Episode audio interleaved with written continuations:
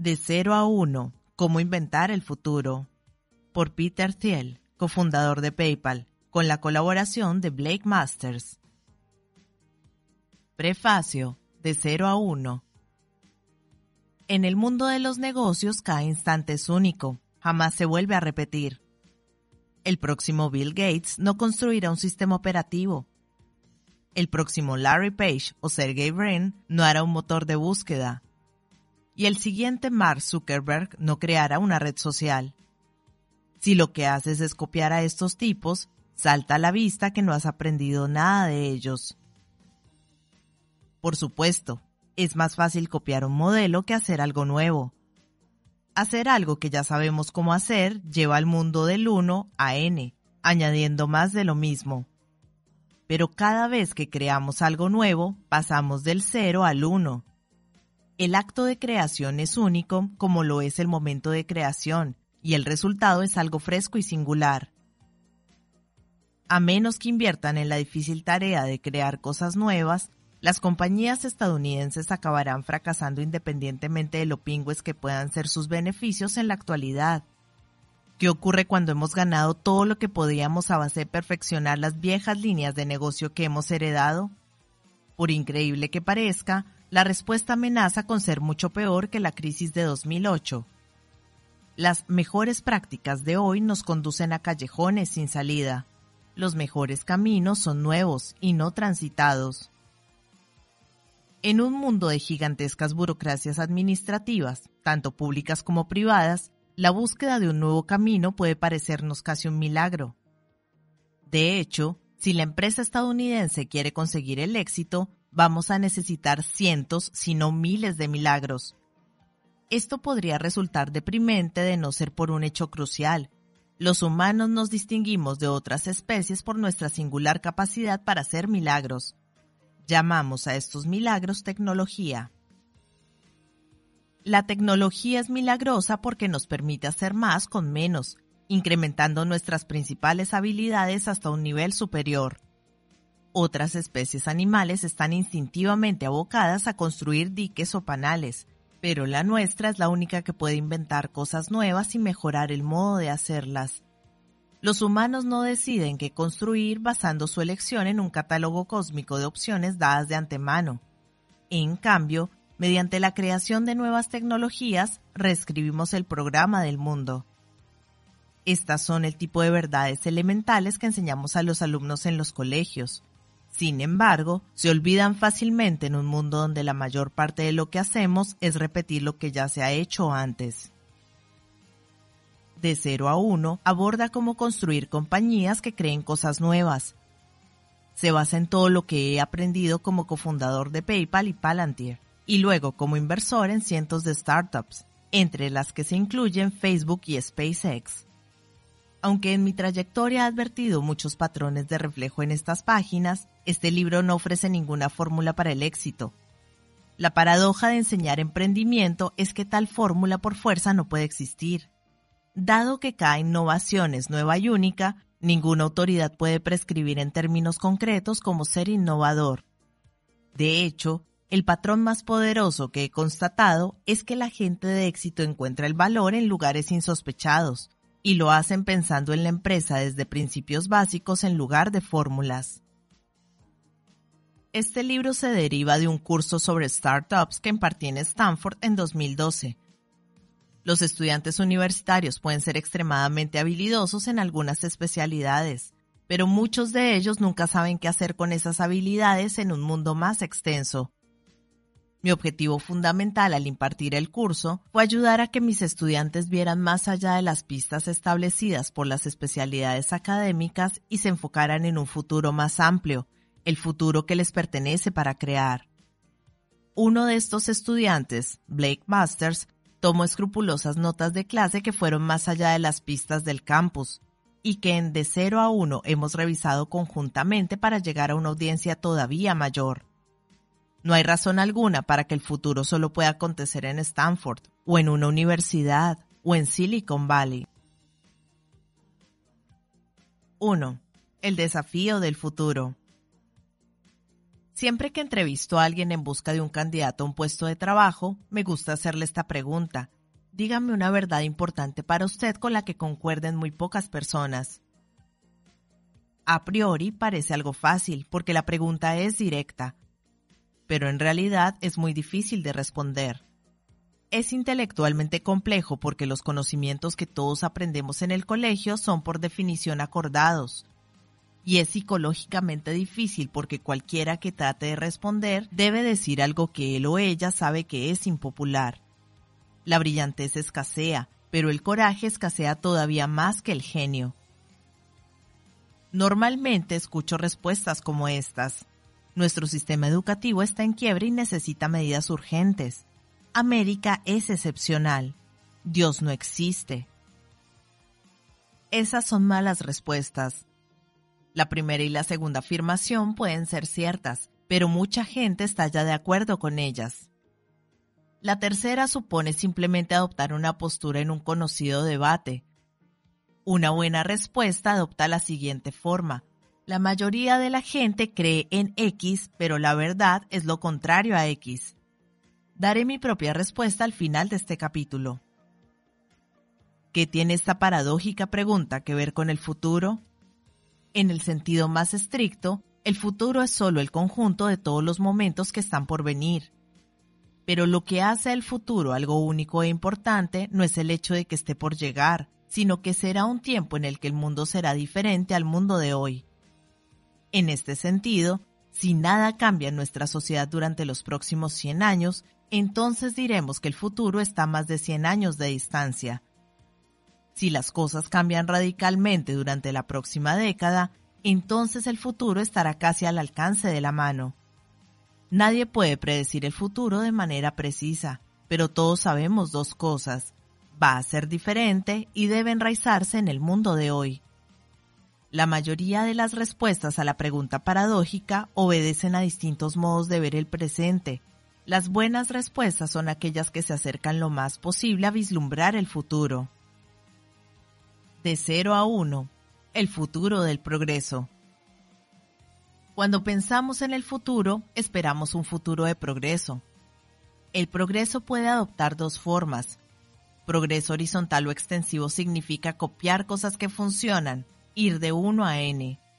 El progreso horizontal es fácil de imaginar porque ya conocemos su aspecto. Progreso vertical o intensivo significa hacer nuevas cosas, ir de 0 a 1 el progreso vertical es más difícil de imaginar porque implica hacer algo que nadie ha hecho antes. Si coges una máquina de escribir y construyes 100, has hecho un progreso horizontal. Si coges una máquina de escribir y construyes un procesador de textos, has hecho un progreso vertical. A gran escala, la palabra para progreso horizontal es globalización. Coger cosas que funcionan en alguna parte y hacer que funcionen en todo el mundo. China es el ejemplo paradigmático de la globalización. Su plan a 20 años vista es convertirse en lo que hoy es Estados Unidos. Los chinos se han limitado a copiar todo cuanto ha funcionado en el mundo desarrollado, desde las vías férreas del siglo XIX, el aire acondicionado del siglo XX y hasta ciudades enteras. Puede que se salten unos cuantos pasos por el camino, yendo directamente a la tecnología inalámbrica sin instalar líneas fijas, pero lo están copiando de todos modos. La palabra para vertical, el progreso de 0 a 1, es tecnología. El acelerado progreso de la tecnología de la información en décadas recientes ha convertido a Silicon Valley en la capital mundial de la tecnología. Pero no hay razón por la que la tecnología deba limitarse a los ordenadores. Entendida como es debido, cualquier modo nuevo y mejor de hacer las cosas es tecnología. Dado que la globalización y la tecnología son modos diferentes de progreso, es posible tener ambas, cualquiera de ellas o ninguna de las dos al mismo tiempo. Por ejemplo, los años que van desde 1815 hasta 1914 conforman un periodo tanto de rápido desarrollo tecnológico como de rápida globalización. Entre la Primera Guerra Mundial y el viaje de Kissinger para retomar las relaciones con China en 1971, un rápido desarrollo tecnológico, pero no mucha globalización. Desde 1971, hemos visto una rápida globalización junto con un desarrollo tecnológico limitado, en su mayoría confinado a la tecnología de la información, IT. Esta era de globalización nos permite vislumbrar fácilmente que las décadas venideras están abocadas a traernos más convergencia y más de lo mismo. Incluso nuestro lenguaje cotidiano sugiere que creemos en una suerte de final tecnológico de la historia. La propia división del mundo entre los llamados países desarrollados y países en vías de desarrollo implica que el mundo desarrollado ya ha conseguido todo lo conseguible y que las naciones más pobres solo necesitan ponerse al día. Sin embargo, yo no creo que eso sea cierto. Mi respuesta a la pregunta paradójica es que aunque la mayoría de la gente piensa que el futuro del mundo estará definido por la globalización, la verdad es que la tecnología es más importante. Sin cambio tecnológico, si China duplica su producción de energía durante las dos próximas décadas, también duplicará su contaminación. Si cada uno de los cientos de millones de hogares de la India viviera como viven los estadounidenses, utilizando las herramientas de hoy, el resultado sería medioambientalmente catastrófico. Propagar por el mundo los viejos modos de crear riqueza generará devastación, no riqueza. En un mundo de escasos recursos, la globalización sin nuevas tecnologías es insostenible. Las nuevas tecnologías nunca han sido una característica automática de la historia. Nuestros ancestros vivían en sociedades estáticas de suma cero, donde el éxito radicaba en apoderarse de las cosas de los demás. Rara vez se creaban nuevas fuentes de riqueza y a largo plazo nunca se podía crear lo suficiente para salvar al individuo medio de una vida extremadamente dura. Luego, tras 10.000 años de avance intermitente que partió de la agricultura primitiva, pasando por los molinos de viento medievales hasta los astrolabios del siglo XVI, el mundo moderno experimentó de pronto un implacable progreso tecnológico a partir del advenimiento de la máquina de vapor en la década de 1760, durante un periodo que se prolonga hasta 1970. Por consiguiente, hemos heredado una sociedad más rica de lo que ninguna otra generación anterior podía siquiera imaginar.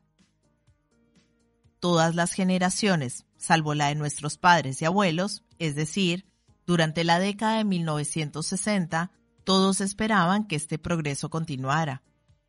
Anhelaban un trabajo semanal de cuatro días, una energía a precio de saldo y vacaciones en la luna. Sin embargo, no sucedió. Los teléfonos inteligentes que nos distraen de nuestro entorno también nos distraen del hecho de que nuestro entorno es extrañamente arcaico. Solo los ordenadores y las comunicaciones han mejorado radicalmente desde mediados del siglo XX. Eso no significa que nuestros padres se equivocaran al imaginar un futuro mejor. Únicamente se equivocaron al esperar que sucediera de manera automática. Hoy nuestro desafío consiste en imaginar y crear las nuevas tecnologías que puedan hacer del siglo XXI un siglo más pacífico y próspero que el XX. Pensamiento Startup Las nuevas tecnologías suelen provenir de nuevas startups, desde los padres fundadores en política, pasando por la Royal Society en ciencias, a los ocho traidores de la Fairchild Semiconductor en el mundo empresarial, pequeños grupos de personas unidas por un sentido de misión han cambiado el mundo a mejor. La explicación más sencilla de esto es negativa. Es difícil desarrollar nuevas cosas en una gran organización y más difícil todavía es hacerlo solo. Las jerarquías burocráticas son lentas y los intereses creados huyen del riesgo. En las organizaciones más disfuncionales, afirmar que se está trabajando en algo se convierte en una estrategia mejor para escalar puestos que la propia acción de trabajar. Si este es el caso de tu compañía, deberías marchar ipso facto. En el otro extremo, un genio solitario puede crear una obra clásica de arte o de literatura, pero nunca podrá crear una industria global. Las startups operan sobre el principio de que necesitas trabajar con otra gente para que las cosas salgan adelante, pero también necesitas mantener un tamaño lo suficientemente pequeño para poder llevarlas a cabo. Desde un punto de vista positivo, una startup es el mayor grupo de personas a las que puedes convencer para llevar a cabo el plan de construir un futuro diferente. La fortaleza más importante de toda compañía nueva es el pensamiento nuevo por encima de la agilidad que comporta, mantener un tamaño pequeño ofrece espacio para pensar. El presente libro aborda las preguntas que debes plantear y responder para triunfar en el negocio de hacer algo nuevo. Lo que sigue no es un manual o un registro de conocimientos, sino un ejercicio de pensamiento. Porque eso es precisamente lo que una startup debe hacer, cuestionar las ideas recibidas y repensar el negocio desde cero. 2. Festeja como si fuera 1999. Nuestra pregunta paradójica, dígame una verdad importante para usted con la que concuerden muy pocas personas, es difícil de responder directamente. Tal vez sea más fácil empezar con una cuestión preliminar. ¿Con qué está de acuerdo todo el mundo? En individuos particulares rara vez se aprecia la locura, pero en grupos, partidos políticos, naciones y eras es la norma, escribió Nietzsche antes de volverse loco. Si puedes identificar una creencia popular delirante, puedes encontrar lo que se esconde detrás de esta, la verdad paradójica. Consideremos una proposición elemental.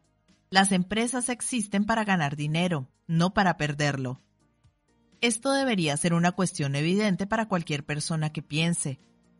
Sin embargo, no fue algo tan obvio para muchos a finales de la década de 1990, cuando ninguna pérdida era lo suficientemente grande como para ser descrita como una inversión en un futuro todavía más grande y brillante.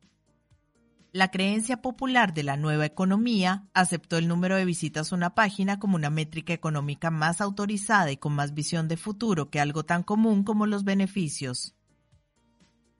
Retrospectivamente, las creencias convencionales siempre aparecen de una manera arbitraria y equivocada.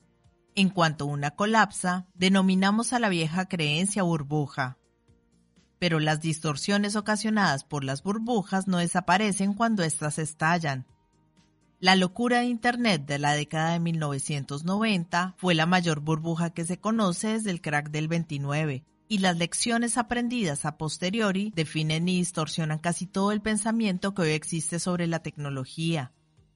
El primer paso para pensar con claridad es preguntarnos qué pensamos sobre el pasado. Una rápida historia sobre los años 90. Los años 90 tienen una buena imagen. Solemos recordarlos como una década próspera y optimista que resultó acabar con el boom y el estallido de Internet pero muchos de aquellos años no fueron tan alegres como sostiene nuestra nostalgia.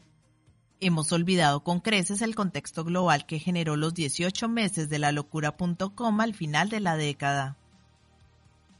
Los 90 empezaron con una explosión de euforia cuando en noviembre de 1989 cayó el muro de Berlín. Duró poco. A mediados de 1990, Estados Unidos sufrió una recesión. Técnicamente esta recesión terminó en marzo de 1991, pero la recuperación fue lenta y el desempleo siguió incrementándose hasta julio de 1992. La industria manufacturera nunca se recuperó del todo. El giro hacia una economía de servicios fue largo y doloroso. El periodo que va desde 1992 hasta finales de 1994 fue una época de malestar general, las imágenes de soldados estadounidenses muertos en Mogadiscio, Somalia, salpicaban las noticias por cable. La ansiedad sobre la globalización y la competitividad de Estados Unidos se intensificaron a medida que el trabajo se desviaba a México. Este trasfondo pesimista sacó de la Casa Blanca al entonces presidente número 41, George Bush, y significó cerca de un 20% de votos a Ross Perot, los mejores resultados para un candidato de un tercer partido desde Theodore Roosevelt en 1912. Y lo que quiera que reflejara la fascinación cultural por Nirvana, el grunge y la heroína, nada tenía que ver con la esperanza o la confianza. Silicon Valley también estaba de capa caída. Japón parecía estar ganando la batalla de los semiconductores. Internet todavía tenía que despegar, en parte porque su uso comercial estuvo restringido hasta finales de 1992 y en parte debido a la falta de navegadores web de fácil uso. Resulta significativo que, cuando yo llegué a Stanford en 1985, la economía, y no la ciencia informática, fuera la carrera más popular. A la mayoría de los estudiantes del campus, el sector tecnológico les parecía idiosincrásico e incluso poco sofisticado. Internet cambió este panorama. El navegador Mosaic se lanzó oficialmente en diciembre de 1993, ofreciendo a la gente de a pie un modo de conectarse a la red. Mosaic se convirtió en Netscape, que lanzó su navegador, Navigator, a finales de 1994. La adopción de Navigator creció tan rápidamente, de un 20% de cuota en el mercado de navegadores en enero de 1995 a un 80% en menos de 12 meses, que Netscape pudo salir a la bolsa en agosto de 1995, pese a ser todavía poco rentable. En cuestión de cinco meses, las acciones de Netscape se habían disparado de 28 a 175 dólares la acción. Otras compañías tecnológicas también explosionaron. Yahoo entró en el mercado de valores en abril de 1996 con una valoración de 848 millones de dólares. Amazon hizo lo propio en mayo de 1997, tasada en 438 millones de dólares. En la primavera de 1998, las acciones de ambas compañías se habían multiplicado por cuatro. Los escépticos cuestionaban que las ganancias y los múltiples ingresos fueran más altos que los generados por compañías ajenas a Internet. Era fácil concluir que el mercado se había vuelto loco. Esta conclusión era comprensible pero inapropiada. En diciembre de 1996, más de tres años antes de que la burbuja estallara, el presidente de la Reserva Federal, Alan Greenspan, advirtió que la euforia irracional podía haber elevado indebidamente el valor de los activos. Los inversores tecnológicos estaban eufóricos, pero no está claro que fueran tan irracionales. Resulta demasiado fácil olvidar que las cosas no iban muy bien en el resto del mundo durante aquellos años.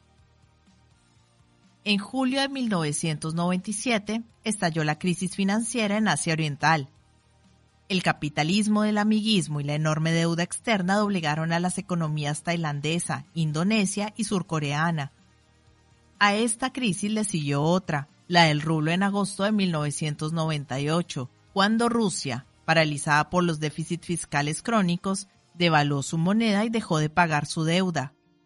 Los inversores estadounidenses se pusieron nerviosos ante una nación con 10.000 bombas nucleares y sin dinero el índice Dow Jones se desplomó más de un 10% en cuestión de días. La crisis del rublo desató una reacción en cadena que provocó la caída del Long Term Capital Management, LTCM, un fondo de cobertura estadounidense altamente apalancado. LTCM acabó perdiendo 4.600 millones de dólares en la segunda mitad de 1998 y todavía le quedaban más de 100 mil millones de dólares en obligaciones cuando la Reserva Federal intervino con un rescate masivo bajando los tipos de interés para evitar un desastre sistémico. Europa tampoco lo estaba haciendo mucho mejor. El euro se puso en marcha en enero de 1999 con gran escepticismo y apatía. Subió hasta 1.19 dólares en su primer día en el mercado, pero se desplomó hasta 0.83 dólares en dos años, a mediados del año 2000, los bancos centrales del G7 tuvieron que apoyarlo con una intervención de miles de millones de dólares. De modo que el telón de fondo para la corta locura de las .com, iniciada en septiembre de 1998, era un mundo en el que nada más parecía funcionar. La vieja economía no podía afrontar los desafíos de la globalización. Algo tenía que funcionar, y hacerlo a lo grande si el futuro iba a ser mejor en todo. Pruebas circunstanciales demostraban que la nueva economía de Internet era el único camino a seguir. La fiebre de las .com, septiembre de 1998. La fiebre de las .com fue intensa pero breve. 18 meses de locura desde septiembre de 1998 a marzo de 2000. Fue la fiebre del oro de Silicon Valley, había dinero por doquier y no faltaban personas entusiastas, a menudo poco formadas, para perseguirlo. Cada semana, decenas de nuevas startups competían para montar la fiesta de despegue más lujosa. Las fiestas de aterrizaje eran mucho más escasas. Millonarios en acciones acumulaban facturas de miles de dólares en cenas que trataban de pagar con las acciones de sus startups. A veces incluso funcionaba. Legiones de personas se fugaron de sus onerosos empleos para fundar o unirse a las nuevas startups. Un universitario que conocí de cuarenta y tantos años dirigía seis compañías diferentes en 1999. Por lo general, se considera raro que un universitario tenga 40 años. Por lo general, se considera una locura crear media decena de compañías a la vez. Pero a finales de la década de los 90, la gente podía pensar que se trataba de una combinación ganadora. Todo el mundo debería haber sabido que la fiebre era insostenible. Las compañías más exitosas parecían abrazar una suerte de modelo antiempresarial, mediante el cual perdían dinero a medida que crecían.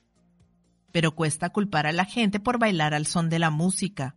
La irracionalidad era racional teniendo en cuenta que anexando .com al nombre de tu empresa podías duplicar su valor de la noche a la mañana.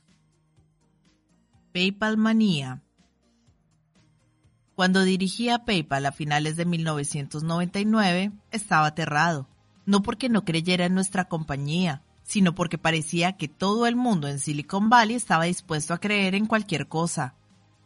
En todas partes se encontraba gente creando y reconvirtiendo compañías con una indiferencia alarmante. Un conocido me contó cómo había planeado una OPA desde su sofá antes de crear su empresa y cómo en ningún momento pensó que aquello fuera extraño. En este tipo de entorno, actuar con cordura empezaba a parecer algo excéntrico. Al menos PayPal tenía una gran misión por delante, el tipo de misión que los escépticos post-burbuja definirían a posteriori como grandiosa. Queríamos crear una nueva moneda que sustituyera al dólar estadounidense. Nuestro primer producto permitía a la gente transferir dinero de una Palm Pilot a otra. Sin embargo, nadie le encontró utilidad a aquel producto a excepción de los periodistas que lo votaron como una de las 10 peores ideas de 1999. Las Palm Pilot seguían siendo demasiado exóticas en aquel entonces, pero el correo electrónico ya era un lugar común, de modo que decidimos crear un modo de mandar y recibir pagos por este medio. En el otoño de 1999, nuestro producto de pago por correo electrónico funcionaba bien. Cualquiera podía acceder a nuestra página web y transferir dinero fácilmente. Pero no contábamos con suficientes clientes el crecimiento era lento y los gastos se acumulaban. Para que PayPal funcionara necesitábamos atraer una masa crítica de al menos un millón de usuarios. La publicidad era poco efectiva para justificar su coste. Los posibles acuerdos con grandes bancos seguían fracasando. Así que decidimos pagar a la gente por registrarse. Dábamos a los nuevos clientes 10 dólares por inscribirse y otros 10 dólares más cada vez que nos recomendaban un amigo. Esto nos aportó cientos de miles de nuevos clientes y una exponencial tasa de crecimiento. Por supuesto, esta estrategia de adquisición de clientes era insostenible por sí sola. Cuando pagas a la gente para que sea tu cliente, el crecimiento exponencial significa estructura de costes de crecimiento exponencial.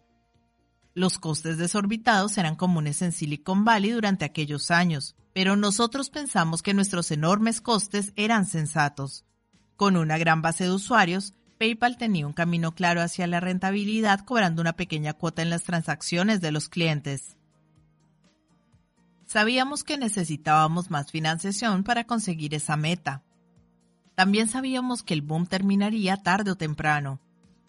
Dado que no contábamos con la fe de los inversores para salvar nuestra misión de inminente colapso, nos movimos rápido para recaudar fondos mientras pudimos. El 16 de febrero de 2000, el Wall Street Journal publicó una historia glorificando nuestro crecimiento viral y sugiriendo que PayPal valía 500 millones de dólares.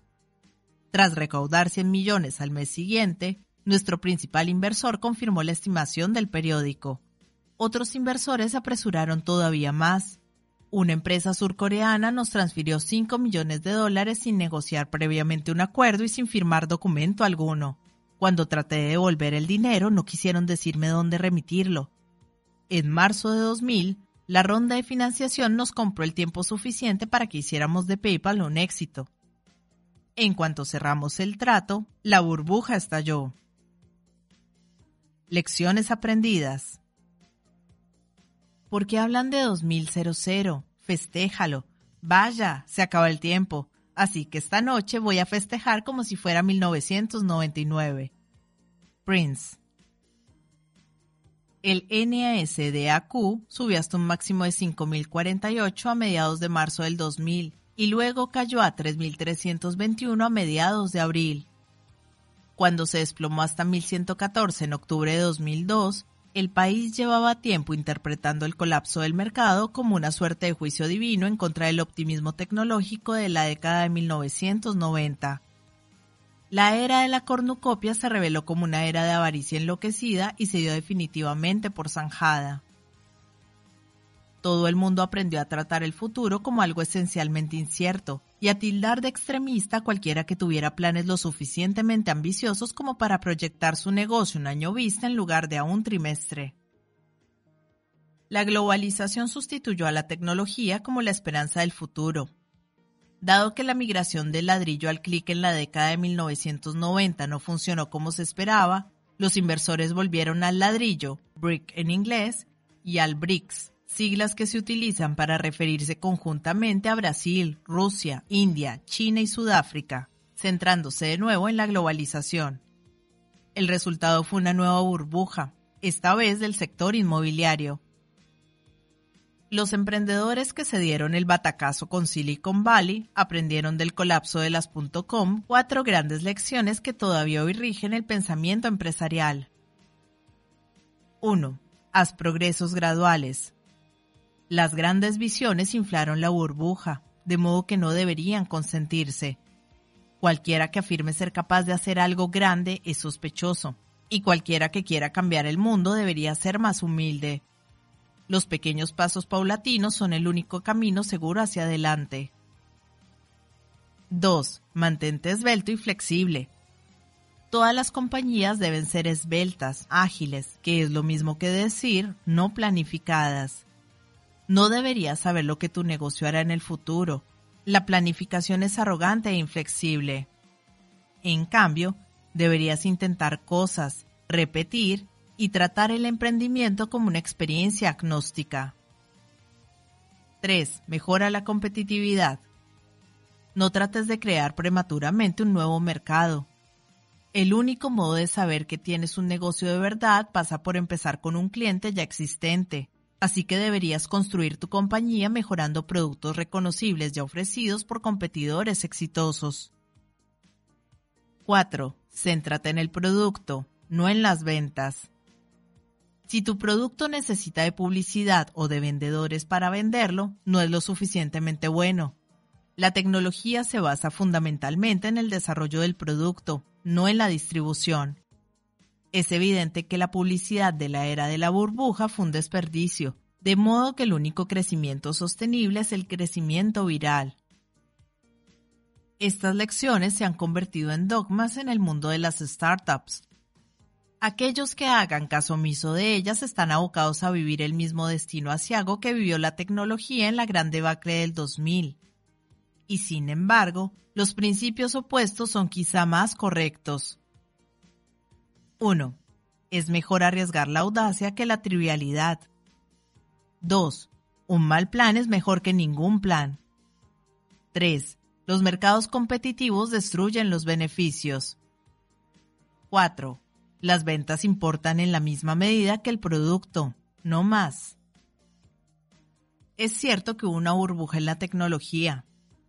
Los últimos años de la década de 1990 fueron años de una arrogancia desmedida.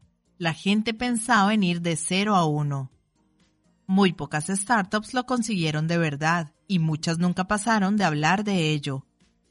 Pero la gente entendió que no teníamos más elección que encontrar modos de hacer más con menos es evidente que los niveles del mercado en marzo de 2000 fueron un pico de locura. Menos obvio pero más importante es que también fue un pico de claridad. La gente miraba al futuro a largo plazo, se dio cuenta de lo valiosas que eran las nuevas tecnologías para llegar allí a salvo y se creyó capaz de crearlo.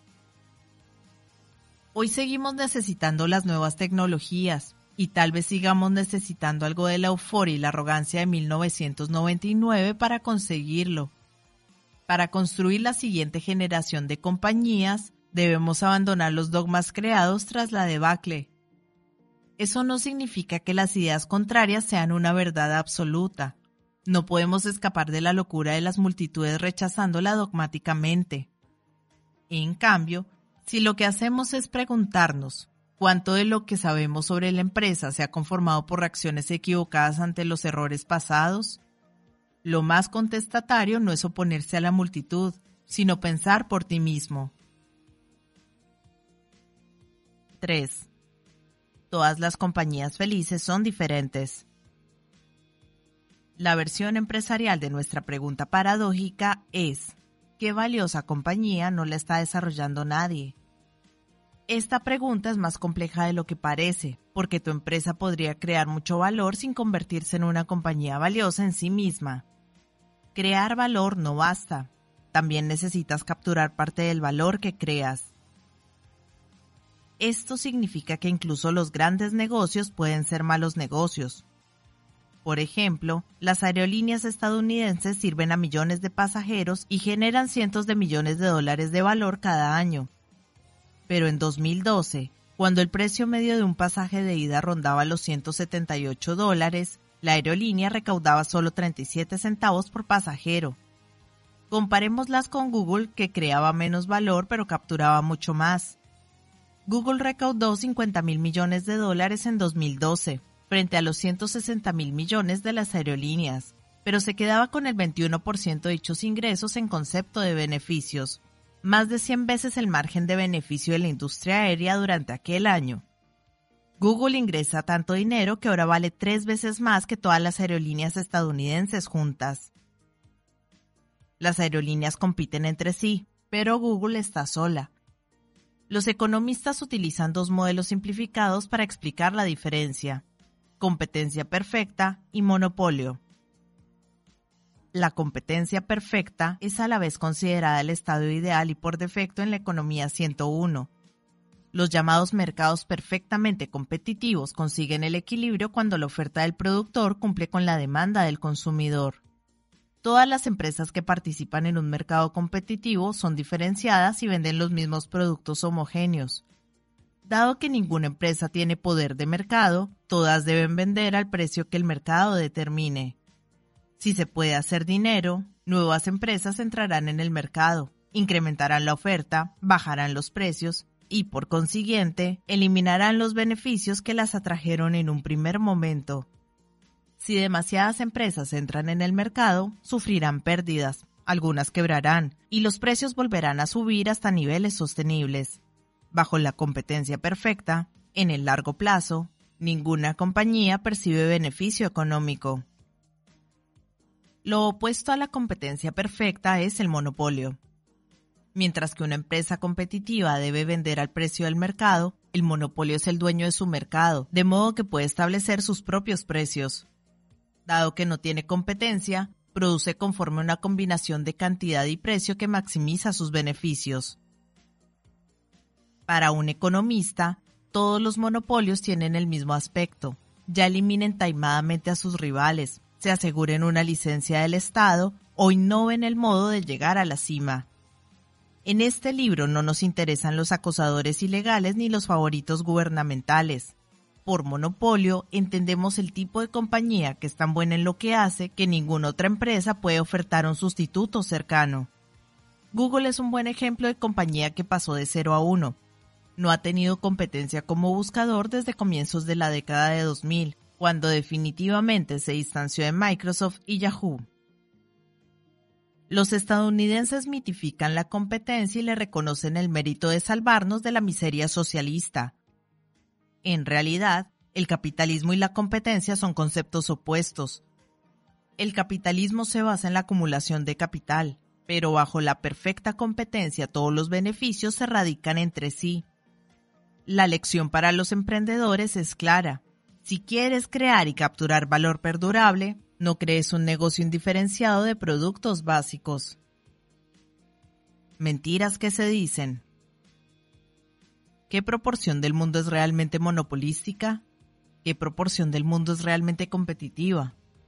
Es difícil de decir, porque nuestro discurso generalizado sobre estos asuntos es demasiado confuso. Al observador externo todos los negocios le pueden parecer razonablemente parecidos, de modo que es fácil percibir únicamente pequeñas diferencias entre ellos. Pero la realidad es mucho más binaria que eso. Hay una enorme diferencia entre la competencia perfecta y el monopolio, y la mayoría de los negocios están mucho más cercanos a un extremo de lo que normalmente pensamos. La confusión proviene de una tendencia universal para describir las condiciones del mercado de maneras interesadas. Tanto los monopolistas como los competidores están incentivados para falsear la verdad. Las mentiras del monopolio. Los monopolistas mienten para protegerse. Saben que jactarse de su gran monopolio invita a ser auditados, escudriñados, atacados. Dado que desean que los beneficios de su monopolio no sufran ningún tipo de hostigamiento, tienden a hacer todo lo que puedan para ocultarse. Pero, ¿es un monopolio propiamente dicho? Bueno, depende. ¿Qué es un monopolio? Digamos que Google es fundamentalmente un motor de búsqueda. Desde mayo de 2014, es dueña de alrededor del 68% del mercado de búsquedas. Sus competidores más cercanos, Microsoft y Yahoo, tienen alrededor del 19% y el 10% respectivamente. Si eso no resulta un dominio lo suficientemente grande, pensemos en el hecho de que la palabra Google es ahora una entrada oficial en el diccionario inglés de Oxford, que la incorpora como verbo.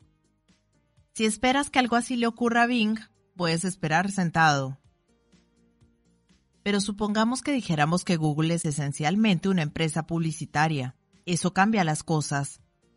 El mercado publicitario, el principal motor de búsqueda estadounidense, factura 17 mil millones de dólares anuales.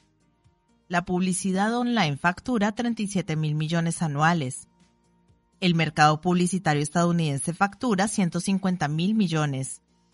Y la publicidad global constituye un mercado de 495 mil millones.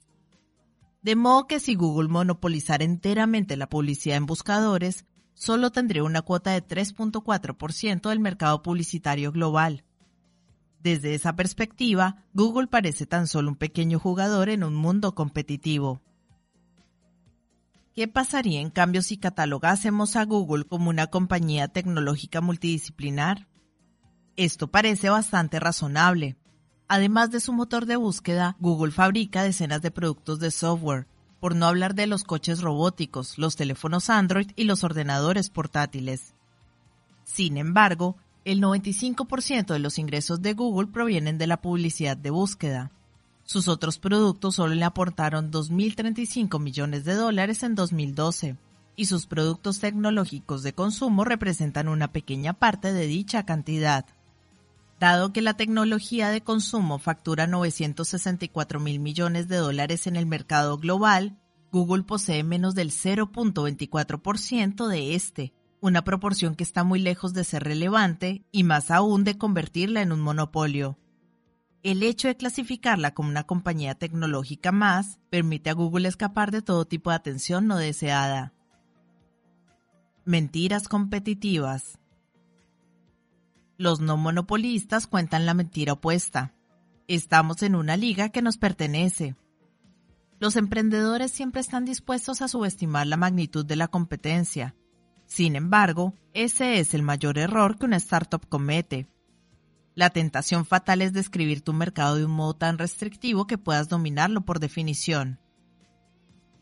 Pongamos por caso que queramos abrir un restaurante que sirva comida británica en Palo Alto Nadie más lo está haciendo, puedes pensar. Somos dueños de todo el mercado. Pero solo es verdad si el mercado relevante es específicamente el mercado de la comida británica. ¿Qué pasa si el mercado real es el mercado de restaurantes de Palo Alto en general? ¿Y qué ocurre si todos los restaurantes en las ciudades de los alrededores también son parte del mercado relevante? Se trata de preguntas complejas, pero el mayor problema es que tienes el incentivo para no hacértelas bajo ningún concepto. Cuando oigas que la mayoría de los nuevos restaurantes fracasan en uno o dos años, tu instinto automáticamente saldrá con la historia de que el tuyo es diferente. Pasarás el tiempo tratando de convencer a la gente de que eres excepcional en lugar de considerar seriamente si eso es cierto. Sería mejor hacer una pausa y replantearse si hay gente en Palo Alto que se decante por la comida británica por encima de cualquier otra. Es muy posible que no la haya. En 2001, mis colegas de PayPal y yo solíamos ir a almorzar a la calle Castro en Mountain View. Teníamos nuestra selección de restaurantes, que empezaba con las clásicas categorías como indios, sushi y hamburgueserías. Había más opción dentro de cada tipo, del norte de la India, del sur de la India, más barato o más de moda. A diferencia del competitivo mercado de la restauración, PayPal era en aquella época la única compañía de pagos por correo electrónico del mundo. Empleábamos a menos gente que la que contrataban los restaurantes de Castro Street pero nuestro negocio era mucho más valioso que todos aquellos restaurantes juntos. Abrir un restaurante especializado en comida del sur de la India es un modo muy complicado de hacer dinero. Si pierdes de vista la realidad competitiva y te centras en factores diferenciales de carácter trivial, puede que pienses que tu NAM es superior por hacerlo con la receta de tu abuela. Tu negocio difícilmente sobrevivirá. Las industrias creativas también funcionan de esta manera. Ningún guionista quiere admitir que el guion de su nueva película es un mero refrito de lo que ya se ha hecho antes. Más bien, el lanzamiento dice cosas del tipo, esta película combina emocionantes elementos de un modo completamente nuevo. Incluso podría ser verdad. Supongamos que su idea es tener a la estrella Jay-Z en un cruce entre la película Hackers y la película Tiburón. La estrella de rap se une a un grupo de hackers de élite para dar caza al tiburón que mató a su amigo. Eso definitivamente no se ha hecho antes. Pero como la falta de restaurantes británicos en Palo Alto, puede que sea una buena cosa. Los no monopolistas exacerban su distinción definiendo su mercado como la intersección de varios mercados más pequeños. Comida británica, intersección restaurante, intersección Palo Alto estrella del rap, intersección hackers, intersección tiburones. Los monopolistas, en cambio, disfrazan su monopolio clasificando su mercado como la unión de varios grandes mercados. Buscadores, unión teléfonos móviles, unión portátiles, unión ordenadores, unión coches sin conductor. ¿Qué aspecto tiene en la práctica una unión monopolística? Pensemos en una afirmación que hizo el presidente de Google, Eric Schmidt, en una audiencia ante el Congreso. Nos enfrentamos a un panorama extremadamente competitivo en el que los consumidores tienen multitud de opciones para acceder a la información. O traducido al idioma de la calle, Google es un pequeño pez en una gran piscina. Podríamos ser tragados en cualquier momento. No somos el monopolio que el gobierno sospecha. Gente despiadada. El problema de los negocios competitivos va mucho más allá de la falta de beneficios. Imagina que estás dirigiendo uno de estos restaurantes en Mountain View. No eres tan diferente de las decenas de competidores, de modo que tienes que trabajar duro para sobrevivir. Si ofreces comida a un precio asequible, puede que solo puedas ganar el salario mínimo a tus empleados. Y necesitarás ser lo más eficiente posible, por eso los pequeños restaurantes colocan a la abuela en la caja y a los niños a lavar platos. Tampoco son mucho mejores los restaurantes de postín, donde las críticas y puntuaciones como el sistema de estrellas Michelin generan una cultura de intensa competitividad que puede volver locos a los cocineros. Bernard Loiseau, chef francés ganador de tres estrellas Michelin, fue citado diciendo, si pierdo una estrella me suicido. Michelin mantuvo su puntuación, pero Loiseau se suicidó igual en 2003, cuando una guía francesa bajó la categoría de su restaurante. El ecosistema competitivo aboca a la gente a la crueldad o a la muerte. Un monopolio como Google es diferente. Dado que no tiene que preocuparse por competir con nadie, tiene una libertad más amplia para preocuparse por sus trabajadores, sus productos y su impacto en el mundo. El lema de Google, no seas malo, es en parte una táctica de marca, pero es también característico de un tipo de negocio lo suficientemente exitoso como para tomarse en serio la ética sin poner en peligro su propia existencia. En los negocios, el dinero o es algo importante o lo es todo. Los monopolistas pueden permitirse pensar en cosas que no giran exclusivamente en torno a hacer dinero. Los no monopolistas no. En la competencia perfecta, los negocios están tan cerrados en los márgenes del hoy que no pueden planificar un futuro a largo plazo. Solo una cosa puede hacer que una empresa trascienda la cruda lucha diaria por la supervivencia, los beneficios del monopolio. El capitalismo del monopolio. Por tanto, un monopolio es bueno para todos los que están dentro, pero ¿qué pasa con los que están fuera? ¿Se producen los desmesurados beneficios a expensas del resto de la sociedad? En realidad, sí. Los beneficios provienen del bolsillo de los clientes, y los monopolios merecen su mala reputación, pero solo en un mundo en el que nada cambia. En un mundo estático, un monopolista es un mero recaudador de rentas. Si acaparas el mercado con un producto, puedes incrementar el precio y los demás no tendrán otra opción que la de adquirir tu producto. Pensemos en un conocido juego de mesa. Los títulos de propiedad pasan aleatoriamente de jugador a jugador, pero el tablero siempre es el mismo. No hay forma de ganar inventando un nuevo mejor tipo de desarrollo inmobiliario. Los valores relativos de las propiedades son fijos durante todo el tiempo, de modo que lo único que puedes hacer es intentar comprarlas. Sin embargo, el mundo en que vivimos es dinámico. Es posible inventar nuevas y mejores cosas. Los monopolistas creativos ofrecen a los clientes más opciones, añadiendo al mundo categorías completamente nuevas de abundancia. Los monopolios creativos no son solo buenos para el resto de la sociedad, son poderosos motores para mejorarla. También el gobierno es consciente de esto. De ahí que uno de sus departamentos trabaje duro para crear monopolios, concediendo patentes a las nuevas invenciones, aunque otra parte se dedique a darles caza, enjuiciando casos antimonopolio. Cabe preguntarse si realmente se debería conceder un monopolio legítimo a alguien simplemente por haber sido el primero en pensar en algo como el diseño de un software para móviles.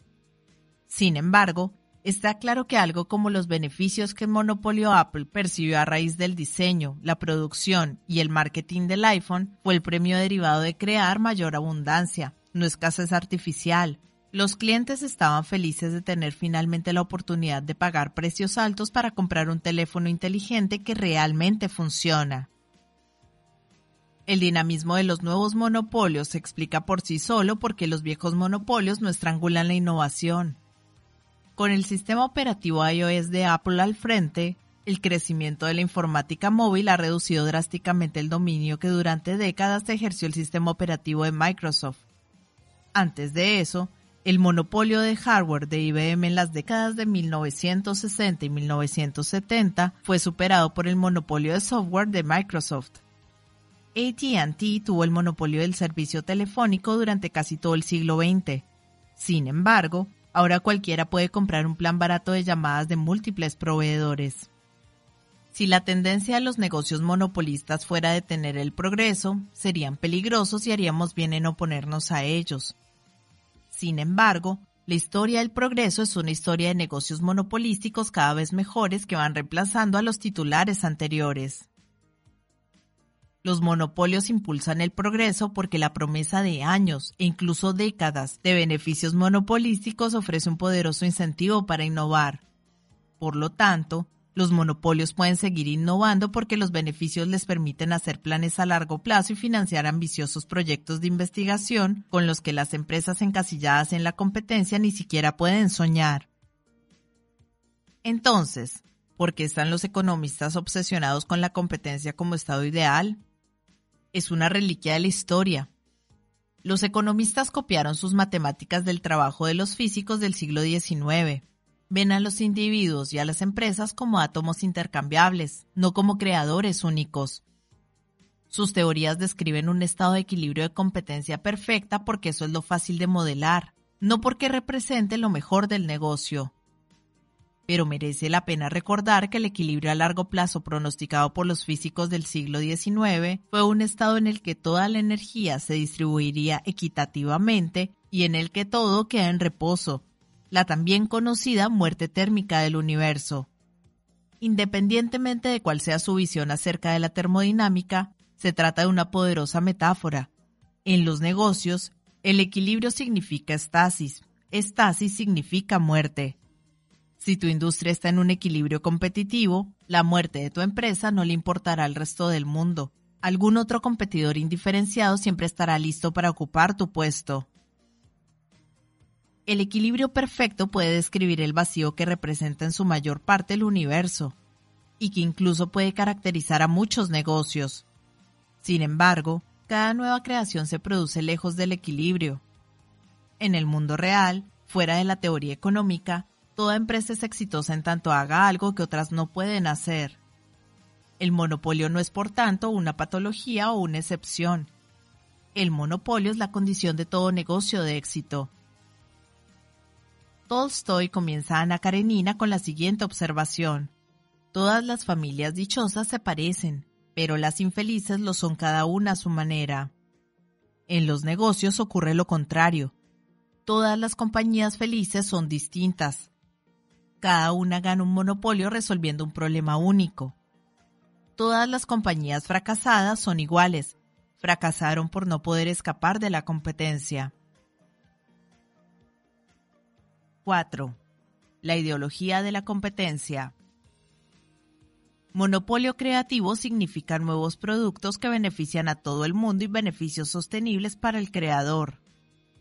Competencia significa que no hay beneficios para nadie, que no hay ninguna diferenciación significativa y una lucha por sobrevivir. De modo que, ¿por qué cree la gente que la competencia es sana?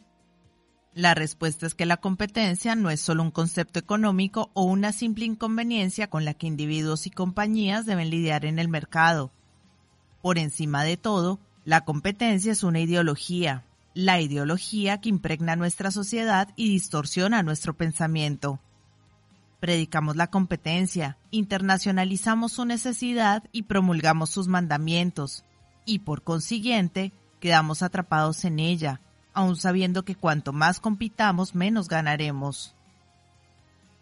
Esta es la pura verdad, pero todos hemos sido entrenados para ignorarla. Nuestro sistema educativo promueve y refleja nuestra obsesión por la competencia.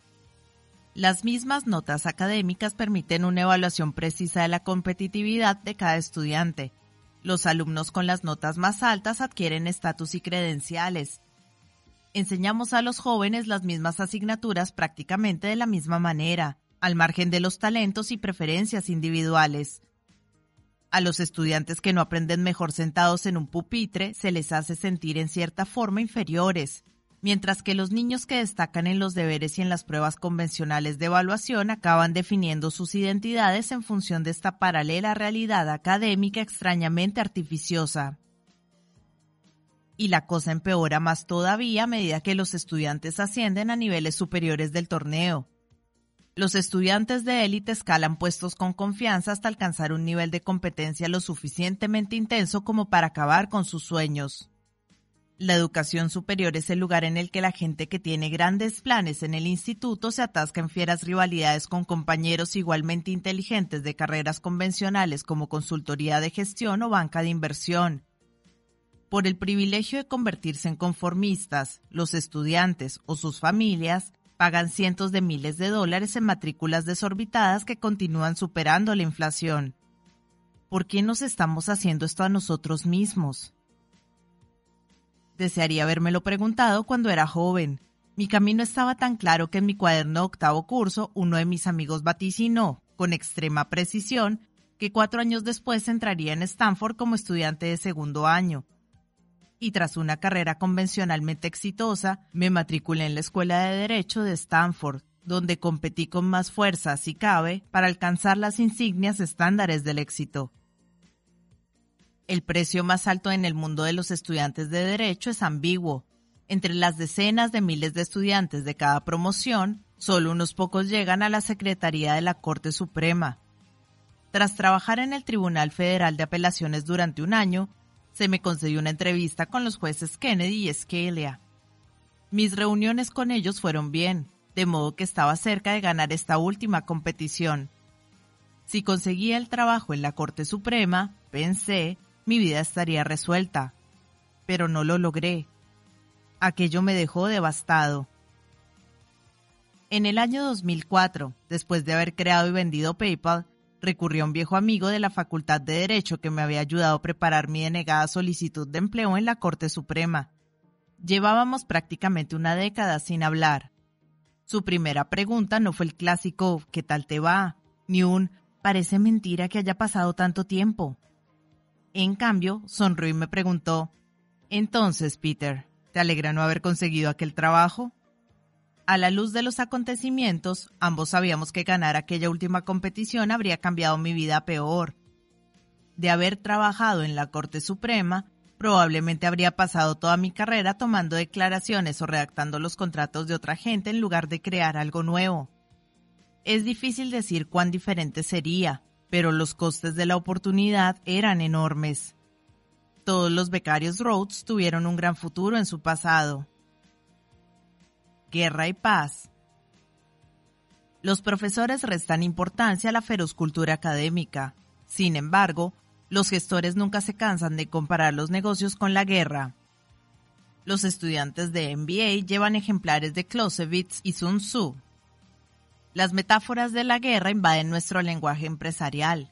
Utilizamos cazatalentos para construir fuerzas de venta que nos permitan conquistar un mercado cautivo y arrasarlo, pero en realidad es la competencia y no la empresa lo que se asemeja a la guerra, presuntamente necesaria, supuestamente valiente, pero destructiva en última instancia. ¿Por qué las personas compiten unas con otras? Marx y Shakespeare ofrecen dos modelos para entender prácticamente todo tipo de conflictos. Según Marx, el proletariado lucha contra la burguesía porque tiene unas ideas y metas completamente distintas generadas, según Marx, por sus radicalmente diferentes circunstancias materiales. Cuanto mayores son las diferencias, mayor es el conflicto. Para Shakespeare, por el contrario, todos los combatientes tienen un aspecto parecido. No está claro del todo por qué luchan, dado que no tienen nada por lo que luchar. Pensemos en la primera frase de Romeo y Julieta. Dos hogares, ambos semejantes en dignidad. Las dos casas son iguales, pero se odian. Y su semejanza se hace más grande a medida que la pelea se intensifica.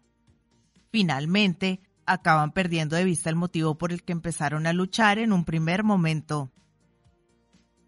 En el mundo de los negocios, al menos, Shakespeare demuestra ser superior. Dentro de una empresa, la gente se obsesiona con sus competidores por el ascenso. Luego, las propias empresas se obsesionan con sus respectivas competidoras en el mercado. En medio de todo el drama humano, la gente pierde de vista lo que importa y se centra en cambio en sus rivales. Probemos el modelo shakespeariano en el mundo real. Imaginemos una producción llamada Gates and Schmidt basada en Romeo y Julieta. Microsoft es la familia Montesco, la Capuleto es Google dos grandes familias, dirigidas por machos alfa, dispuestas a entrar en conflicto a causa de su semejanza. Como en todas las buenas tragedias, el conflicto parece inevitable solo en retrospectiva. De hecho, era absolutamente evitable. Estas familias provenían de lugares diferentes. La casa de los Montesco construía sistemas operativos y aplicaciones Office. La casa de los Capuleto fabricaba un motor de búsqueda. ¿Qué motivo había ahí para luchar? Aparentemente muchos. Como cualquier startup, cada clan había estado satisfecho al margen del otro y prosperaba por su cuenta. Pero a medida que crecían, empezaron a centrarse el uno en el otro. Los Montesco se obsesionaron con los Capuleto y los Capuleto con los Montesco. El resultado, Windows contra Chrome OS, Bing contra Google Search, Explorer contra Chrome, Office contra Docs y Surface contra Nexus. Del mismo modo que la guerra les costó a los Montesco y a los Capuleto la vida de sus hijos, a Microsoft y a Google les costó su dominio. Apple apareció y superó a todos ellos. En enero de 2013, la capitalización del mercado de Apple era de 500 mil millones de dólares, mientras que la de Google y Microsoft juntas valían 467 mil millones de dólares. Solo tres años antes, Microsoft y Google eran por separado más valiosas que Apple. la guerra es un negocio costoso. La rivalidad nos hace ensalzar viejas oportunidades y copiar servilmente lo que ha funcionado en el pasado. Pensemos en la reciente proliferación de lectores móviles de tarjetas de crédito. En octubre del 2010, una startup llamada Square lanzó un pequeño producto de color blanco con forma cuadrada que permitía a cualquiera con un iPhone pasar y aceptar tarjetas de crédito. Fue la primera solución de procesamiento de pagos para teléfonos móviles, los imitadores enseguida entraron en acción. Una compañía canadiense llamada NetSecure lanzó su propio lector de tarjetas con forma de media luna. Intuit sacó un lector cilíndrico a la batalla geométrica. En marzo del 2012, la unidad PayPal de eBay lanzó su propio modelo de lector de tarjetas. Tenía forma de triángulo, una clara broma Square, dado que tres lados son más simples que cuatro. Uno termina pensando que esta larga saga shakespeariana no acabará hasta que los simios se queden sin formas. Los peligros de la competencia imitativa pueden explicar parcialmente por qué en la actualidad los individuos con síndrome de Asperger, carentes de habilidades sociales, parecen poseer una ventaja en Silicon Valley. Si eres menos sensible a la cuestión social, eres menos propenso a hacer las mismas cosas que hacen los demás. Si te interesa hacer cosas o programar ordenadores, tendrás menos miedo de ejecutar dichas actividades resueltamente y, por consiguiente, acabarás siendo increíblemente bueno en ellas. Así, cuando pongas en práctica tus habilidades, serás menos propenso que los demás a abandonar tus propias convicciones. Esto te puede salvar de acabar atrapado en la masa que compite por premios evidentes. La competencia hace que la gente vea oportunidades allí donde no existen, la versión alocada de esto en la década de 1990 fue la fiera batalla por el mercado de tiendas de mascotas en línea. Teníamos pets.com contra petstore.com contra petopia.com contra lo que parecían decenas de negocios parecidos. Cada compañía estaba obsesionada con vencer a sus rivales precisamente porque no había diferencias sustanciales en las que centrarse. En medio de todas las preguntas tácticas, ¿Quién podía ofrecer los precios más competitivos en los juguetes masticables para perros? ¿Quién podía crear los mejores anuncios de la Super Bowl? Estas compañías habían perdido por completo la perspectiva sobre si el mercado de productos para mascotas era el espacio adecuado en el que estar. Ganar es mejor que perder, pero todo el mundo pierde cuando la guerra no merece la pena. Cuando pets.com cerró tras la debacle de las .com, 300 millones de dólares de capital invertido desaparecieron con ella. Otras veces, la rivalidad es solo extraña y perturbadora. Pensemos en el conflicto shakespeariano entre Larry Ellison, cofundador y consejero delegado de Oracle, y Tom Siebel, uno de los mejores ventas de Oracle y protegido de Ellison antes de que se marchara para montar Siebel Systems en 1993. Ellison estaba iracundo ante lo que él interpretó como una traición de Sibyl. Sibyl odiaba estar a la sombra de su antiguo jefe.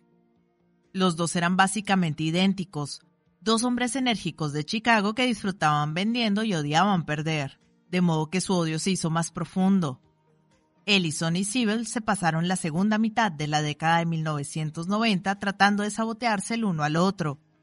En una ocasión, Ellison envió camiones de helados a la central de Siebel para tratar de convencer a los empleados de Siebel de que abandonaran el barco.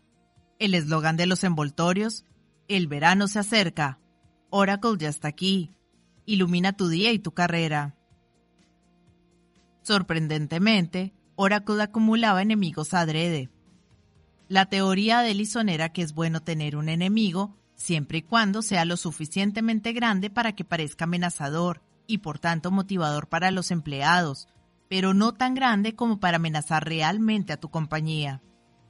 De modo que puede que Ellison se sintiera más amenazado cuando en 1996 una pequeña compañía de base de datos llamada Informix colocó un cartel cerca de las oficinas centrales de Oracle Redwood Shores que rezaba Precaución, cruce de dinosaurio.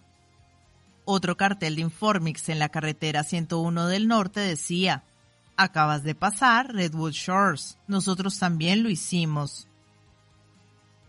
Oracle contraatacó con un cartel que daba a entender que el software de Informix era más lento que un caracol. El consejero delegado de Informix, Phil White, decidió pasar al plano personal. Cuando White se enteró de que a Larry Ellison le gustaba la cultura samurái japonesa, encargó un nuevo cartel en el que aparecía el logotipo de Oracle con una espada samurái rota. El anuncio ni siquiera estaba dirigido a Oracle como entidad, y menos a los consumidores. Era un ataque personal a Ellison. Pero tal vez White pasó demasiado tiempo preocupándose por la competencia.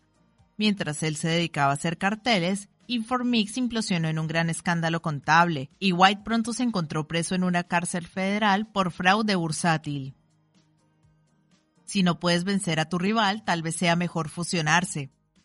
Yo constituí Confinity con mi socio Max Levchin en 1998.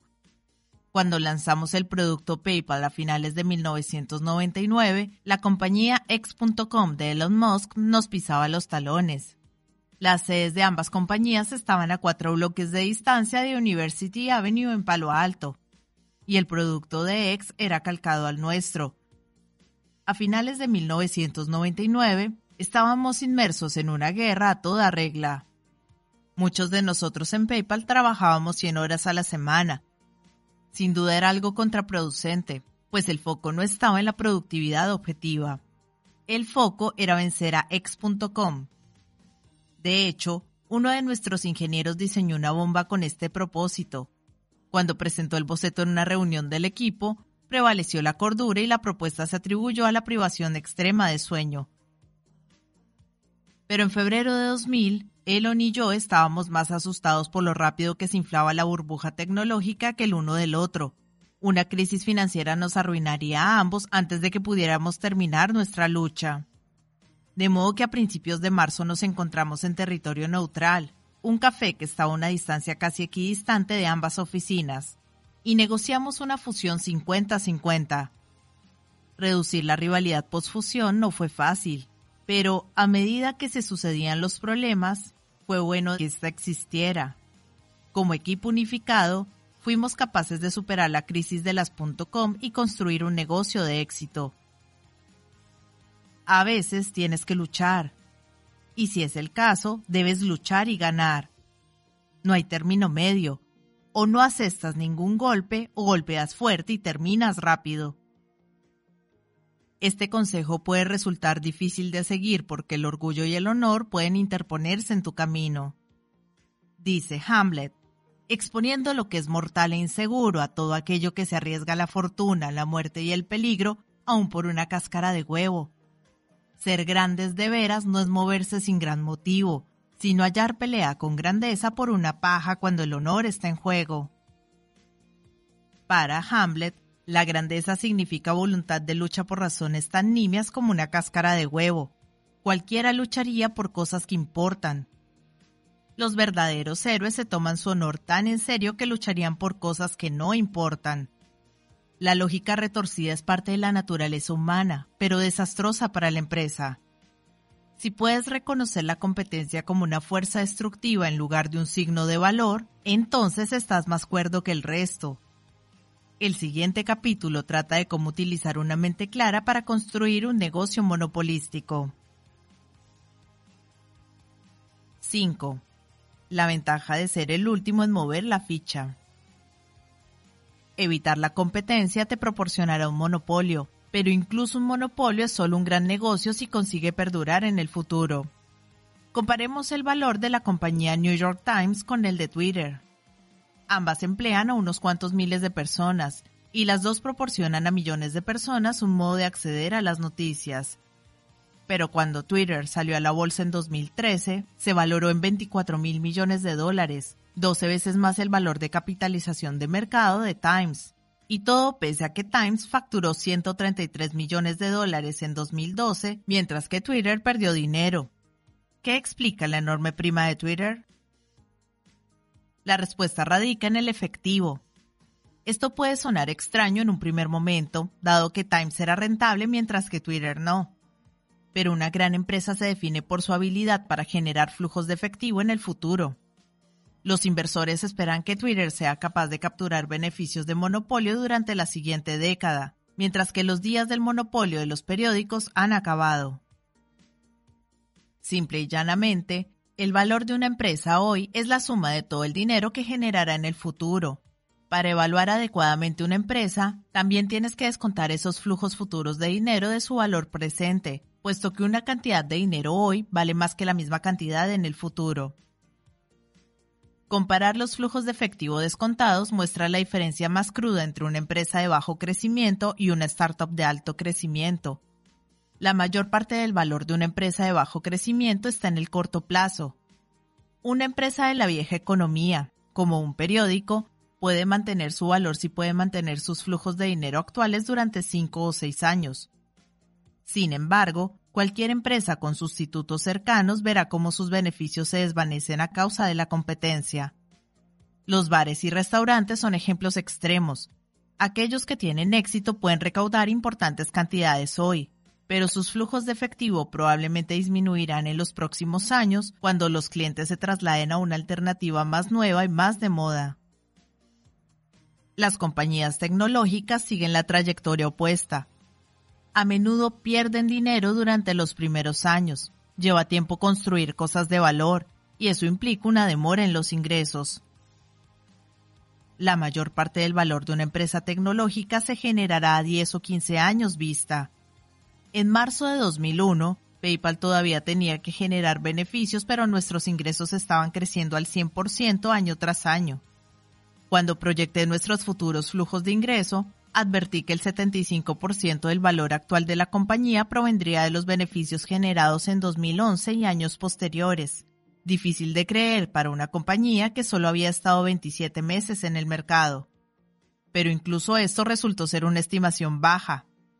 Hoy, PayPal continúa creciendo alrededor de un 15% anual y la tasa de descuento es más baja que hace una década. Actualmente parece que la mayor parte de valor de la compañía se generará a partir de 2020. LinkedIn, es otro buen ejemplo de compañía cuyo valor existe en el futuro lejano. A comienzos de 2014, su capitalización de mercado era de 24.500 millones de dólares, muy alta para una compañía que facturaba menos de mil millones de dólares y solo 21.6 millones en ingresos netos durante el año 2012.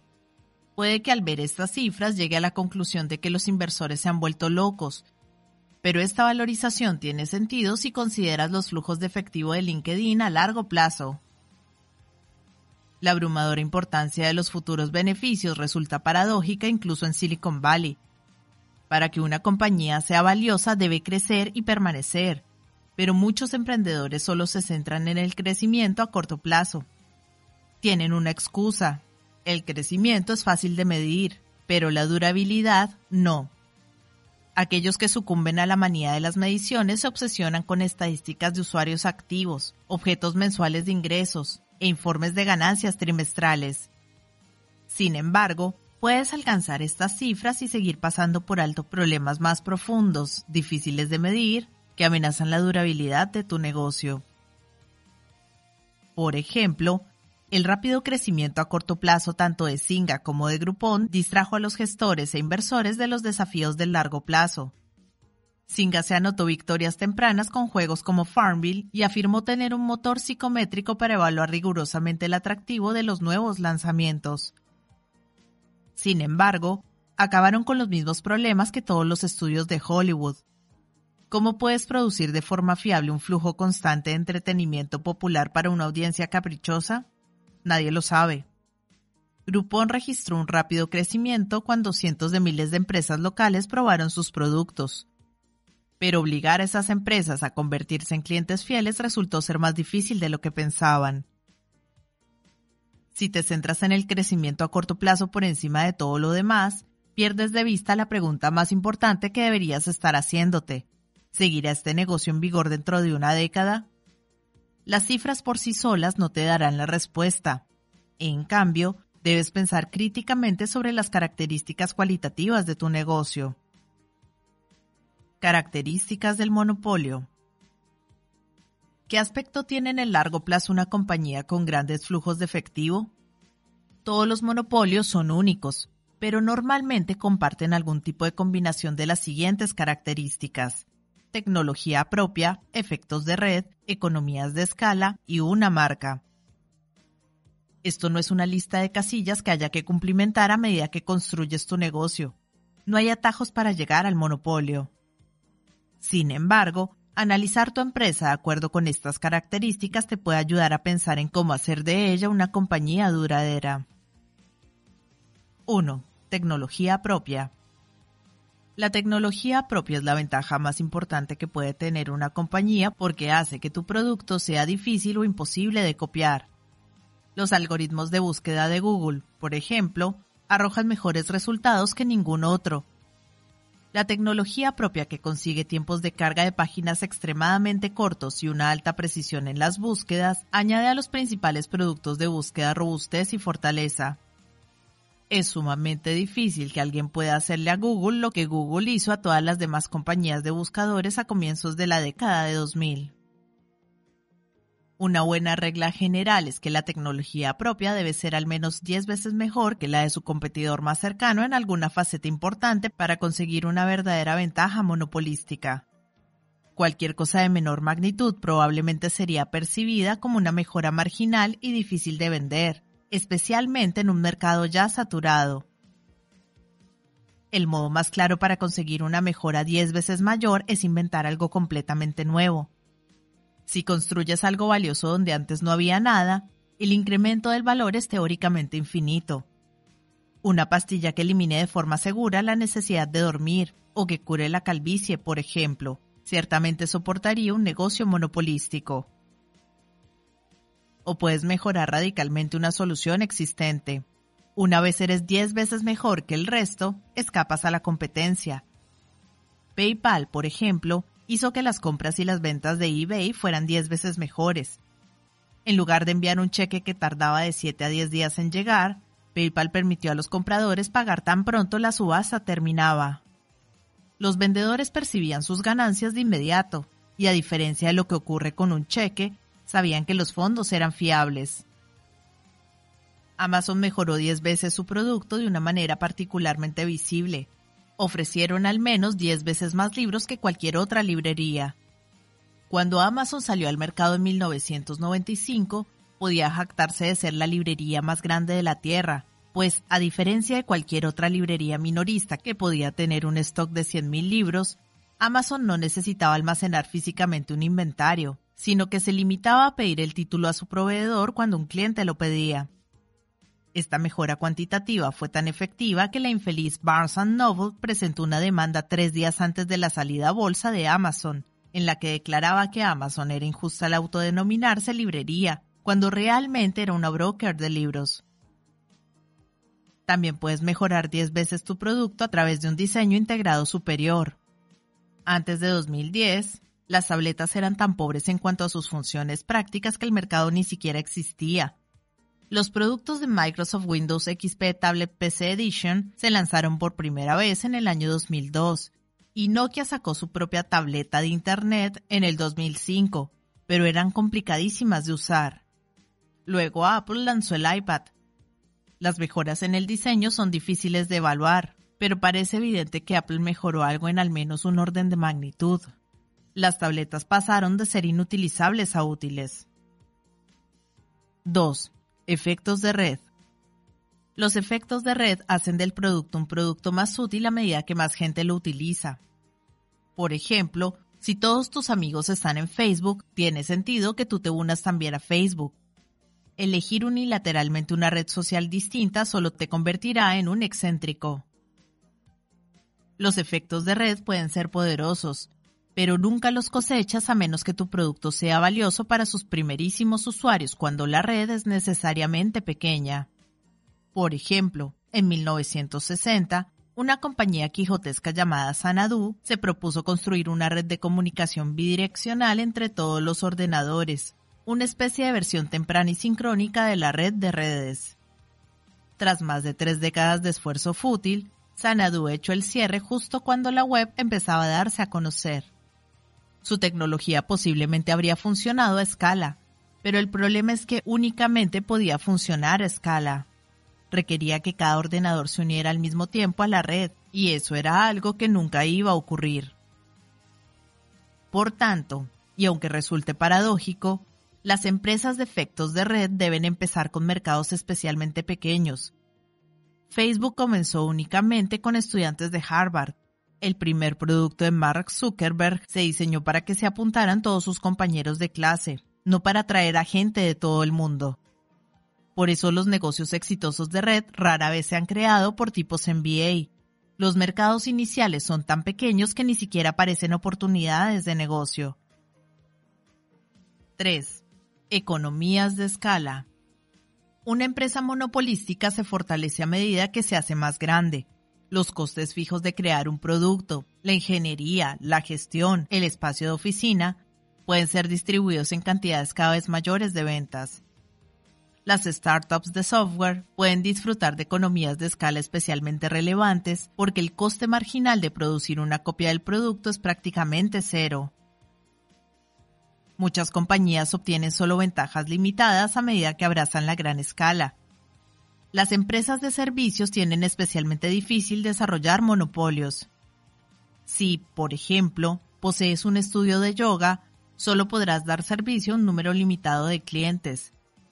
Puedes contratar a más instructores y expandirte a nuevas localizaciones, pero tus márgenes seguirán siendo bastante bajos y nunca alcanzarás el punto donde un grupo de gente con talento pueda ofrecer algo de valor a millones de clientes aislados, como pueden hacer los ingenieros de software.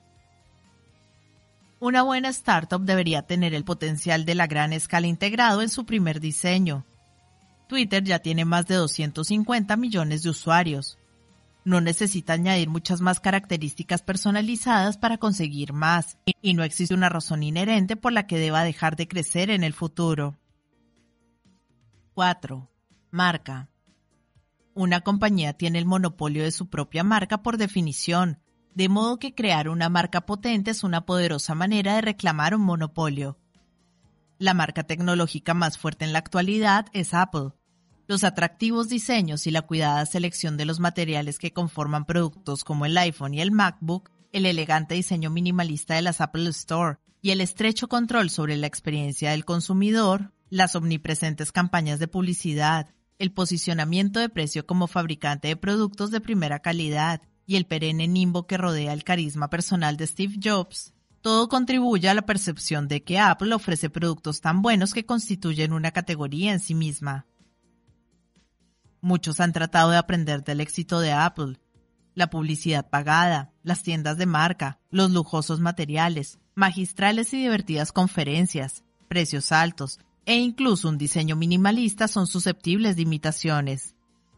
Pero estas técnicas para pulir la superficie no funcionan sin una potente sustancia subyacente.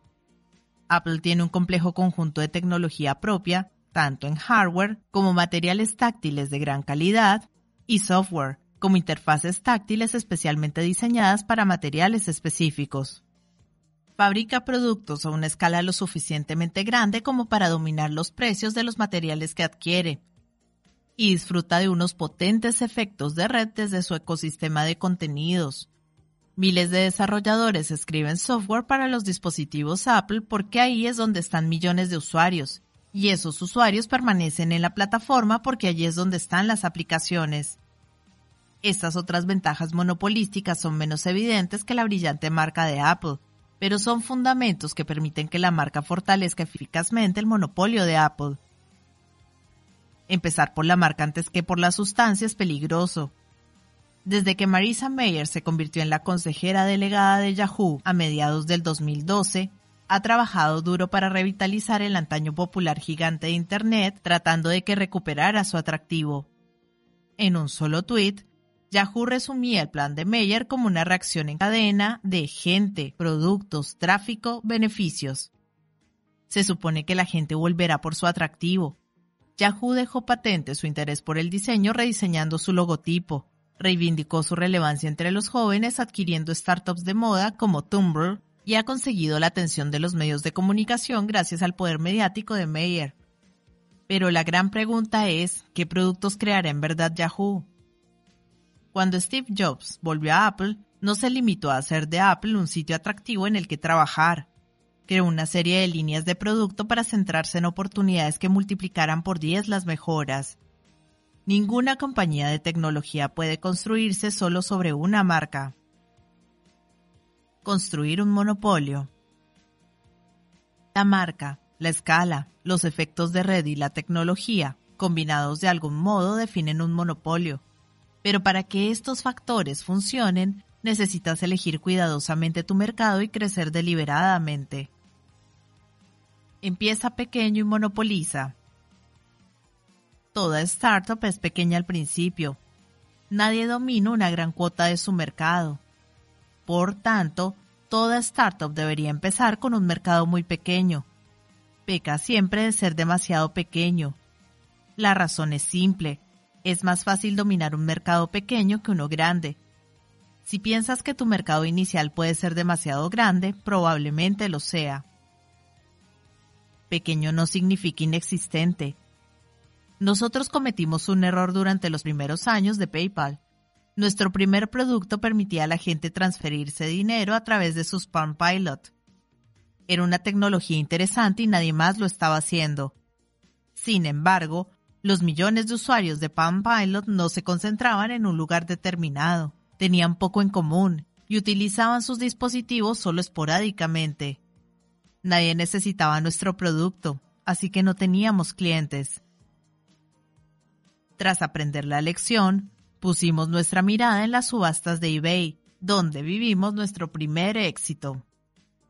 A finales de 1999, eBay tenía unos pocos miles de usuarios power sellers, y solo tras tres meses de dedicado esfuerzo, dábamos servicio al 25% de estos, fue mucho más fácil llegar a unos cuantos de miles de personas que realmente necesitaban nuestro producto que intentar competir por la atención de millones de individuos desperdigados. El mercado objetivo perfecto para una startup es un pequeño grupo homogéneo de personas abastecidas por pocos o ningún competidor. Todo gran mercado es una mala elección, y un gran mercado ya abastecido por compañías de la competencia es todavía peor.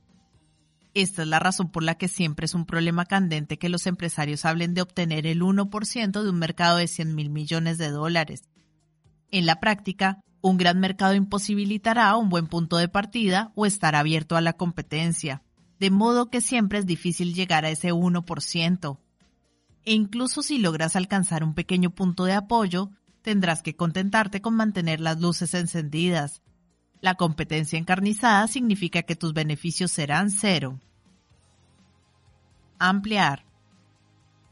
Cuando hayas creado y dominado un mercado de nicho, deberás comenzar a expandirte gradualmente en mercados relacionados y ligeramente más amplios.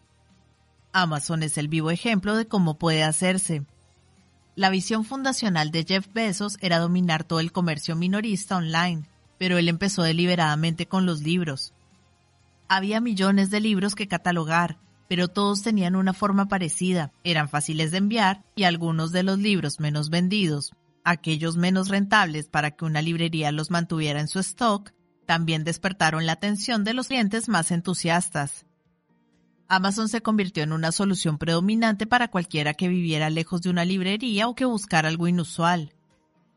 Amazon entonces tenía dos opciones, ampliar el número de personas que leían libros o expandirse a mercados adyacentes, eligieron la segunda opción, empezando por los mercados más similares, CD, videos y software. Amazon continuó añadiendo gradualmente categorías hasta convertirse en la tienda del mundo. El propio nombre encapsulaba de forma brillante la estrategia de ampliación de la compañía. La biodiversidad de la selva amazónica reflejaba la primera meta de Amazon de catalogar todos los libros del mundo, y ahora se aplica a todas las cosas del mundo, de todas las épocas eBay también empezó dominando pequeños mercados de nicho. Cuando lanzó su mercado de subastas en 1995, no necesitaba que todo el mundo lo adoptara de una vez. El producto funcionaba bien para grupos con intereses especiales, como los obsesos de Beanie Baby. Una vez monopolizó el comercio de Beanie Baby, eBay no dio el salto al mercado de coches deportivos o de excedentes industriales, Continuó abasteciendo aficionados de poca monta hasta que se convirtió en el mercado más fiable para el comercio entre personas online independientemente del producto. A veces existen obstáculos ocultos que nos impiden crecer, una lección que eBay ha aprendido en los últimos años. Como todos los mercados, el mercado de subastas se prestó un monopolio natural porque los compradores acuden allí donde están los vendedores y viceversa. Pero eBay descubrió que el modelo de subastas funciona mejor para productos singulares como monedas o sellos. Funciona peor para productos básicos. La gente no quiere presentar ofertas por lápices o Kleenex, prefiere comprar este tipo de productos en Amazon. eBay es con todo un valioso monopolio, solo que es más pequeño de lo que la gente esperaba en 2004. Secuenciar mercados correctamente es algo subestimado y hace falta disciplina para expandirse gradualmente. Las compañías más exitosas hacen de la progresión, primero dominar un nicho específico y luego escalar mercados adyacentes, una parte clave de su narrativa fundacional. No seas disruptivo. Silicon Valley se ha obsesionado con la disrupción.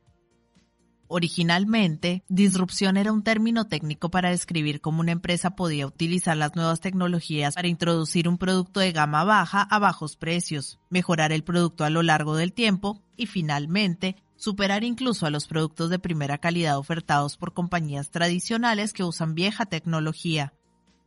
Esto es básicamente lo que pasó cuando la irrupción de los ordenadores personales alteró el mercado de los ordenadores centrales. Al principio, los PC parecían irrelevantes, luego se adueñaron del mercado. Hoy los dispositivos móviles pueden estar haciendo lo mismo con los ordenadores. Sin embargo, de un tiempo a esta parte, la disrupción se ha metamorfoseado en un término autocomplaciente para cualquier cosa presuntamente novedosa o de moda. Esta tendencia aparentemente trivial importa porque distorsiona la comprensión de un emprendedor de una manera intrínsecamente competitiva.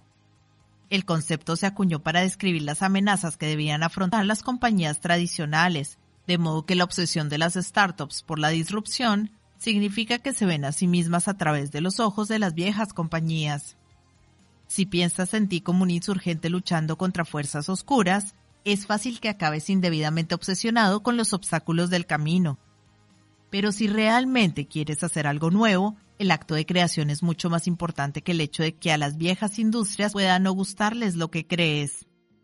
De hecho, si tu empresa puede resumirse por su oposición a compañías ya existentes, no puede ser completamente nueva y probablemente no llegará a convertirse en un monopolio.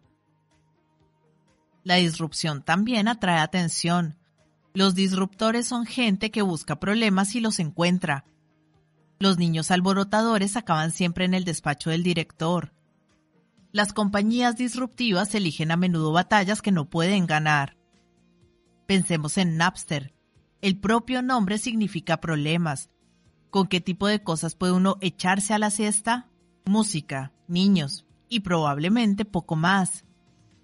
Sean Fanning y Sean Parker, los entonces adolescentes fundadores de Napster, amenazaron de un modo creíble con desbaratar la poderosa industria de la música en 1999. Al año siguiente, ocuparon la portada de la revista Time. Un año y medio después acabaron ante un tribunal de quiebras. PayPal podía considerarse una empresa disruptiva, pero nosotros no tratábamos de desafiar directamente a ningún competidor de mayor tamaño. Es cierto que quitamos algo de negocio a Visa cuando popularizamos los pagos a través de Internet. Podías usar PayPal para comprar algo online en lugar de utilizar tu tarjeta Visa para comprarlo en una tienda. Pero dado que expandimos el mercado global de pagos, dimos a Visa más trabajo del que le quitamos. La dinámica global fue netamente positiva, a diferencia de la lucha de suma negativa de Napster con la industria de la música estadounidense. Cuando diseñes un plan para expandirte a mercados adyacentes, no seas disruptivo, evita la competencia todo lo posible. Los últimos serán los primeros. Probablemente habrás oído hablar de la ventaja de ser el primero en mover la ficha. Si eres el primero en entrar en un mercado, puedes capturar una cuota significativa mientras los competidores luchan por abrirse camino. Pero mover el primero es una táctica, no una meta. Lo que realmente importa es generar flujos de efectivo en el futuro. De modo que ser el primero en mover la ficha no te hará ningún bien si alguien más aparece y te quita el sitio. Es mucho mejor ser el último, es decir, hacer el último gran desarrollo en un mercado específico y disfrutar años o incluso décadas de los beneficios del monopolio. El modo de hacerlo es dominar un pequeño nicho y expandirte a partir de ahí hacia tu ambiciosa visión a largo plazo. Al menos en este punto concreto, la empresa es como el ajedrez. El maestro José Raúl Capablanca lo expresó de un modo muy atinado. Para tener éxito debes estudiar la jugada final antes que cualquier otra cosa. 6. Tú no eres un billete de lotería. La pregunta más polémica en los negocios es si el éxito es fruto de la suerte o de la capacidad. ¿Qué dice la gente de éxito? Malcolm Gladwell, el autor de éxito que escribe sobre gente de éxito, declara en Outliers que el éxito es fruto de una amalgama de golpes de suerte y ventajas arbitrarias. Se sabe que Warren Buffett se considera a sí mismo un miembro del club de espermatozoides afortunados y un ganador de la lotería ovárica. Jeff Bezos atribuye el éxito de Amazon a una increíble alineación planetaria y bromea diciendo que fue mitad suerte, mitad buena sincronización y el resto cerebro. Bill Gates llega incluso a afirmar que tuvo suerte de nacer con ciertas capacidades, aunque no está claro si eso es realmente posible. Tal vez estos tipos están siendo estratégicamente humildes. Sin embargo, el fenómeno del espíritu emprendedor parece poner en cuestión nuestra tendencia a explicar el éxito como producto de la casualidad. Cientos de personas han empezado infinidad de negocios de millones de dólares. Unos pocos, como Steve Jobs, Jack Dorsey y Elon Musk, han creado compañías de miles de millones de dólares. Si el éxito se debiera fundamentalmente a una cuestión de suerte, este tipo de emprendedores probablemente no existiría. En enero de 2013, Jack Dorsey, fundador de Twitter y Square, tuiteó a dos millones de seguidores, el éxito nunca es accidental. La mayoría de las respuestas fueron inequívocamente negativas. Haciendo referencia al tweet, el reportero Alexis Madrigal escribió en The Atlantic que su instinto era responder. El éxito nunca es accidental, es lo que dicen todos los multimillonarios blancos. Es cierto que la gente bien posicionada lo tiene más fácil para hacer nuevas cosas, ya sea gracias a sus contactos, su riqueza o su experiencia. Pero tal vez tendemos a descartar demasiado rápido a cualquiera que afirma haber tenido éxito gracias a un plan.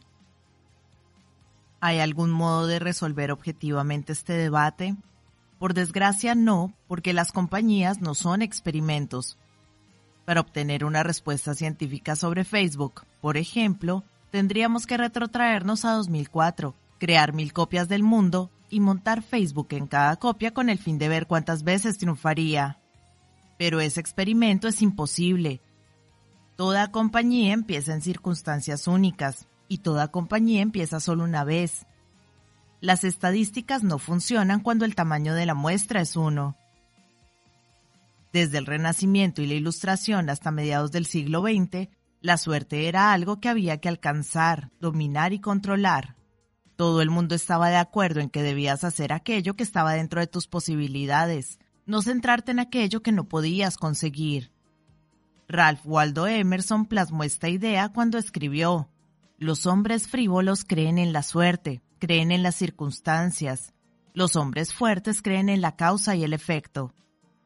En 1912, tras convertirse en el primer explorador en alcanzar el Polo Sur, Roald Amundsen escribió, La victoria espera a todo aquel que tiene todo en orden. A la suerte, la gente la llama. No es que no pensaran que la desgracia no existía, pero lo cierto es que las anteriores generaciones creían que podían construirse su propia suerte a través del trabajo duro. Si crees que tu vida es principalmente una cuestión de azar, ¿por qué leer este libro?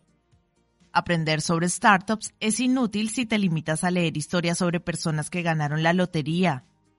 Máquinas tragaperras para dummies puede que pretenda contarte qué pata de conejo frotar o cómo saber qué máquinas son las más calientes pero no puede decirte cómo ganar. ¿Ganó Bill Gates la lotería de la inteligencia? ¿Nació Sheryl Sandberg en una cuna de oro o se metió en ella? Cuando debatimos cuestiones históricas como estas, la suerte siempre está en el pasado. Mucho más importantes son las preguntas sobre el futuro. ¿Es una cuestión de azar o de diseño? ¿Puedes controlar tu futuro? Puedes esperar que el futuro adopte una forma definida o puedes tratarlo como algo confusamente incierto. Si tratas el futuro como algo definido, tiene sentido que lo entiendas de antemano y trabajes para darle forma. Pero si esperas un futuro indefinido regido por la aleatoriedad, abandonarás la opción de tratar de dominarlo. Las actitudes indefinidas ante el futuro explican en su mayor parte lo disfuncional que es nuestro mundo de hoy el proceso triunfa sobre la distancia. Cuando la gente carece de planes concretos que llevar a cabo, utiliza reglas formales para ensamblar una cartera de varias opciones. Esto describe a los estadounidenses de la actualidad. En la escuela media se nos anima a empezar a acaparar actividades extracurriculares. En la escuela secundaria, los estudiantes ambiciosos compiten todavía más duramente para parecer omnicompetentes. Cuando un estudiante llega a la universidad, ha pasado una década preparando un currículum de una diversidad desconcertante que lo prepara para un futuro completamente desconocido. Pase lo que pase, él está preparado para nada en particular. Por el contrario, una visión definida favorece convicciones firmes. En lugar de perseguir la mediocridad polifacética y llamarla completa, una persona definida determina aquello que puede hacer mejor y luego lo hace. En lugar de trabajar incansablemente para convertirse en una persona indistinguible, se esfuerza por ser grande en algo sustantivo, para hacer un monopolio de uno. Esto no es lo que los jóvenes hacen hoy, pues todo el mundo a su alrededor ha perdido la fe en un mundo definido. Nadie entra a Stanford por destacar en una sola cosa, a menos que esa cosa tenga que ver con lanzar o atrapar una pelota de cuero. También puedes esperar que el futuro sea mejor o peor que el presente. Para los optimistas el futuro es bienvenido, los pesimistas lo temen. La combinación de estas posibilidades desencadena cuatro visiones distintas. Pesimismo indefinido. Todas las culturas tienen un mito de decadencia a partir de alguna era dorada, y casi todos los pueblos a lo largo de la historia han sido pesimistas. Todavía hoy el pesimismo domina una gran parte del mundo. Un pesimista indefinido mira hacia un futuro sombrío, pero no tiene la menor idea de qué hacer con él. Esto describe Europa desde comienzos de la década de 1970, cuando el continente sucumbió a una inadvertida deriva burocrática. Hoy toda la eurozona es una crisis a cámara lenta y nadie se hace cargo. El Banco Central Europeo, BCE, no hace nada más que improvisar. El Tesoro de Estados Unidos imprime, en Dios confiamos, en el dólar. El BCE bien podría imprimir en el euro, patea la lata cuando se te cruce en el camino. Los europeos solo reaccionan ante algo cuando acontece y esperan que las cosas no vayan a peor. El pesimista indefinido no puede saber si el declive inevitable será rápido o lento, catastrófico o gradual. Lo único que puede hacer es esperar a que acontezca, y entre tanto, se dedica a comer, beber y a estar contento. De ahí la famosa manía europea de las vacaciones. Pesimismo definido.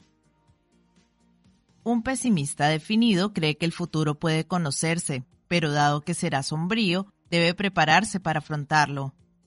Tal vez sorprenda que China sea posiblemente el país más definidamente pesimista del mundo en la actualidad. Cuando los estadounidenses ven cómo la economía china crece a un ritmo vertiginoso, un 10% anual desde el año 2000, imaginan un país seguro de sí mismo dominando su futuro. Pero eso se debe a que los estadounidenses siguen siendo optimistas y proyectan en China su optimismo. Desde el punto de vista de China, el crecimiento económico no puede llegar lo suficientemente rápido. Cualquier otro país teme que China vaya a dominar el mundo. China es el único país que teme que no conseguirlo. China puede crecer tan rápido únicamente porque su punto de partida es muy bajo. El modo más fácil que China tiene de crecer es copiar incansablemente lo que ya ha funcionado en Occidente. Y eso es en concreto lo que está haciendo ejecutar planes definidos quemando cada vez más carbón para construir más fábricas y rascacielos, Pero con una enorme población impulsando el alza del precio de los recursos, no hay forma humana de que el nivel de vida chino pueda alcanzar los niveles de los países más ricos y los chinos lo saben. Por este motivo, los líderes chinos están obsesionados con el modo en que las cosas amenazan con ponerse peor. Todo líder chino adulto ha sufrido hambrunas de niño, de modo que cuando el buró político mira hacia el futuro, no contempla el desastre como una abstracción. El pueblo chino también sabe que el invierno se acerca. Los extranjeros están fascinados con las grandes fortunas que se están generando dentro de China, pero prestan menos atención a los chinos ricos que intentan por todos los medios sacar su dinero del país. Los chinos más pobres se limitan a ahorrar todo lo que pueden con la esperanza de poder mantenerse. Las categorías sociales en China se toman el futuro muy en serio. Optimismo definido. Para un optimista definido, el futuro siempre será mejor que el presente si lo planea y lo trabaja para hacerlo mejor. Desde el siglo XVII hasta las décadas de 1950 y 1960, los optimistas definidos lideraban el mundo occidental. Científicos, ingenieros, doctores y empresarios construyeron un mundo más rico, más saludable y más duradero de lo que nadie había podido imaginar. Karl Marx y Friedrich Engels lo vieron claramente. La burguesía del siglo XIX ha creado fuerzas productivas más abundantes y más grandiosas que todas las generaciones pasadas juntas. El sometimiento de las fuerzas de la naturaleza, el empleo de las máquinas, la aplicación de la química a la industria y a la agricultura, la navegación de vapor, el ferrocarril, el telégrafo eléctrico, la asimilación para el cultivo de continentes enteros, la apertura de los ríos a la navegación, poblaciones enteras surgiendo como por ensalmo del fondo de la tierra. ¿Cuál de los siglos pasados pudo sospechar siquiera que semejantes fuerzas productivas dominasen en el seno del trabajo social? Los inventores y visionarios de cada generación superaron a sus predecesores. En 1843, el público de Londres fue invitado a hacer su primera travesía bajo el río Támesis a través de un nuevo túnel. En 1869, el canal de Suez salvó al tráfico marítimo euroasiático de tener que rodear el Cabo de Buena Esperanza. En 1914, el canal de Panamá cortó la ruta del Atlántico al Pacífico. Incluso la Gran Depresión no consiguió impedir el incesante progreso de Estados Unidos, que siempre ha sido el hogar para los optimistas definidos más visionarios del mundo. La construcción del Empire State Building se inició en 1929 y se terminó en 1931. El Golden Gate Bridge se comenzó en 1933 y se terminó en 1937. El proyecto Manhattan se inició en 1941 y en 1945 ya había producido la primera bomba nuclear los estadounidenses continuaron remodelando el rostro del mundo en tiempos de paz. El sistema interestatal de carreteras empezó a construir en 1956 y los primeros 32.000 kilómetros estaban abiertos al tráfico en 1965. La planificación definida fue incluso más allá de la superficie de este planeta. El programa Apolo de la NASA se inició en 1961 y puso a 12 hombres en la Luna antes de su finalización en 1972. Los planes audaces no estaban solo reservados para líderes políticos o científicos del gobierno. A finales de la década de 1940, un californiano llamado John Rever se dispuso a reinventar la geografía de toda la bahía de San Francisco. Rever era profesor, un productor de teatro amateur y un ingeniero autodidacta sin dejarse amedrentar por su falta de credenciales, propuso públicamente la construcción de dos grandes represas en la bahía, construir enormes lagos de agua potable que también sirvieran para regar, y reclamar 8.000 hectáreas para el desarrollo. Pese a que no tenía ninguna autoridad personal, la gente se tomó en serio el plan Rever. Fue aprobado por los consejos editoriales de todos los periódicos de California, el Congreso de Estados Unidos celebró audiencias sobre su viabilidad. El Cuerpo de Ingenieros del Ejército incluso llegó a construir un modelo de la bahía a escala que ocupa media hectárea en un cavernoso almacén de Sausalito. Estas pruebas revelaron deficiencias técnicas por lo que el plan no se ejecutó. Pero actualmente, ¿se tomaría alguien en serio una visión como esa? En la década de 1950, la gente acogía de buen grado los grandes planes y preguntaban cómo podía funcionar. Hoy un gran plan desarrollado por un profesor se consideraría una locura, y la visión de largo alcance procedente de una persona más poderosa se vería, a todas luces, presuntuosa. Todavía se puede visitar el modelo de la bahía en aquel almacén de Sausalito, pero hoy es solo una atracción turística. Los grandes planes para el futuro se han convertido en curiosidades arcaicas. Optimismo indefinido. Tras una breve fase pesimista en la década de 1970, el optimismo indefinido viene dominando el pensamiento estadounidense desde 1982, cuando se inició un duradero mercado alcista y las finanzas eclipsaron a la ingeniería como un modo de abordar el futuro. Para un optimista indefinido, el futuro será mejor, pero no sabe exactamente cómo, por lo que no hará ningún plan específico. Espera beneficiarse del futuro, pero no ve razón alguna para diseñarlo de un modo concreto. En lugar de trabajar durante años para construir un nuevo producto, los optimistas indefinidos reorganizan los ya inventados. Los banqueros hacen dinero reorganizando las estructuras de capital de compañías ya existentes. Los abogados resuelven disputas sobre viejos asuntos o ayudan a otra gente a estructurar sus asuntos. Los inversores de capital privado y consultores empresariales no crean nuevas empresas. Exprimen las viejas para conseguir grados adicionales de eficacia a través de incesantes optimizaciones procedimentales. No sorprende que estos campos atraigan una cifra desproporcionada de estudiantes de alto rendimiento en busca de opciones dentro de la Ivy League. ¿Qué mejor premio después de dos décadas de construcción de currículum que una supuesta carrera de élite orientada a procesos que prometen mantener las opciones abiertas? Los padres de los flamantes graduados a menudo les animan a seguir el camino establecido. La extraña historia sobre el baby boom produjo una generación de optimistas indefinidos tan acostumbrados al progreso sin esfuerzo que se sentían con derecho a él. Si habías nacido en 1945, 1950 o en 1955, las cosas iban mejor cada año durante los primeros 18 años de tu vida, y eso en nada dependía de ti. Los avances tecnológicos parecían acelerarse de manera automática, de forma que los nacidos durante el boom de natalidad crecieron con grandes expectativas pero pocos planes específicos para llevarlas a cabo. Más tarde, cuando el progreso tecnológico se estancó en la década de 1970, la creciente desigualdad en los ingresos acudió al rescate de la mayor parte de los boomers de élite. Cada año de su edad adulta continuaba siendo automáticamente mejor para los ricos y triunfadores. El resto de su generación se quedó atrás, pero los acaudalados boomers que hoy moldean la opinión pública no ven ningún motivo para cuestionar su ingenuo optimismo. Dado que sus planificadas carreras habían funcionado para ellos, no podían imaginar que éstas no funcionaran tan bien para sus hijos.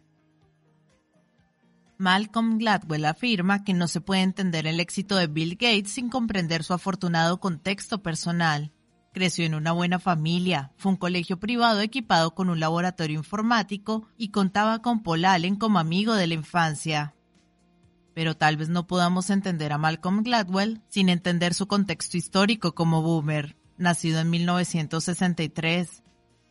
Cuando los niños fruto del baby boom crecen y escriben libros para explicar por qué otros individuos han triunfado, apuntan al poder del particular contexto individual como algo meramente casual.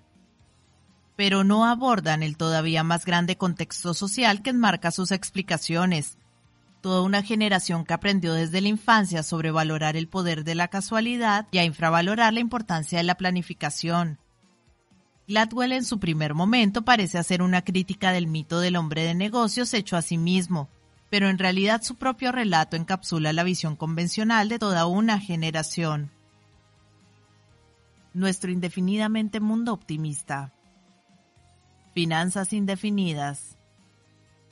Mientras que un futuro definidamente optimista necesitaría ingenieros para diseñar ciudades bajo el agua y asentamientos bajo el espacio, un futuro indefinidamente optimista necesita más que banqueros y abogados. Las finanzas personifican el pensamiento indefinido porque constituyen el único modo de hacer dinero cuando no tienes ni idea de cómo crear riqueza. Si no se matriculan en derecho, los brillantes graduados universitarios van directo a Wall Street precisamente porque carecen de un plan real para sus carreras. Y una vez llegan a Goldman, descubren que incluso dentro de las propias finanzas todo es indefinido.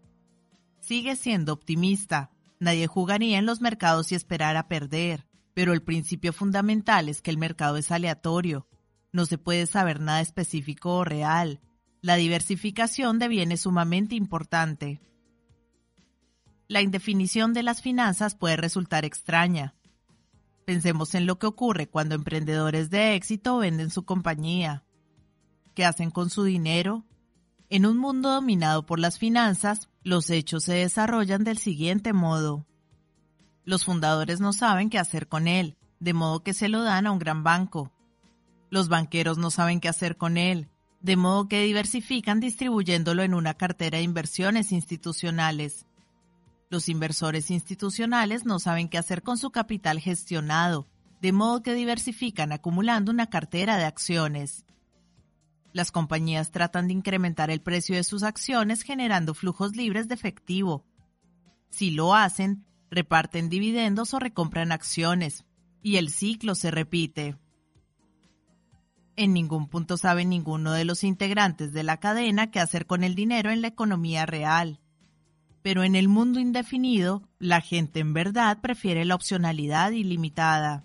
El dinero es más valioso que cualquier cosa que puedas hacer con él. Solo en un futuro definido el dinero constituye un medio para un fin, no el fin en sí mismo. Política indefinida. Los políticos siempre han sido oficialmente responsables ante el público en época de elecciones, pero hoy están en sintonía con lo que el público piensa en cada momento. Los sondeos actuales de voto permiten a los políticos adaptar su imagen para que coincida exactamente con la opinión pública preexistente así que la mayoría lo hace. Las predicciones electorales de Nate Silver son notablemente precisas, pero lo que es aún más destacable es la enorme importancia que se les otorga cada cuatro años. Hoy estamos más fascinados por las predicciones estadísticas de lo que será el país a dos semanas vista que por las predicciones visionarias de lo que será en 10 o 20 años. Y no es solo el proceso electoral, el propio carácter del gobierno también se ha convertido en indefinido. El gobierno solía ser capaz de coordinar complejas soluciones a problemas como el armamento atómico y la exploración lunar. Pero hoy, tras 40 años de fluencia indefinida, el gobierno ofrece fundamentalmente inseguridad. Nuestras soluciones a los grandes problemas son la atención médica, la seguridad social y una vertiginosa variedad de programas de inversión pública. No es de extrañar que el gasto en prestaciones sociales lleve eclipsando sistemáticamente el gasto discrecional desde 1975. Para incrementar el gasto discrecional necesitaríamos planes definidos para resolver problemas concretos. Pero de acuerdo con la lógica indefinida del gasto en prestaciones sociales, podemos hacer mejor las cosas limitándonos a firmar más cheques. Filosofía indefinida podemos observar el giro hacia la actitud indefinida no solo en la política, sino también en los filósofos políticos, cuyas ideas sustentan tanto la izquierda como la derecha. La filosofía del mundo antiguo era pesimista. Platón, Aristóteles, Epicuro y Lucrecio aceptaron todos los rigurosos límites del potencial humano. La única pregunta era cómo hacer frente de la mejor manera posible a nuestro trágico destino. Los filósofos modernos han sido en su mayoría optimistas. Desde Herbert Spencer en la derecha, a Hegel en el centro y Marx en la izquierda. El siglo XIX compartió la creencia en el progreso. Recuerden el encomio de Marx y Engels a los triunfos del capitalismo descrito en páginas anteriores. Estos pensadores esperaban avances materiales que fundamentalmente cambiarían la vida humana mejor. Eran optimistas definidos. A finales del siglo XX, las filosofías indefinidas pasaron a un primer plano. Los dos pensadores políticos dominantes, John Rawls y Robert Nozick, suelen ser vistos como contrarios.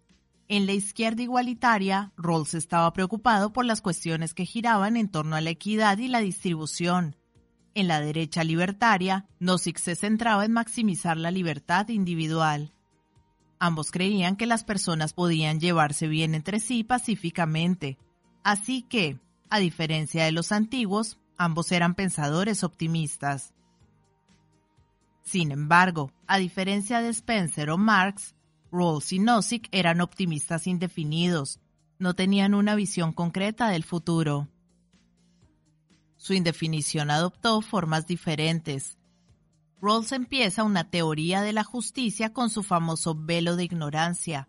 El razonamiento político justo se supone imposible para cualquiera con un conocimiento del mundo tal y como éste existe de forma concreta. En lugar de intentar cambiar nuestro mundo real de personas únicas y tecnologías reales, Rawls fantaseaba con una sociedad intrínsecamente estable, con grandes dosis de ecuanimidad pero poco dinamismo. Nozick se opuso al concepto estructurado de justicia. Para Nozick, debe permitirse todo intercambio voluntario, y ninguna estructura social puede ser lo suficientemente noble como para justificar el mantenimiento de la coacción. No tenía más ideas concretas que Rawls sobre la buena sociedad. Ambos se enfocaban en el proceso. Hoy exageramos las diferencias entre el igualitarismo liberal de la izquierda y el individualismo libertario, porque casi todo el mundo comparte su común actitud indefinida. También en la filosofía, la política y la empresa, Discutir sobre el proceso se ha convertido en un medio para aplazar interminablemente el hecho de hacer planes concretos encaminados a un futuro mejor. Vida indefinida. Nuestros antepasados buscaban entender y alargar la esperanza de vida humana. En el siglo XVI, los conquistadores batían las junglas de Florida en busca de la fuente de la juventud. Francis Bacon escribió que la prolongación de la vida debía ser considerada una rama propia de la medicina, la más noble. En la década de 1660, Robert Boyle incluyó el alargamiento de la vida, junto con la recuperación de la juventud, en su famosa lista de deseos para el futuro de la ciencia. Ya sea a través de la exploración geográfica o de la investigación de laboratorio, las mentes más brillantes del Renacimiento pensaban en la muerte como algo que había que derrotar. Algunos insumisos murieron en acción. Bacon pilló una neumonía y murió en 1626 mientras experimentaba para ver si podía prolongar la vida de un pollo congelándolo en la nieve. Todavía no hemos descubierto los secretos de la vida, pero las aseguradoras y los estadísticos del siglo XIX revelaron con éxito un secreto sobre la muerte que todavía rige nuestro pensamiento actual. Descubrieron cómo reducirla a una probabilidad matemática. Las tablas de mortalidad nos dicen nuestras probabilidades de morir en un año determinado, algo que las generaciones anteriores no sabían. Sin embargo, a cambio de mejores contratos de seguros, parecemos haber claudicado en la búsqueda de los secretos sobre la longevidad. El conocimiento sistemático del rango actual de esperanza de vida humana ha hecho que ese rango parezca natural. Hoy, nuestra sociedad está impregnada por la doble idea de que la muerte es inevitable y aleatoria. Entre tanto, actitudes probabilísticas han aparecido para dar forma a la agenda de la propia biología, en 1928, el científico escocés Alexander Fleming descubrió que un misterioso hongo antibacteriano había crecido en una placa de Petri que había olvidado tapar en su laboratorio. Descubrió la penicilina por accidente. Los científicos han tratado de aprovechar el poder del azar desde entonces. El descubrimiento moderno de drogas tiene como objetivo multiplicar un millón de veces las circunstancias casuales de Fleming. Las compañías farmacéuticas investigan a través de combinaciones aleatorias de compuestos moleculares, esperando encontrar el éxito. Sin embargo, no está funcionando tan bien como antaño. Pese a los enormes avances de los dos últimos siglos, en las décadas recientes la tecnología no ha cumplido con las expectativas de los inversores ni de los pacientes.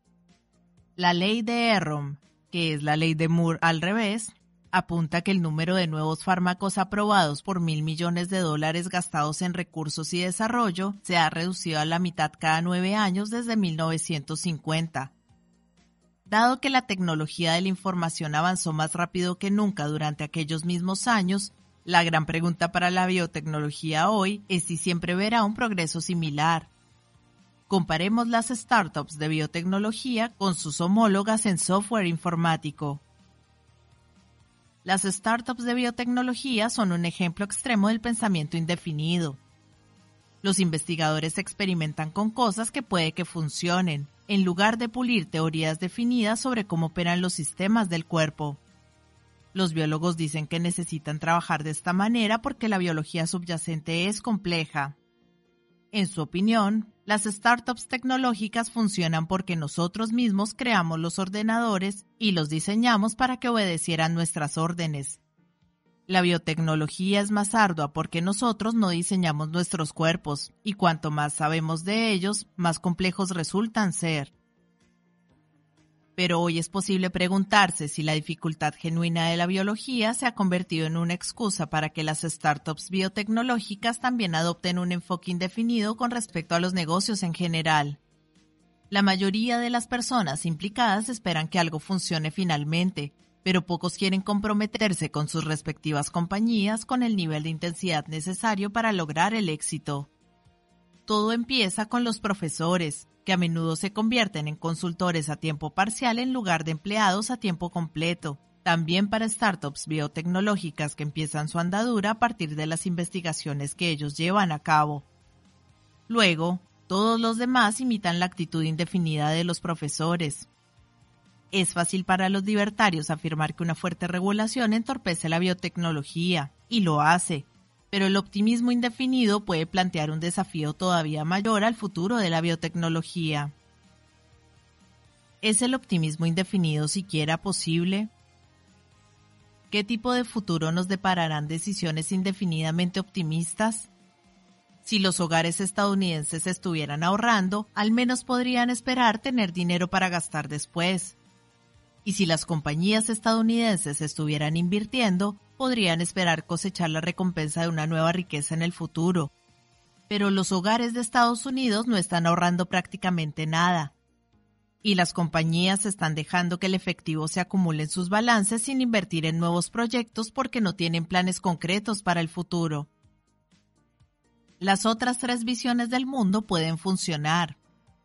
El optimismo definido funciona cuando construyes el futuro que imaginaste el pesimismo definido funciona construyendo aquello que puede ser copiado sin esperar nada nuevo. El pesimismo indefinido funciona por su carácter autorrealizable.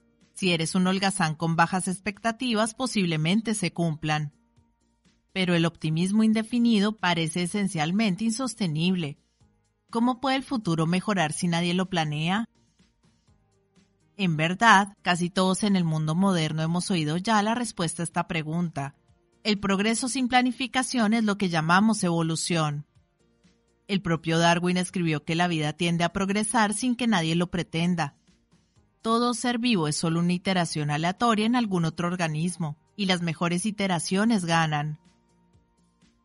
La teoría de Darwin explica el origen de los trilobites y los dinosaurios, pero ¿puede esto aplicarse a dominios tan lejanos? Así como la física de Newton no puede explicar los agujeros negros o el Big Bang, tampoco está claro que la biología darwiniana explique cómo construir una mejor sociedad o crear de la nada un nuevo negocio. Con todo, en los últimos años las metáforas darwinianas o pseudo-darwinianas se han convertido en algo habitual en el mundo empresarial. Los periodistas extrapolan la supervivencia a los mercados competitivos. De ahí los titulares como Darwinismo Digital, el darwinismo de las .com y la supervivencia de las más cliqueadas. Incluso en el tecnológico Silicon Valley, las palabras de moda hablan de una lean startup, magra y flexible, que se puede adaptar y evolucionar en un entorno continuamente cambiante. Se les dice a los futuros emprendedores que nada puede saberse de antemano. Se supone que debemos escuchar lo que los consumidores dicen que quieren, limitarnos a ser un producto mínimamente viable y repetir nuestro camino hacia el éxito. Pero la flexibilidad es una metodología, no una meta. Hacer pequeños cambios a las cosas que ya existen puede conducirte a un máximo local, pero no te ayudará a encontrar el máximo global. Puedes construir la mejor versión de una aplicación que permita a la gente pedir papel higiénico desde su iPhone, pero la iteración sin un plan audaz no te llevará del 0 al 1. Una compañía es el lugar más extraño de todos para un optimista indefinido. ¿Por qué habrías de esperar que tu propio negocio tenga éxito sin un plan para que eso suceda? El darwinismo puede ser una buena teoría en otros contextos, pero en el de las startups funciona mejor el diseño inteligente. El retorno del diseño. ¿Qué significaría priorizar el diseño sobre el azar? Hoy, el buen diseño es un imperativo estético, y todo el mundo, desde los holgazanes a los yuppies, cuida meticulosamente de su apariencia externa. Es cierto que todo emprendedor es ante todo un diseñador. Cualquiera que haya tenido en sus manos un dispositivo inteligente o un ligerísimo MacBook ha sentido el resultado de la obsesión de Steve Jobs por la perfección visual y experimental. Pero la lección más importante que Jobs nos ha dado nada tiene que ver con la estética. Lo más importante que Jobs diseñó fue su negocio. Apple imaginó y ejecutó definidos planes plurianuales para crear nuevos productos y distribuirlos de manera eficaz. Olviden los productos mínimamente viables. Desde que creó Apple en 1976, Jobs vio que podríamos cambiar el mundo a través de una cuidada planificación, y no escuchando el feedback de un grupo objetivo o copiando el éxito de los demás. La planificación a largo plazo está a menudo infravalorada en nuestro mundo indefinido y cortoplacista. Cuando se lanzó el primer iPod en octubre del 2001, los analistas de la industria no podían ver nada más que una buena aplicación para los usuarios de Macintosh que no supone ninguna diferencia para el resto del mundo. Jobs proyectó que el iPod se convertiría en el primero de toda una nueva generación de dispositivos portátiles post-C, pero el secreto era invisible para la mayoría de la gente. Un simple vistazo a la gráfica de las acciones de la compañía muestra la cosecha de este plan plurianual. El poder de la planificación explica la dificultad que existe para valorar a las compañías privadas. Cuando una gran compañía hace una oferta para adquirir una startup de éxito, casi siempre ofrece demasiado dinero o demasiado poco. Los fundadores solo venden cuando no tienen más visiones concretas para la compañía, en cuyo caso el comprador probablemente esté pagando de más. Los fundadores definidos con planes robustos no venden, lo cual significa que la oferta no era lo suficientemente alta. Cuando Yahoo se ofreció a comprar Facebook por mil millones de dólares en julio del 2006, pensé que al menos debían considerarlo, pero Mark Zuckerberg entró en la reunión del consejo y anunció, Bien chicos, esto es una mera formalidad, no debería llevarnos más de 10 minutos. Es evidente que no vamos a vender nada aquí. Mark visionó hasta dónde podía llevar a la compañía y Yahoo no. Un negocio con un buen plan definido siempre será infravalorado en un mundo en que la gente ve el futuro como algo aleatorio. Tú no eres un billete de lotería. Tenemos que encontrar el camino de vuelta a un futuro definido, y el mundo occidental no necesita más que una suerte de revolución cultural para hacerlo. ¿Por dónde empezamos? John Rawls deberá ser desplazado en los departamentos de filosofía. Malcolm Gladwell debe convencerse de cambiar sus teorías. Y los encuestadores tienen que ser expulsados de la política pero los profesores de filosofía y los Gladwells del mundo se obstinan en no decir nada sobre nuestros políticos. Es extremadamente difícil hacer cambios en esas áreas tan atestadas, incluso con cerebro y buenas intenciones. Una startup supone el mayor esfuerzo sobre el que puedes tener un dominio definido. Puedes tener el poder no solo en tu vida, sino sobre una pequeña e importante parte del mundo y empieza por rechazar la injusta tiranía del azar. Tú no eres un billete de lotería.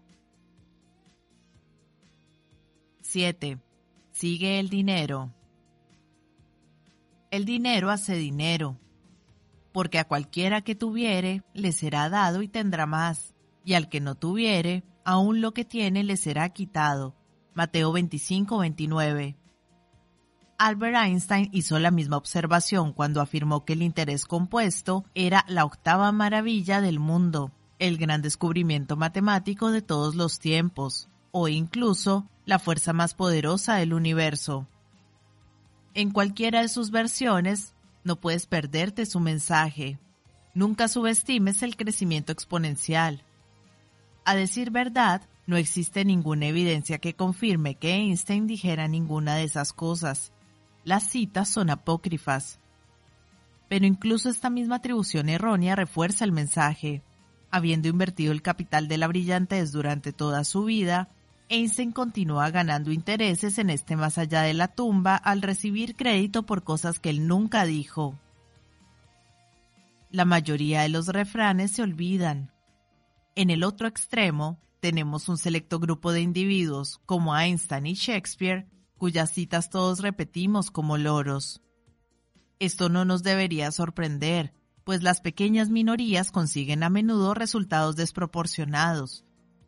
En 1906, el economista Wilfredo Pareto descubrió lo que se convertiría en el principio de Pareto, o la regla 80-20, cuando advirtió que el 20% de las personas poseían el 80% del territorio de Italia, un fenómeno que a él le pareció tan natural como el hecho de que el 20% de las vainas de su jardín produjeran el 80% de los guisantes.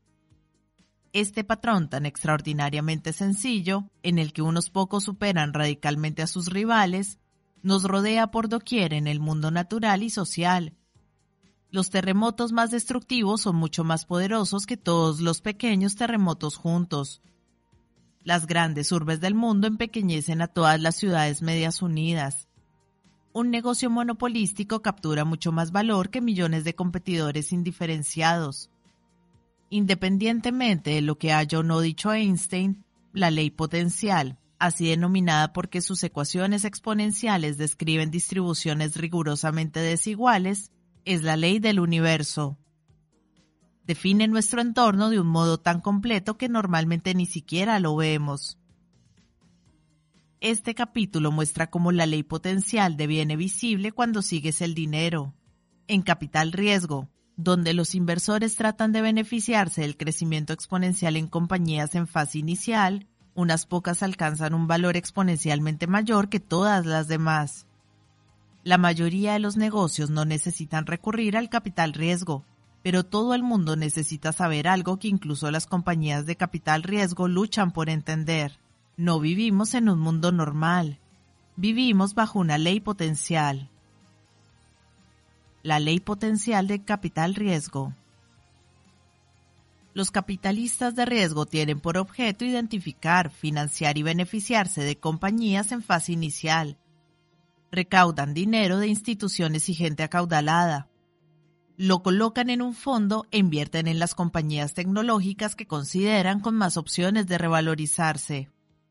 Si aciertan en su elección, se quedan con una parte de los ingresos, normalmente el 20%. Un fondo de capital riesgo hace dinero cuando las compañías que tienen su cartera devienen más valiosas y o bien salen a bolsa o son adquiridas por compañías que son más grandes.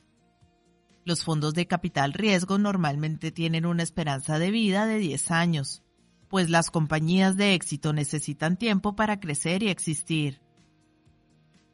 Sin embargo, la mayoría de las empresas financiadas con capital riesgo normalmente no salen a bolsa ni las compran terceros. La mayoría fracasa, por lo general al poco tiempo de empezar. Debido a esos fracasos tempranos, el fondo de capital suele perder dinero en primera instancia. Los capitalistas de riesgo esperan que el valor del fondo se incremente dramáticamente en pocos años, hasta el punto de equilibrio y más allá cuando las compañías de éxito de su cartera alcanzan periodos de crecimiento exponencial y empiezan a escalar. La gran pregunta es cuándo tendrá lugar este despegue. Para la mayoría de los fondos, la respuesta es nunca. La mayor parte de las startups fracasan y la mayor parte de los fondos fracasan con ellas. Todo capitalista de riesgo sabe que su tarea consiste en encontrar compañías que triunfen. Sin embargo, Incluso los inversores experimentados entienden este fenómeno solo de manera superficial. Saben que las compañías son diferentes, pero subestiman el grado de diferencia.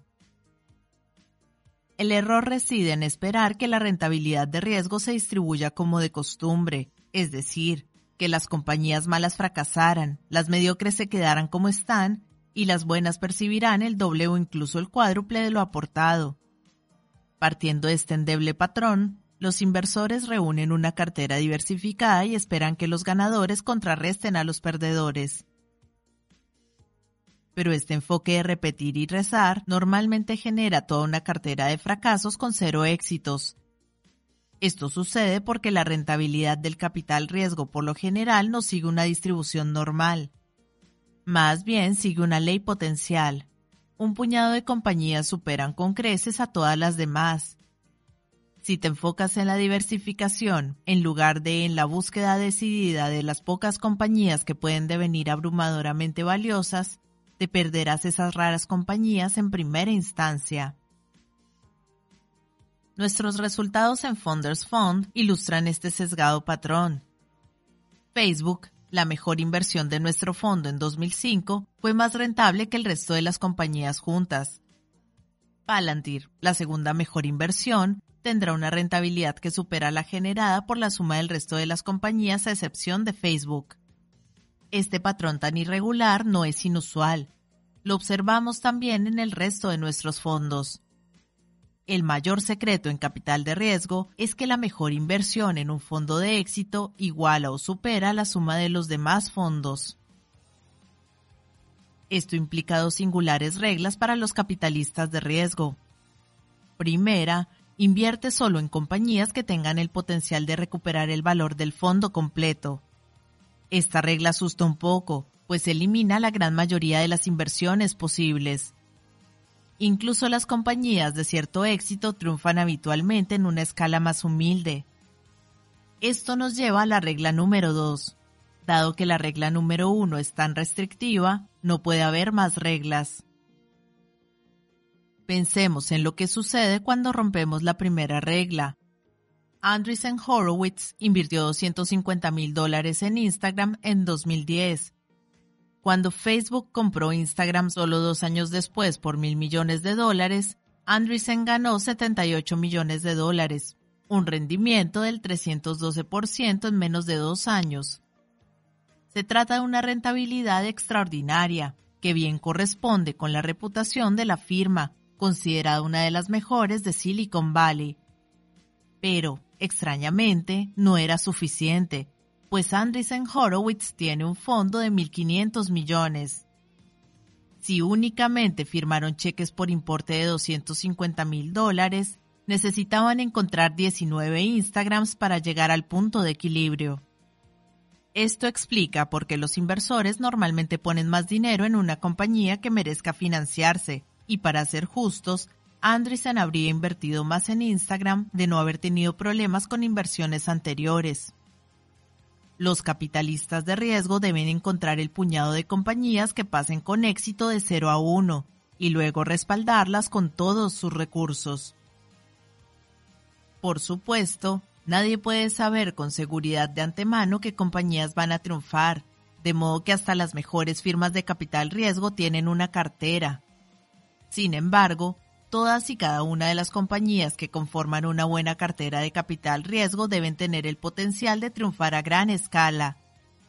En Founders Fund, metemos en cada fondo de 5 a 7 compañías y pensamos que todas y cada una de ellas pueden convertirse en un negocio multimillonario por su singularidad.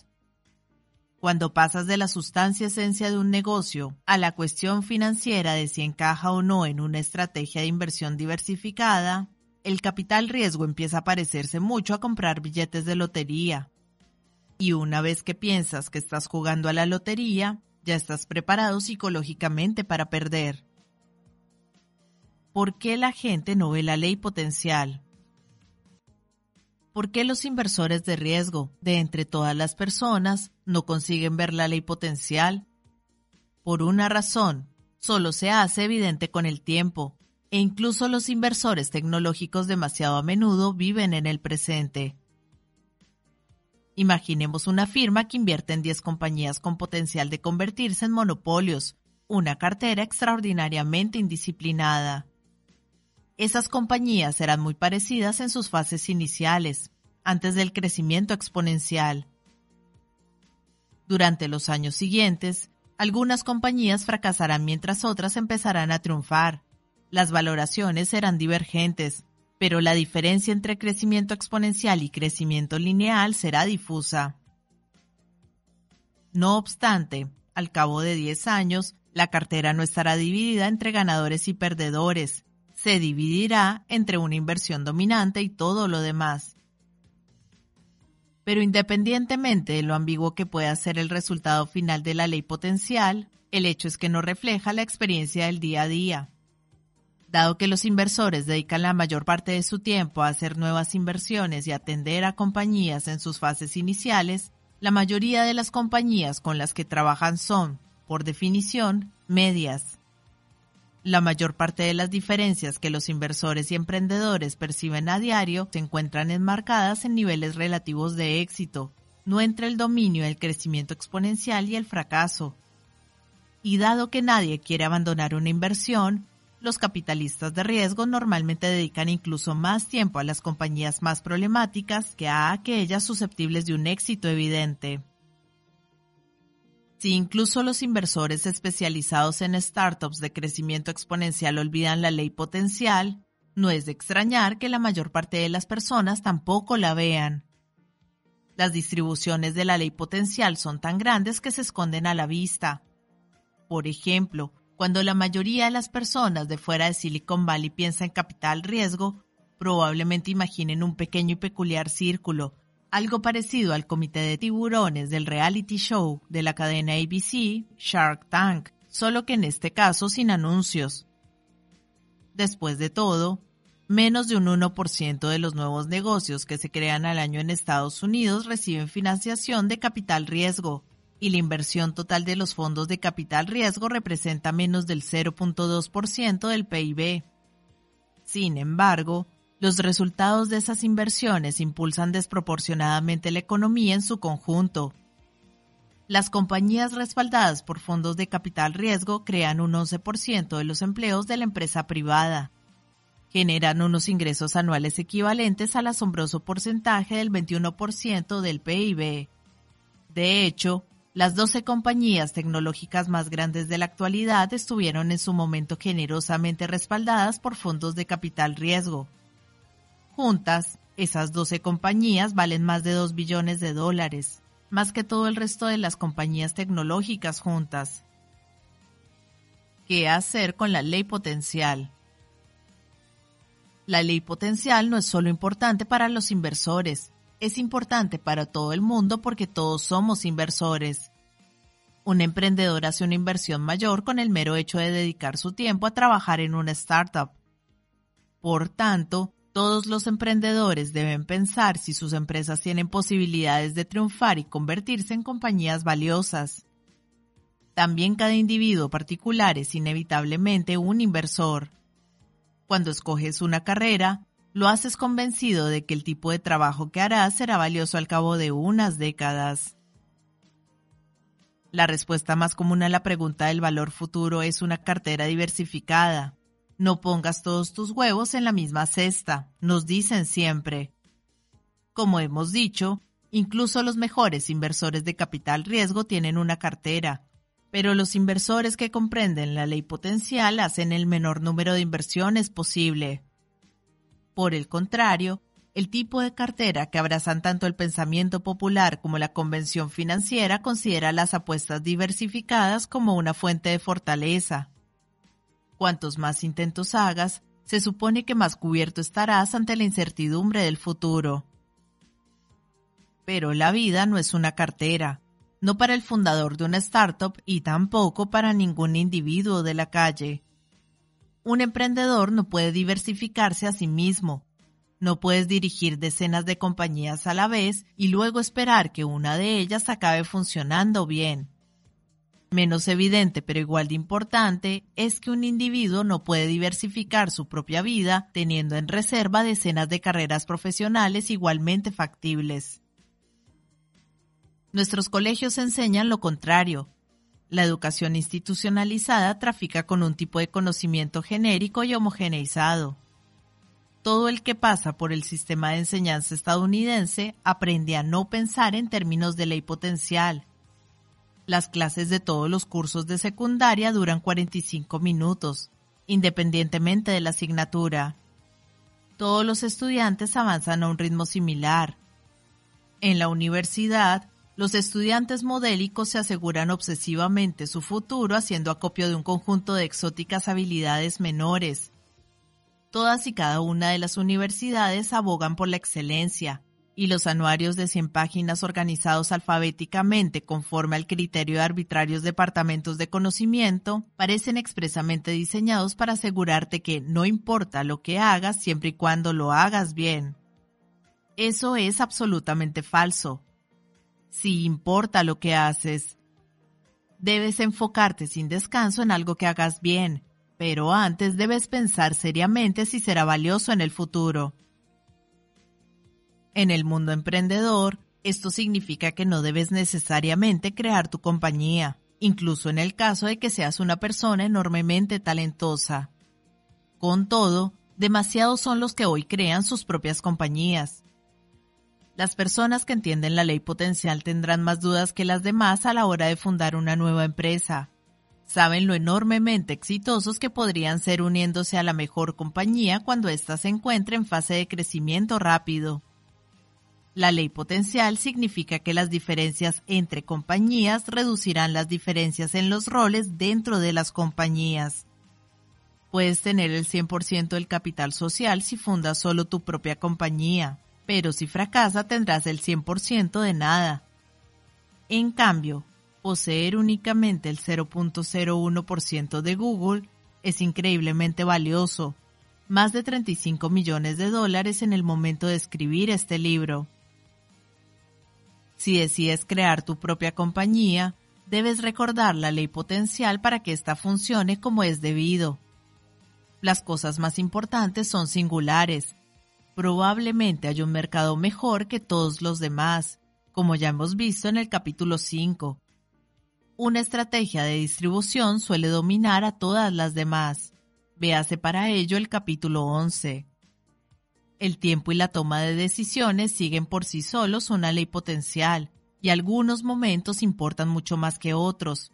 Véase el capítulo 9. Sin embargo, no puedes confiar en un mundo que niega la ley potencial para enmarcar con precisión tus decisiones por ti, de modo que lo más importante rara vez resulta evidente. Incluso puede ser secreto, pero en el mundo de la ley potencial no puedes permitirte no pensar seriamente en qué punto de la curva caerán tus acciones. 8. Secretos. Todas y cada una de las ideas más famosas y conocidas de nuestros días fueron antaño desconocidas e inesperadas. La relación matemática entre los lados del triángulo, por ejemplo, fue un secreto durante milenios. Pitágoras tuvo que devanarse los sesos para descubrirla.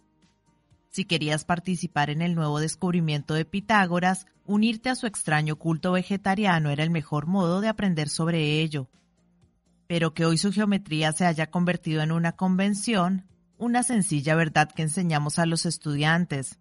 Una verdad convencional puede ser importante, es fundamental para aprender matemáticas elementales, por ejemplo. No te proporcionará ninguna ventaja. No es un secreto. Recuerda nuestra pregunta paradójica. ¿Con qué verdad importante para usted concuerdan muy pocas personas? Si ya hemos conseguido entender en todo lo posible la mayor parte del mundo natural, si todas las ideas convencionales de la actualidad ya nos resultan familiares, y si ya se ha hecho todo, entonces no hay ninguna respuesta buena. El pensamiento paradójico no tiene sentido a menos que el mundo todavía siga guardando secretos que podamos desvelar. Por supuesto, hay muchas cosas que no entendemos, pero algunas de esas cosas pueden ser imposibles de resolver misterios más que secretos.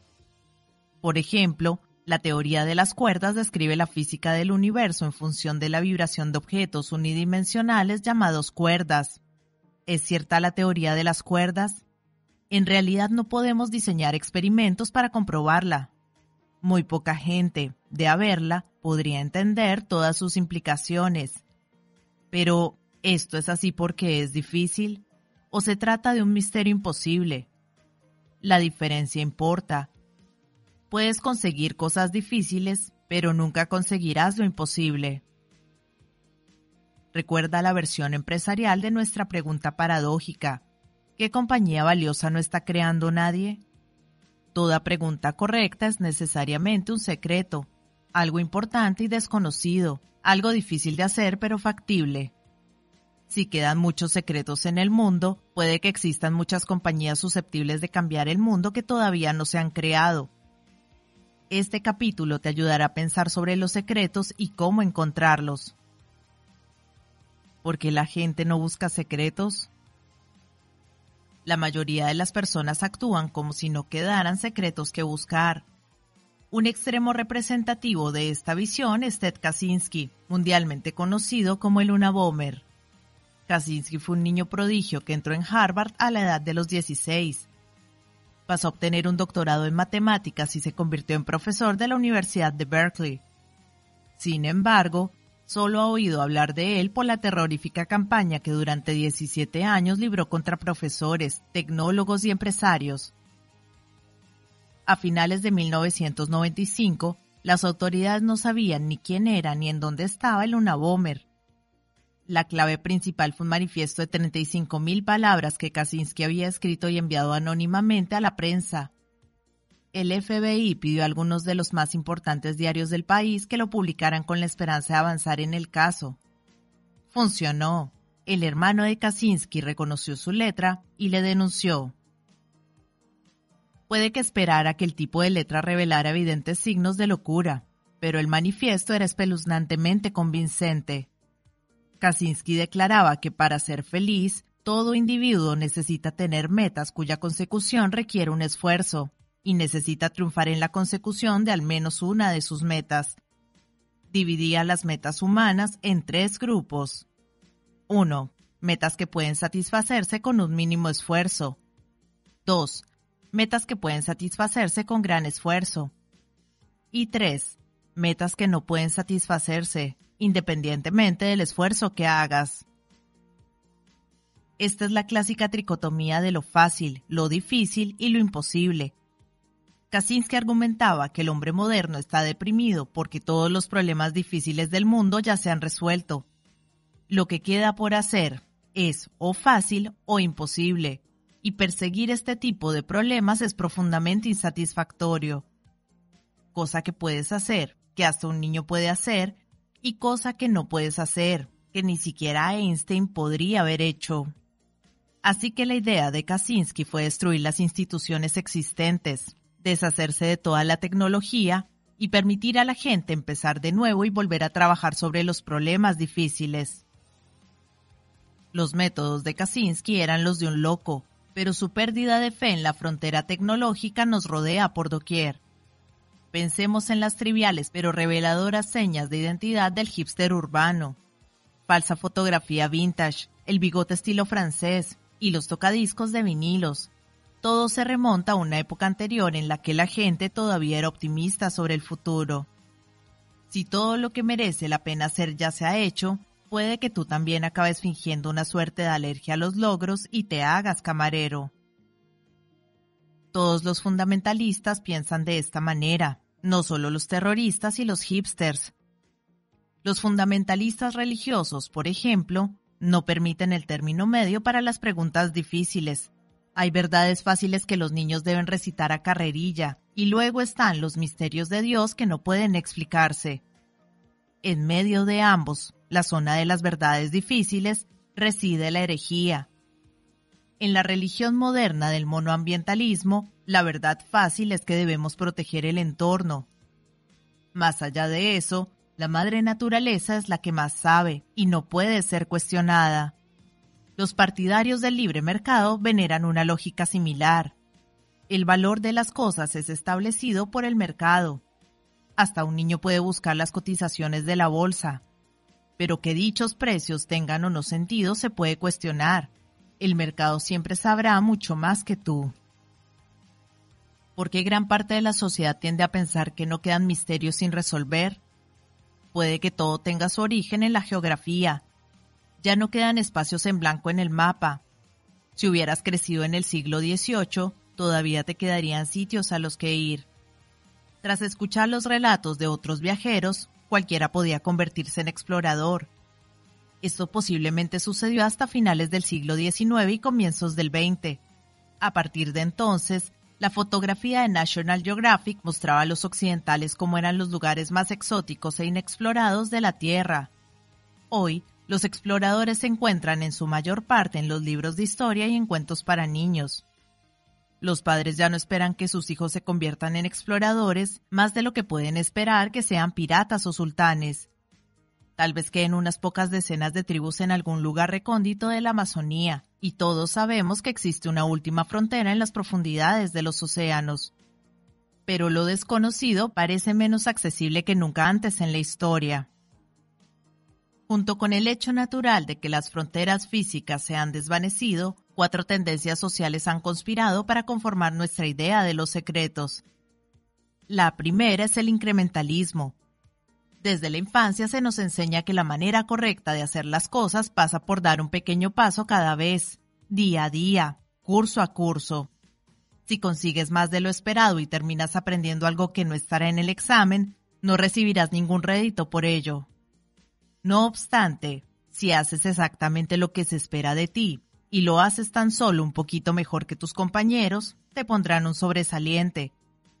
Este proceso es extrapolable a toda la vida laboral. Por eso los académicos generalmente persiguen un gran número de publicaciones triviales en lugar de nuevas fronteras. La segunda es la aversión al riesgo. La gente tiene miedo a los secretos porque teme estar equivocada. Por definición, un secreto no ha sido examinado por la sociedad convencional. Si tu meta es no cometer nunca jamás un error, no deberías buscar secretos. La perspectiva de estar solo pero en lo cierto, dedicando tu vida a algo en lo que nadie más cree, ya es dura de por sí.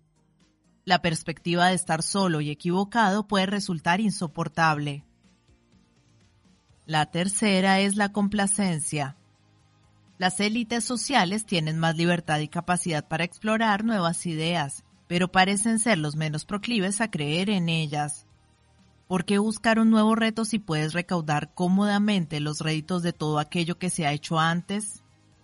Cada otoño, los decanos de las mejores escuelas de Derecho y Económicas dan la bienvenida a los nuevos alumnos con el mismo mensaje implícito. Han entrado en esta institución de élite, sus preocupaciones se han acabado, ya tienen la vida resuelta pero eso es probablemente el tipo de cosas que solo es verdad si no crees en ella. La cuarta es la lisura. A medida que avanza la globalización, la gente percibe el mundo como un mercado de carácter homogéneo y altamente competitivo. El mundo es plano.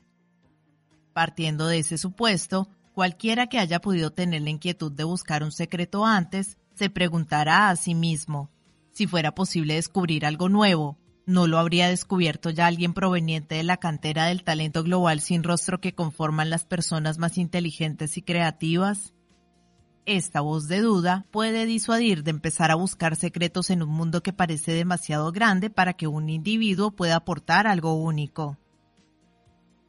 Hay un modo optimista de describir el resultado de estas tendencias. Hoy nadie puede iniciar un culto. 40 años atrás, la gente estaba más abierta a la idea de que no todo el conocimiento era ampliamente conocido. Desde el Partido Comunista a los Hare Krishna, un gran número de personas pensaron que se podían unir a alguna vanguardia iluminada que les enseñaría el camino. Muy pocos son los que se toman en serio las ideas poco ortodoxas, y la gran mayoría lo ven como un signo de progreso. Podemos alegrarnos de que en la actualidad haya menos fanatismos. Sin embargo, esto ha tenido un alto coste. Hemos renunciado a nuestra capacidad de asombro ante los secretos que quedan por descubrir. El mundo conforme a la convención. ¿Hasta qué punto ves el mundo si no crees en los secretos? El sentido común dice que debes creer que ya hemos resuelto todas las grandes cuestiones. Si las convenciones actuales son correctas, podemos permitirnos ser petulantes y complacientes. Dios está en su cielo, todo está bien en el mundo.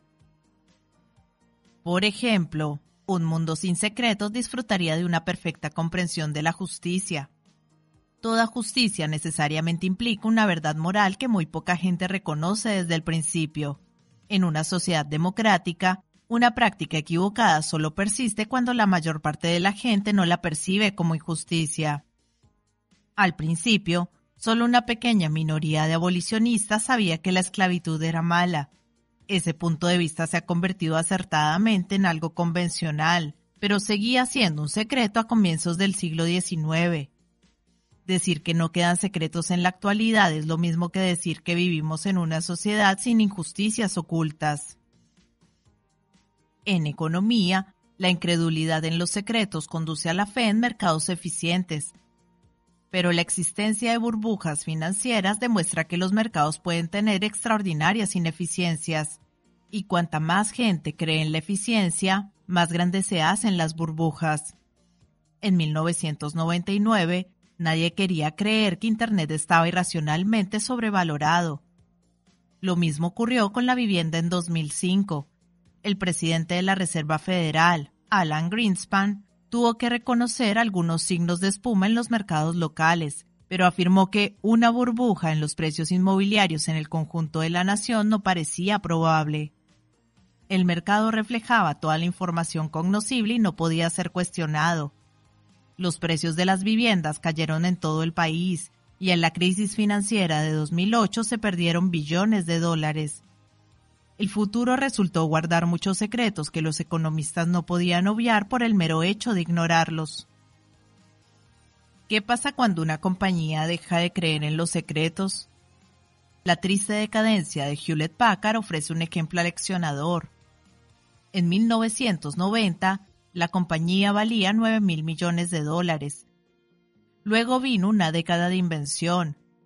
En 1991, HP lanzó la DeskJet 500C, la primera impresora asequible en color del mundo. En 1993 lanzó el Omnibook, uno de los primeros laptops superportátiles. Al año siguiente, HP lanzó la OfficeJet, el primer dispositivo todo en uno, impresora, fax, copiadora del mundo. Esta implacable expansión de productos tuvo sus frutos. A mediados de 2000, HP valía más de 135 mil millones de dólares. Pero a finales de 1999, cuando HP lanzó una nueva campaña de marca en torno al imperativo Inventa, la compañía dejó de inventar cosas. En 2001 lanzó HP Service, una glorificada tienda de consultoría y soporte. En 2002, HP se fusionó con Compaq, presumiblemente porque no sabía qué otra cosa hacer. En 2005, la capitalización bursátil de la compañía había caído hasta los 70 mil millones de dólares, prácticamente la mitad de lo que había sido tan solo cinco años antes. El consejo de HP era un microcosmos de la difusión, se dividió en dos facciones y solo a una de ellas le preocupaba la tecnología. Esa facción estaba liderada por Tom Perkins, un ingeniero que llegó a HP en 1963 para dirigir la división de investigación de la compañía petición personal de Bill Hewlett y Dave Packard. En 2005, a los 73 años, Perkins bien podía haber viajado en el tiempo desde una época pasada marcada por el optimismo, Pensaba que el Consejo debía identificar las tecnologías más prometedoras y luego hacer que HP las desarrollara. Pero la facción de Perkins perdió frente a su rival, liderada por la presidenta Patricia Dunn, una banquera de profesión. Dunn alegó que trazar un plan que contemplara las nuevas tecnologías escapaba a las competencias del Consejo. Pensó que éste debía limitarse a desempeñar el papel de un vigilante nocturno.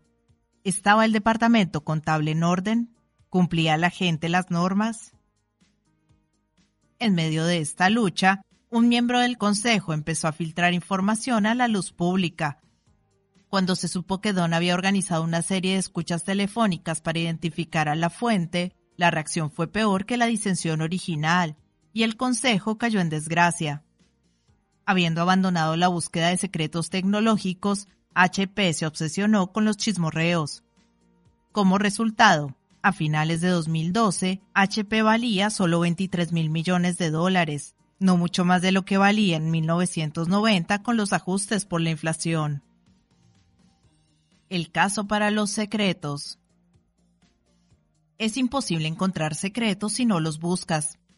Andrew Wiles lo puso de manifiesto cuando demostró el último teorema de Fermat tras 358 años de investigación infructuosa por parte de otros matemáticos, el tipo de fracaso reiterado que podía haber sugerido una tarea inherentemente imposible.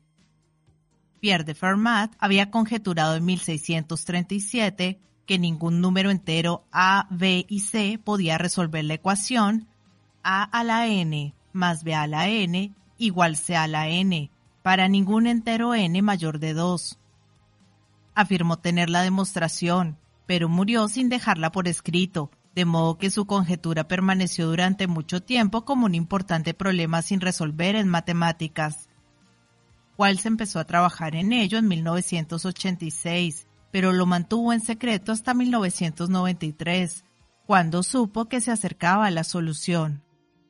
Tras nueve años de duro trabajo, Wells demostró la conjetura en 1995.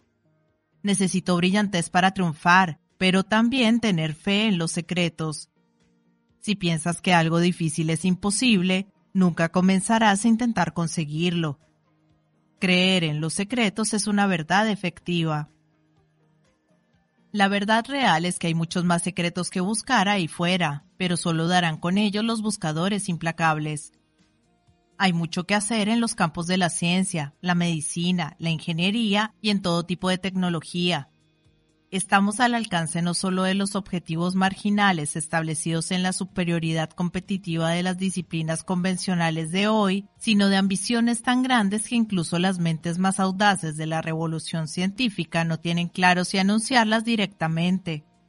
Podríamos curar el cáncer, la demencia y todas las enfermedades de la edad y del deterioro metabólico, podemos encontrar nuevos modos de generar energía que liberen al mundo del conflicto que suscitan los combustibles fósiles.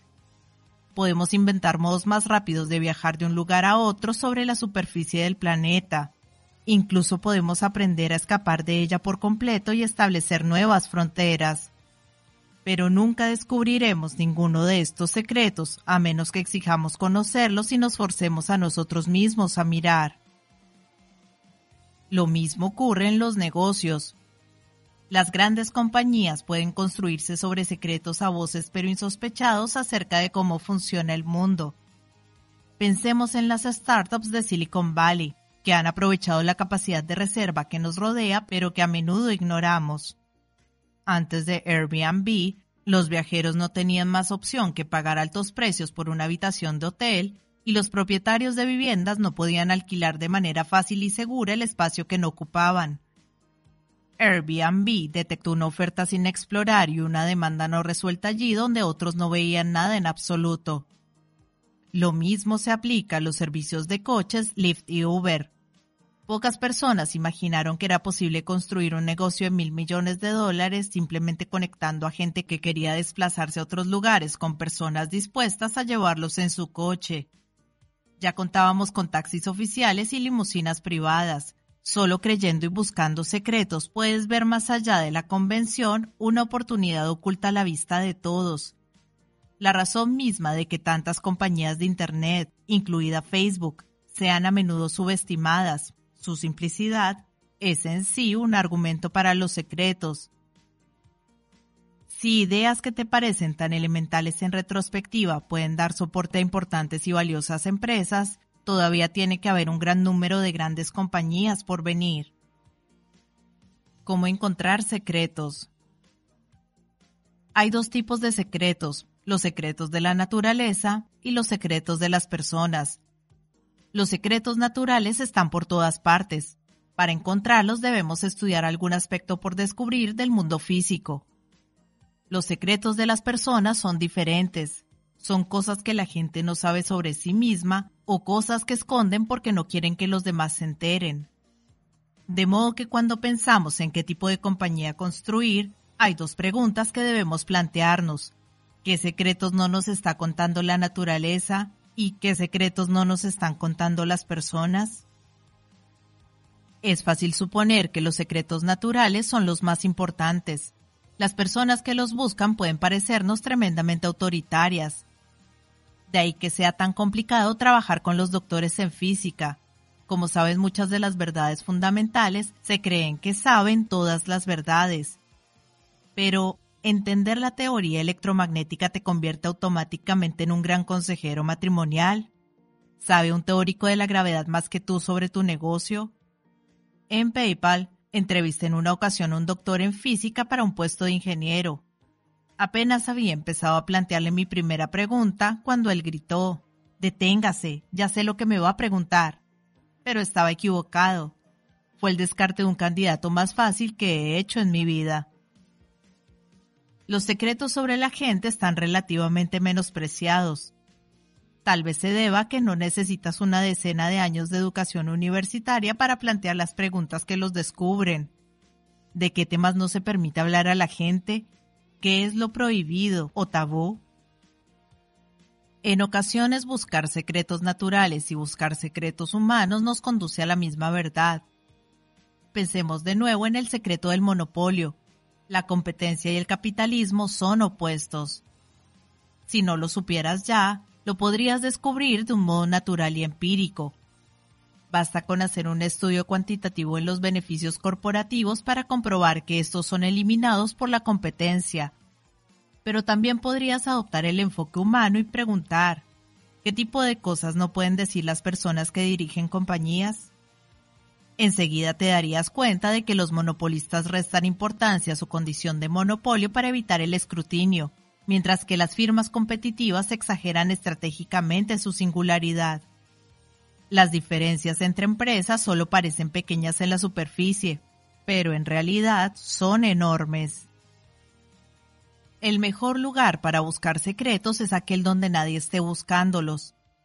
La mayoría de la gente piensa solo en términos de lo que le ha sido enseñado. La escolarización misma aspira a impartir sabiduría convencional de modo que podrías preguntarte, ¿existen algunos campos que importen pero que no han sido estandarizados e institucionalizados? La física, por ejemplo, es una materia fundamental en todas las universidades importantes y está anquilosada en sus formas. Lo opuesto a la física podría ser la astrología, pero la astrología no importa. ¿Y qué pasa con algo como la nutrición? La nutrición es importante para todo el mundo, pero no existe una licenciatura en Harvard. La mayoría de los científicos de altura se decantan por otros campos. La mayor parte de los grandes estudios se hicieron hace 30 o 40 años, y la mayoría tienen graves deficiencias. La pirámide de la comida, que nos decía que comiéramos pocas grasas y cantidades ingentes de grano, fue probablemente más un producto de la presión ejercida por el lobby Big Food que ciencia real. Su principal impacto ha sido el de agravar nuestra epidemia de obesidad. Hay mucho más que aprender.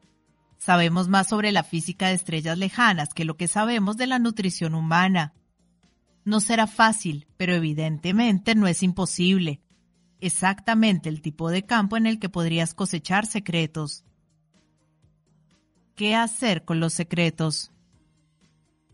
Si descubres un secreto, te enfrentas a una elección ¿Se lo dices a alguien o te lo guardas para ti? Depende del secreto. Algunos son más peligrosos que otros. Como le dice Fausto a Wagner, los pocos que sabían algo y que insensatamente no se cuidaron de expresar lo que llevaban en su rebosante corazón mostrando a la plebe su sentimiento y su punto de vista, fueron crucificados o llevados a la hoguera. A menos que tengas creencias perfectamente convencionales, Rara vez suele ser una buena idea contar a los demás todo lo que sabes. Entonces, ¿a quién se lo cuentas? A todo aquel al que necesites contárselo y a nadie más. En la práctica, siempre hay un término medio entre no decírselo a nadie y decírselo a todo el mundo, y esto último es una compañía.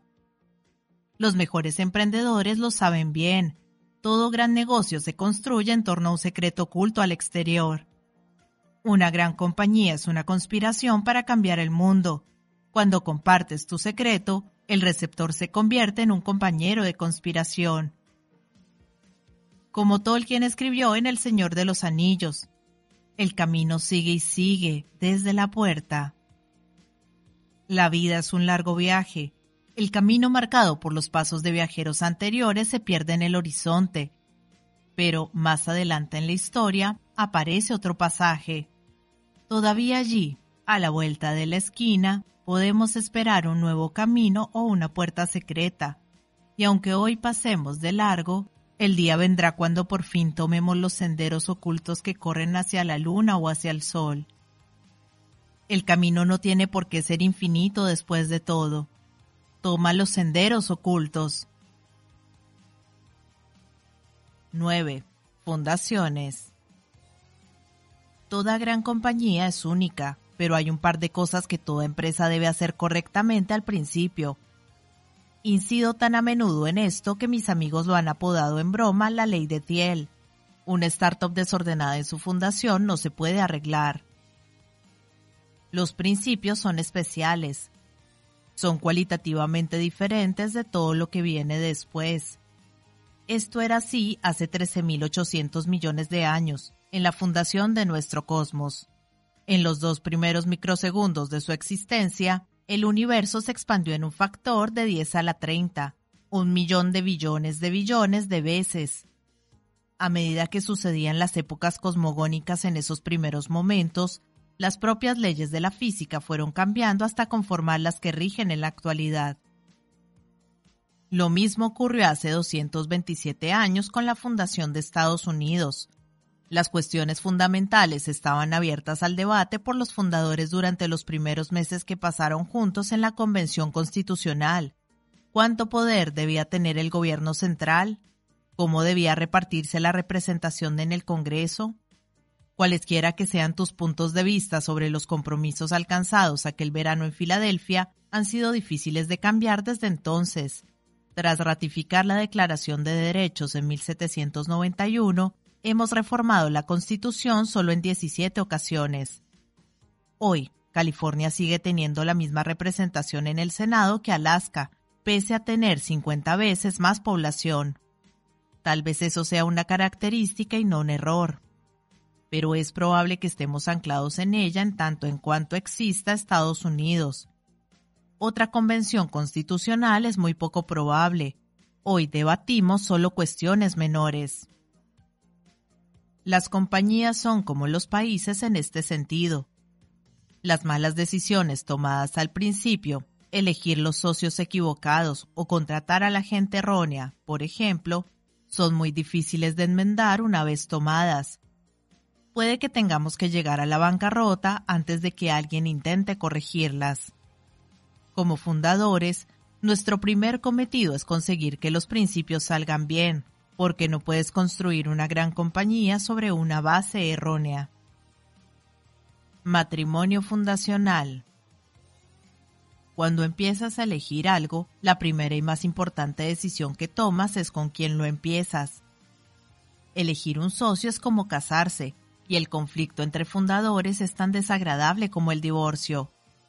El optimismo abunda al principio de toda relación, es poco romántico reflexionar sobre lo que podría salir mal, de modo que la gente no lo hace.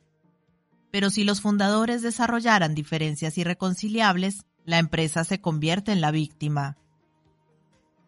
En 1999, Luke Nosek fue uno de mis socios fundadores en PayPal y todavía hoy trabajo con él en Founders Fund. Pero un año antes de crear PayPal, invertí en una compañía que Luke fundó con un tercero, era su primera startup. Era una de mis primeras inversiones. Ninguno de los dos se dio cuenta entonces, pero la empresa estaba abocada al fracaso desde el principio, pues Luke y su socio conformaban un terrible tándem. Luke era un brillante y excéntrico pensador. Su socio era el clásico MBA que no quería perderse la fiebre del oro de la década de 1990. Se conocieron en un evento de networking, hablaron un rato y decidieron fundar una compañía juntos. eso no es mejor que casarte con la primera persona que conoces en las máquinas tragaperras de Las Vegas. Puede que consigas el bote, pero probablemente no funcionará. Su compañía quebró y yo perdí mi dinero. Ahora, cuando me planteo invertir en una startup, estudio a conciencia los equipos fundadores. Las habilidades tecnológicas y la complementariedad desempeñan su papel, pero cuán bien se conocen los socios y cuán bien trabajan juntos tiene la misma importancia. Los fundadores deberían compartir una historia previa antes de fundar juntos una compañía, de lo contrario quedarán a merced del azar. Propiedad, posesión y control no solo los fundadores necesitan llevarse bien, todos los miembros de tu compañía necesitan trabajar bien juntos. Un libertario de Silicon Valley te diría que resolvieras ese problema limitándote a ser socio único. Freud, Jung y otros tantos psicólogos defienden la teoría de que toda mente individual está dividida en contra de sí misma, pero al menos en los negocios trabajar para ti es garantía de alineación.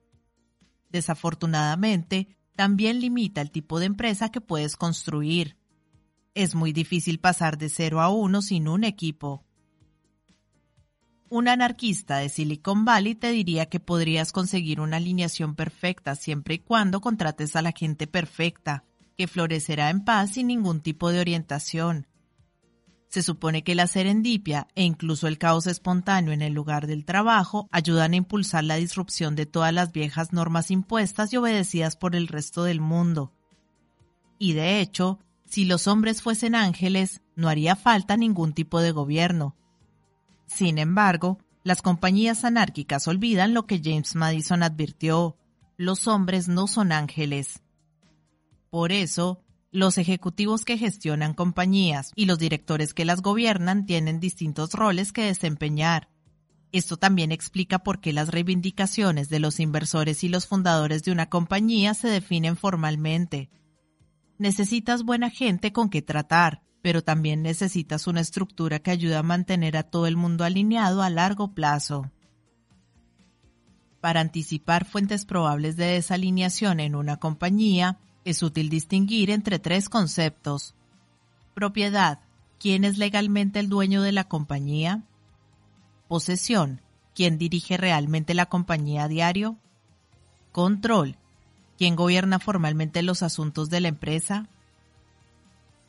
La típica startup adjudica la propiedad a los socios fundadores, los empleados y los inversores, los gestores y empleados que dirigen la compañía disfrutan de la posesión y la junta directiva, habitualmente integrada por los fundadores y los inversores, suele ejercitar el control. En teoría, esta división funciona sin problemas. La ventaja económica de la propiedad compartida atrae y premia a inversores y trabajadores. La posesión efectiva motiva y faculta a fundadores y empleados, significa que pueden hacer cosas.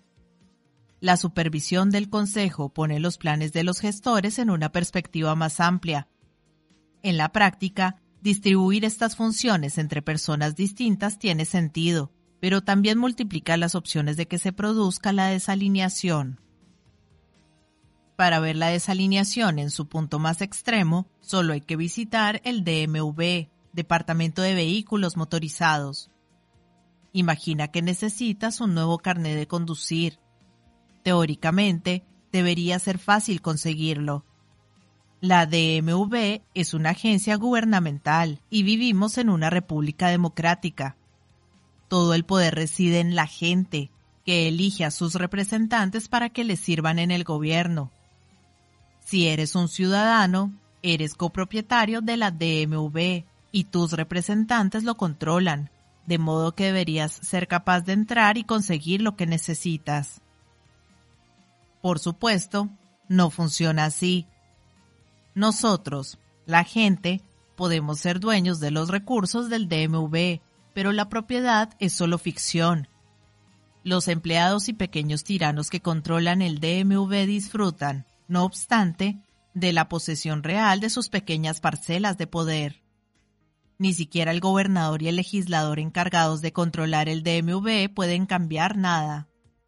La burocracia siempre tiende a su propia inercia independientemente de las medidas que adopten los funcionarios electos. Al no tener que rendir cuentas a nadie, el DMV está desalineado con todo el mundo.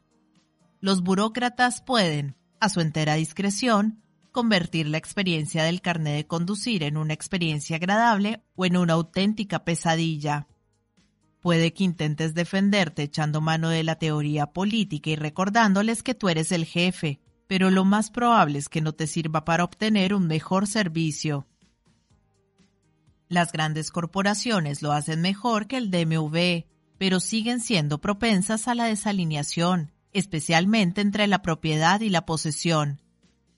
El consejero delegado de una gran compañía como General Motors, por ejemplo, tendrá una parte de las acciones de la compañía, pero solo una proporción mínima del total.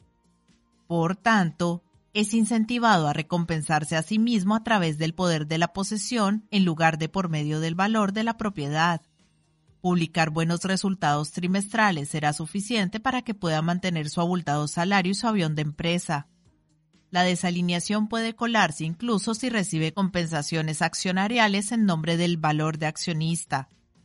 Si esas acciones se perciben como una recompensa por su actuación a corto plazo, encontrará más lucrativo y más fácil reducir costes que invertir en un plan que pueda crear más valor para el conjunto de los socios a largo plazo. A diferencia de lo que sucede con los gigantes corporativos, las startups en fase temprana son tan pequeñas que los fundadores normalmente tienen la propiedad y la posesión, la mayor parte de los conflictos en una startup se dan entre la propiedad y el control, es decir, entre los fundadores y los inversores que conforman el consejo. El potencial para el conflicto se incrementa con el tiempo a medida que los intereses divergen. Un miembro del consejo puede querer que su compañía salga a bolsa tan pronto como sea posible para anotarse una victoria para su empresa de riesgo, mientras que los fundadores preferirían permanecer como empresa privada y hacer crecer su negocio.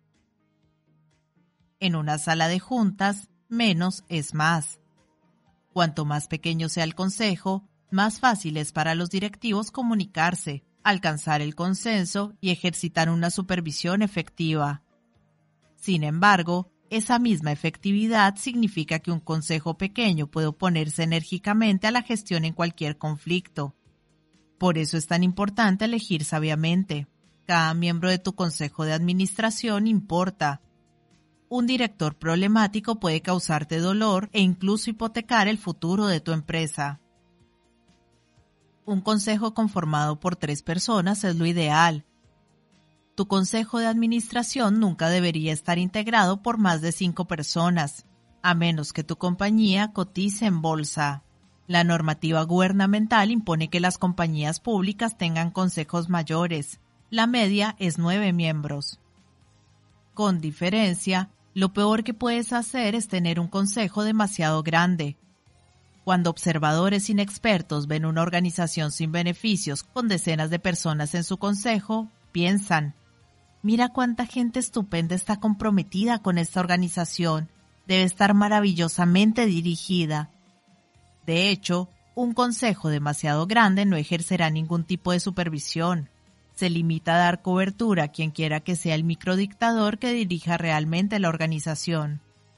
Si quieres este tipo de rienda suelta en tu consejo, expándelo hasta que adquiera un tamaño gigante. Si quieres un consejo eficaz, manténlo pequeño. En el autobús o fuera del autobús. Por norma general, Toda persona a la que implicas en tu compañía debería implicarse a tiempo completo.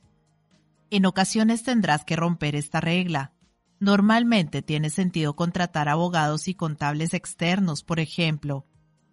Sin embargo, todo el que no tenga opciones sobre las acciones o perciba un salario regular de tu compañía está básicamente desalineado. Si se les deja al margen, estarán predispuestos a reclamar valor en el corto plazo en lugar de ayudarte a crear más en el futuro. Por eso, contratar consultores no funciona. Contratar empleados a tiempo parcial no funciona.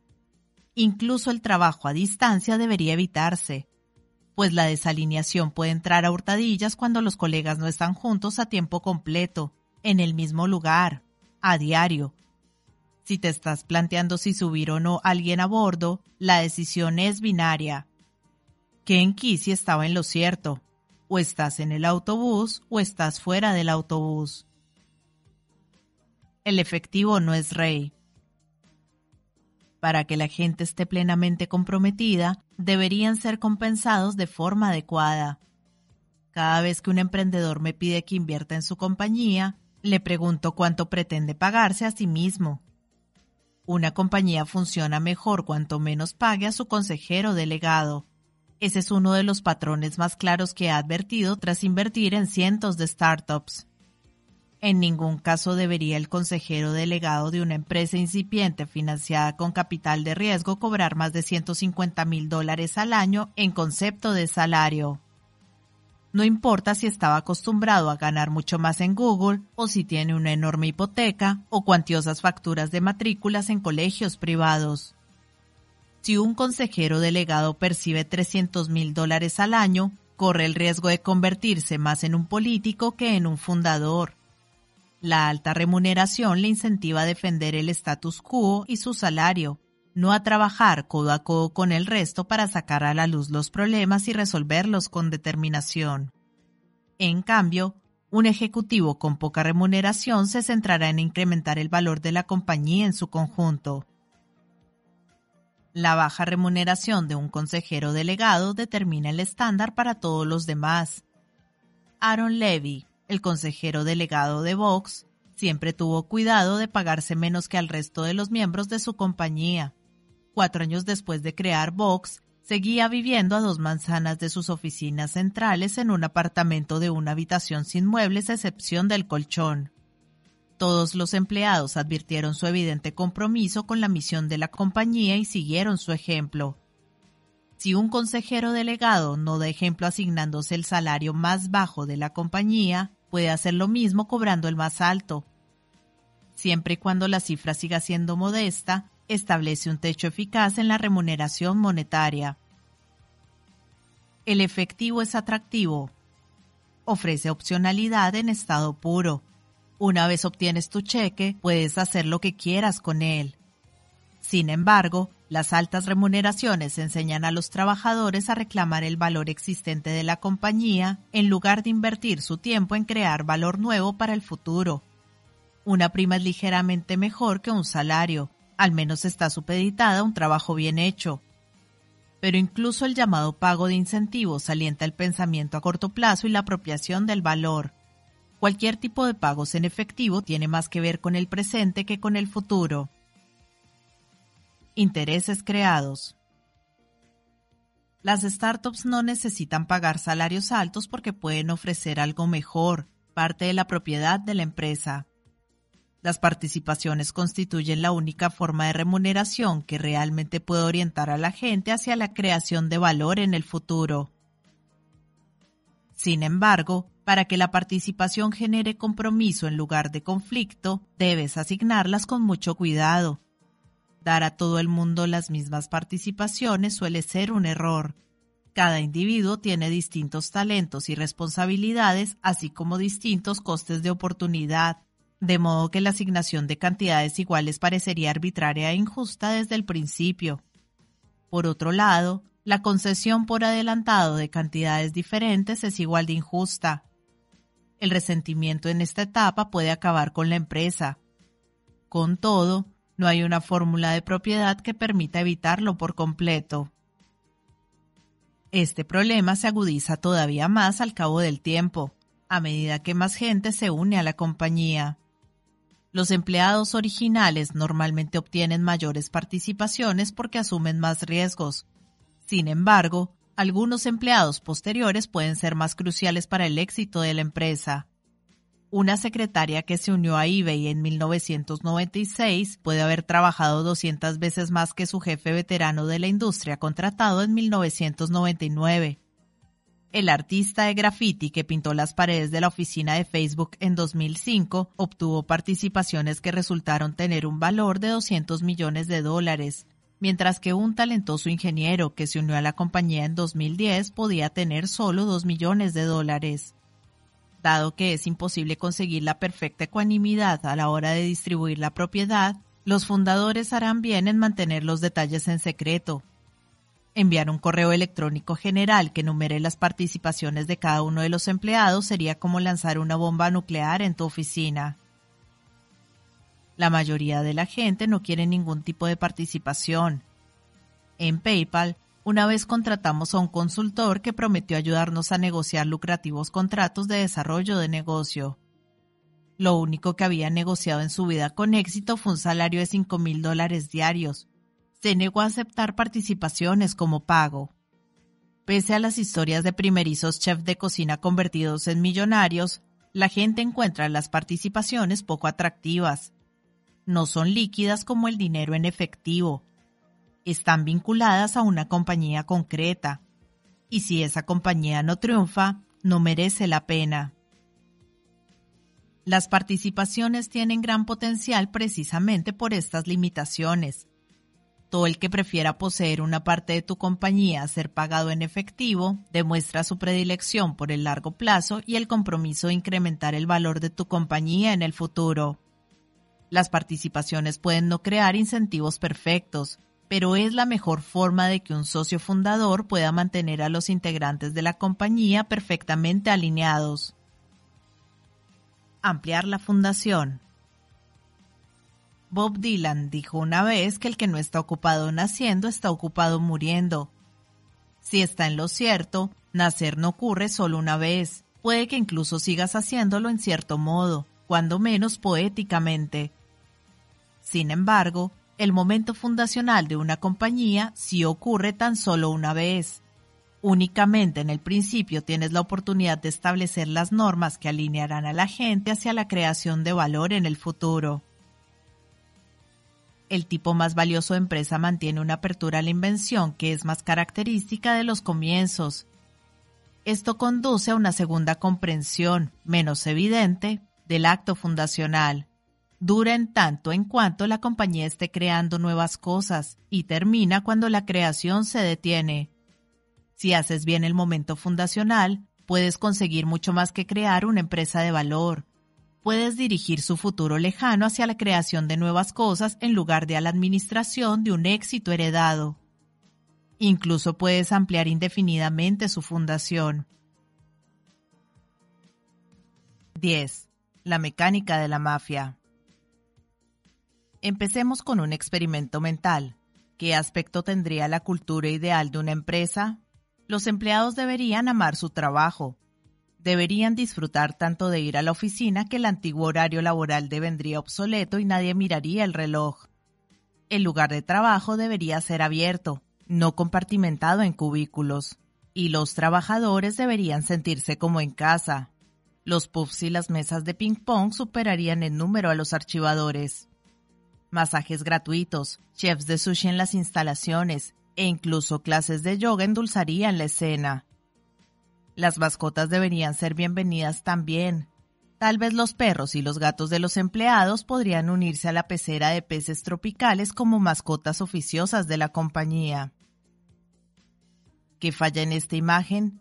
Incluye algunas de las prebendas absurdas que Silicon Valley ha hecho tan famosas, pero ninguna con sustancia, y sin sustancia las prebendas no funcionan. No puedes realizar nada con sentido simplemente contratando a un decorador de interiores para que embellezca tu oficina, un consultor de recursos humanos para fijar sus políticas, o un especialista en branding para perfeccionar tus palabras de moda. La cultura de empresa no existe al margen de la propia empresa. Ninguna compañía tiene una cultura. Toda compañía es una cultura. Una startup es un equipo de personas con una misión y una buena cultura es simplemente el aspecto que eso tiene desde dentro. Más allá de la profesionalidad. El primer equipo que constituí se conoce en Silicon Valley con el sobrenombre de la mafia PayPal, porque muchos de mis antiguos colegas se han ido para ayudar a otras empresas incipientes e invertir en exitosas compañías tecnológicas. Vendimos PayPal a eBay por 1.500 millones de dólares en el año 2002. Desde entonces, Elon Musk ha fundado SpaceX y cofundado Tesla Motors. Reid Hoffman cofundó LinkedIn. Steve Shen, Chad Harley y Jod Karim cofundaron YouTube. Jeremy Stoppelman y Russell Simons fundaron Yelp. David Sachs cofundó Yammer y yo cofundé Palantir. Hoy las siete compañías valen más de mil millones de dólares cada una. Las comodidades de la oficina de PayPal nunca tuvieron mucha publicidad, pero el equipo lo ha hecho extraordinariamente bien, tanto en conjunto como individualmente. La cultura era lo suficientemente fuerte como para trascender a la compañía original. No montamos una mafia clasificando currículos y limitándonos a contratar a la gente más talentosa. Yo había visto de primera mano los resultados mixtos de ese enfoque cuando trabajé en un despacho de abogados en Nueva York. Los abogados con los que trabajaba dirigían un valioso negocio y todos eran tipos impresionantes, pero la relación entre ellos era extrañamente escasa. Pasaban el día juntos, pero pocos parecían tener algo que decirse fuera de la oficina. ¿Por qué trabajar con un grupo de personas que ni siquiera se caen bien? Muchos parecen creer que es un sacrificio necesario para hacer dinero, pero adoptar un punto de vista meramente profesional del lugar del trabajo, en el que profesionales liberales entran y salen en función de lo que cobren, es peor que el frío. Ni siquiera es racional. Dado que el tiempo es el activo más valioso, es raro pasarlo trabajando con personas que no imaginan un futuro juntas a largo plazo. Si no puedes incluir relaciones duraderas entre los frutos de tu tiempo en el trabajo, no has invertido bien tu tiempo, incluso en términos meramente económicos. Desde el principio, yo quería que PayPal fuera una comunidad estrechamente unida en lugar de meramente transaccional.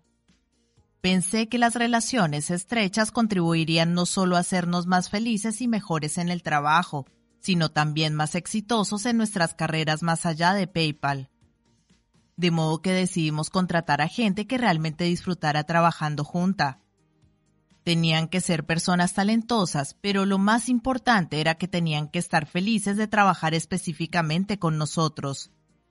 Ese fue el comienzo de la mafia PayPal. Contratar conspiradores. Contratar es una competencia clave para cualquier compañía. Nunca debería subcontratarse a empresas de cazatalentos. Necesitas personas que no solo sean expertas sobre el papel, sino que trabajen juntas de un modo cohesionado una vez contratadas. Los primeros cuatro o cinco individuos pueden sentirse atraídos por grandes participaciones en el capital o por responsabilidades de perfil alto.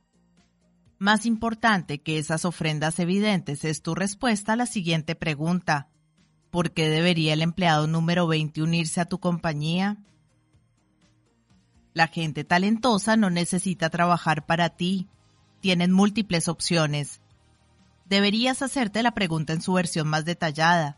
¿por qué habría alguien de unirse a tu compañía como el ingeniero número 20, cuando en realidad podría trabajar para Google por más dinero y más prestigio?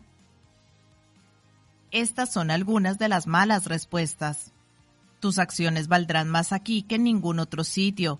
Trabajarás con la gente más inteligente del mundo. Puedes ayudar a resolver los desafíos más grandes del mundo. ¿Qué es lo que falla con respecto a las acciones valiosas, la gente inteligente o los grandes desafíos? Nada, pero todas las compañías hacen los mismos reclamos, de modo que ninguna destaca sobre las demás. Los discursos generales o indiferenciados no dicen nada sobre por qué un candidato debería unirse a tu compañía en lugar de otros. Las únicas respuestas buenas son las que aludan de manera concreta a tu empresa, de modo que no las encontrarás en este libro. Pero hay dos tipos fundamentales de buenas respuestas. Respuestas sobre tu misión y respuestas sobre tu equipo. Atraerás a los empleados que necesitas y puedes explicarles por qué tu misión es atractiva, no porque es importante en general, sino porque tú estás haciendo algo importante que nadie más conseguirá hacer. Esa es la única cosa que puede hacer única su importancia, en PayPal, si te emocionaba la idea de crear una nueva moneda digital para reemplazar el dólar estadounidense, queríamos hablar contigo. Si no, no eras la persona adecuada. Sin embargo, incluso una gran misión no es suficiente. El tipo de candidato que estará más comprometido como empleado también se preguntará, ¿son estas el tipo de personas con las que quiero trabajar? Deberías ser capaz de explicarle por qué tu compañía es el sitio ideal para él a nivel personal. Y si no puedes hacerlo, probablemente él no sea la persona adecuada. Sobre todo, no entres en la guerra de las gratificaciones. Todo aquel que se sienta más influido por el servicio gratuito de lavandería o por la guardería de mascotas será un mal fichaje para tu equipo. Limítate a cubrir cosas esenciales como el seguro de salud y luego promete aquello que no pueden prometer los demás. La oportunidad de hacer un trabajo insustituible ante un desafío único junto con grandes personas. Es probable que no pueda ser la Google de 2014 en cuanto a remuneración o prebendas, pero sí puede ser la Google de 1999 si cuentas con buenas respuestas sobre tu misión y tu equipo. ¿Qué hay bajo las sudaderas con capucha de Silicon Valley? Desde fuera, todas las personas de empresa deberían ser diferentes de la misma manera. A diferencia de la gente de la costa este, donde todos visten los mismos vaqueros ajustados o trajes estrechos a rayas dependiendo del sector, los jóvenes de Mountain View y Palo Alto van a trabajar en camiseta. Es un cliché que los trabajadores tecnológicos no se preocupen por su vestimenta, pero si miras en detalle esas camisetas, verás los logotipos de las compañías de sus portadores, y a los trabajadores tecnológicos les preocupan muchísimo. Lo que distingue al instante a un empleado de una startup de cara a la gente de fuera es una camiseta o sudadera de marca que le confiere el mismo aspecto que a sus compañeros de trabajo. El uniforme de una startup encierra un simple pero esencial principio. Todo el mundo en tu compañía debería ser diferente de la misma manera. Una tribu de personas afines ferozmente entregadas a la misión de tu compañía. Max Levchin, cofundador de PayPal, Dice que las startups deberían intentar que su equipo inicial fuera a nivel personal lo más parecido posible. Las startups tienen recursos limitados y equipos pequeños. Deben trabajar rápida y eficazmente para sobrevivir, y eso es más fácil de hacer cuando todos comparten la misma visión del mundo. El primer equipo de PayPal funcionaba bien porque todos éramos el mismo tipo de nerds. A todos nos gustaba la ciencia ficción, la novela Cryptonomicon era de lectura obligada, y todos preferíamos la capitalista Star Wars a la comunista Star Trek. Y lo más importante, todos estábamos obsesionados con crear una moneda digital que estuviera controlada por individuos en lugar de por gobiernos. Para que la empresa funcionara, no importaba el aspecto de la gente o de qué país procediera, tan solo necesitábamos que todo nuevo empleado estuviera igualmente obsesionado con nuestro objetivo haz una sola cosa. Dentro de la empresa, cada individuo debería distinguirse enormemente por su trabajo. Cuando asignes responsabilidades a los empleados en una startup, podrías empezar por planteártelo como un mero problema de optimización para adaptar de un modo eficiente los talentos a las funciones. Pero incluso si pudieras hacer esto de un modo perfecto, cualquier solución que plantees acabará siendo aguas enseguida en parte porque las startups tienen que moverse rápido, por lo que los roles individuales no pueden permanecer estáticos durante mucho tiempo. Pero también se debe a que las asignaciones de empleos no consisten únicamente en establecer relaciones entre trabajadores y tareas, también giran en torno a las relaciones entre empleados. Lo mejor que hice como director en PayPal fue impulsar que todos los trabajadores fueran responsables de hacer una sola cosa.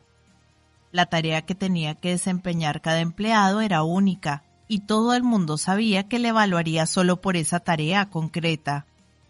Empecé haciendo esto con el fin de simplificar la gestión de personal, pero luego advertí un resultado más profundo. Definir roles reducía el conflicto.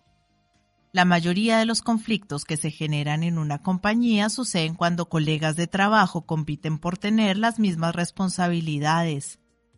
las startups se enfrentan a un riesgo especialmente alto en esta cuestión, dado que los roles de trabajo son fluidos en las etapas iniciales.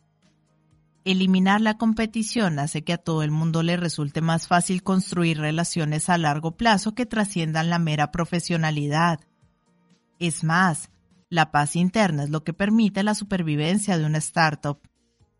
Cuando una startup fracasa, la imaginamos a menudo sucumbiendo a rivales depredadores en un ecosistema competitivo, pero toda compañía es también un ecosistema en sí mismo, y la lucha entre facciones hace que sea vulnerable a las amenazas externas. El conflicto interno es como una enfermedad autoinmune. La causa técnica de la muerte puede ser neumonía, pero la causa real permanece oculta a simple vista. De cultos y consultores. En el tipo de organización más intenso, sus miembros alternan únicamente con otros miembros. Se olvidan de sus familias y del mundo exterior. A cambio, experimentan fuertes sentimientos de pertenencia y tal vez accedan a verdades esotéricas inaccesibles para el común de los mortales. Tenemos una palabra para este tipo de organizaciones, culto. Las culturas de dedicación total son vistas como una locura desde fuera, en parte porque los cultos más conocidos eran homicidas. Jim Jones y Charles Manson no salieron bien parados. Sin embargo, los emprendedores deberían tomarse en serio las culturas de la dedicación extrema. Tener una actitud tibia hacia el trabajo es signo de salud mental. ¿Es la actitud meramente profesional el único enfoque sano? El extremo opuesto a un culto es la empresa de consultoría Accenture. No solo carece de una misión distintiva propia, sino que sus consultores se dedican sistemáticamente a entrar y salir de compañías con las que no tienen ningún tipo de conexión a largo plazo. Toda cultura empresarial se puede trazar en un espectro lineal. Las mejores startups se consideran ligeramente menos extremas que los cultos, la gran diferencia es que los cultos tienden a estar fanáticamente equivocados sobre algo importante. La gente que trabaja en una startup de éxito está fanáticamente en lo cierto sobre algo que al resto de la gente de fuera se le escapa. No vas a aprender ese tipo de secretos de los consultores, y no debe preocuparte que tu compañía no tenga sentido para los profesionales convencionales.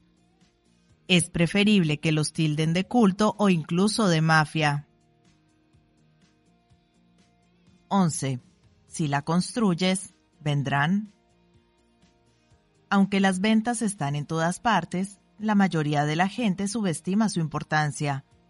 Silicon Valley la subestima más si cabe que la mayoría. Incluso el clásico de la cultura geek, Guía del Autoestopista Galáctico, explica la fundación del planeta como una reacción frente a los vendedores, cuando una catástrofe inminente requiere la evacuación del hogar primigenio de la humanidad, la población escapa en tres naves gigantes. Los pensadores, los líderes y los triunfadores se suben a la nave A, los vendedores y los consultores cogen la nave B, y los trabajadores y los artesanos se suben a la nave C. La nave B es la primera en partir y todos sus pasajeros se regocijan en vano. La gente de ventas no se da cuenta de que está inmersa en una trampa. La gente de las naves A y C siempre han pensado que la gente de la nave B era completamente prescindible, así que conspiran para deshacerse de ellos. Y fue precisamente la nave B la que aterrizó en el planeta Tierra. La distribución puede no importar en los mundos de ficción, pero sí importa en el nuestro. Tendemos a subestimar la importancia de la distribución un término genérico para todo lo que comporta la venta de un producto, porque tenemos el mismo prejuicio que tenían los ocupantes de las naves A y C. Supuestamente, la gente de ventas y otros intermediarios se interponen en el camino, y la distribución surgiría por arte de magia a partir de la creación de un buen producto. La idea de campo de sueños es especialmente popular en Silicon Valley, donde los ingenieros están más enfocados en construir cosas interesantes que en venderlas. Pero los clientes no vendrán solo porque tú las hayas construido. Tienes que hacer que suceda, y eso es más difícil de lo que parece. Nerds frente a vendedores. La industria publicitaria estadounidense ingresa 150 mil millones de dólares anuales y emplea a más de 600 mil personas. Con 450 mil millones de dólares anuales, el sector de las ventas es todavía mayor. Cuando escuchan que 3.2 millones de estadounidenses trabajan en ventas, los ejecutivos experimentados sospechan que la cifra es baja, pero tal vez los ingenieros suspiren desconcertados. ¿Qué pueden estar haciendo todos esos vendedores? En Silicon Valley, los nerds son escépticos con respecto a la publicidad, el marketing y las ventas, porque les parecen superficiales e irracionales. Pero la publicidad importa porque funciona. Funciona con los nerds y funciona contigo. Puede que creas que eres una excepción, que tus preferencias son genuinas y que la publicidad solo funciona con otra gente es fácil resistirse a los argumentos de venta más evidentes, por eso mantenemos una falsa confianza en nuestra independencia mental. Sin embargo, la publicidad no existe para hacerte comprar un producto al instante, existe para incrustar impresiones sutiles que impulsarán las ventas más adelante. Todo el que no pueda reconocer este posible efecto en sí mismo se engaña doblemente. Los nerds están acostumbrados a la transparencia, añaden valor especializándose en una habilidad técnica como la programación informática. En las disciplinas ingenieriles, una solución o funciona o fracasa. Puedes evaluar el trabajo de un tercero con relativa facilidad. Los aspectos superficiales no importan demasiado. Las ventas son lo contrario. Una campaña orquestada para cambiar los aspectos superficiales sin cambiar la realidad subyacente. Esto a los ingenieros les parece banal y fundamentalmente deshonesto.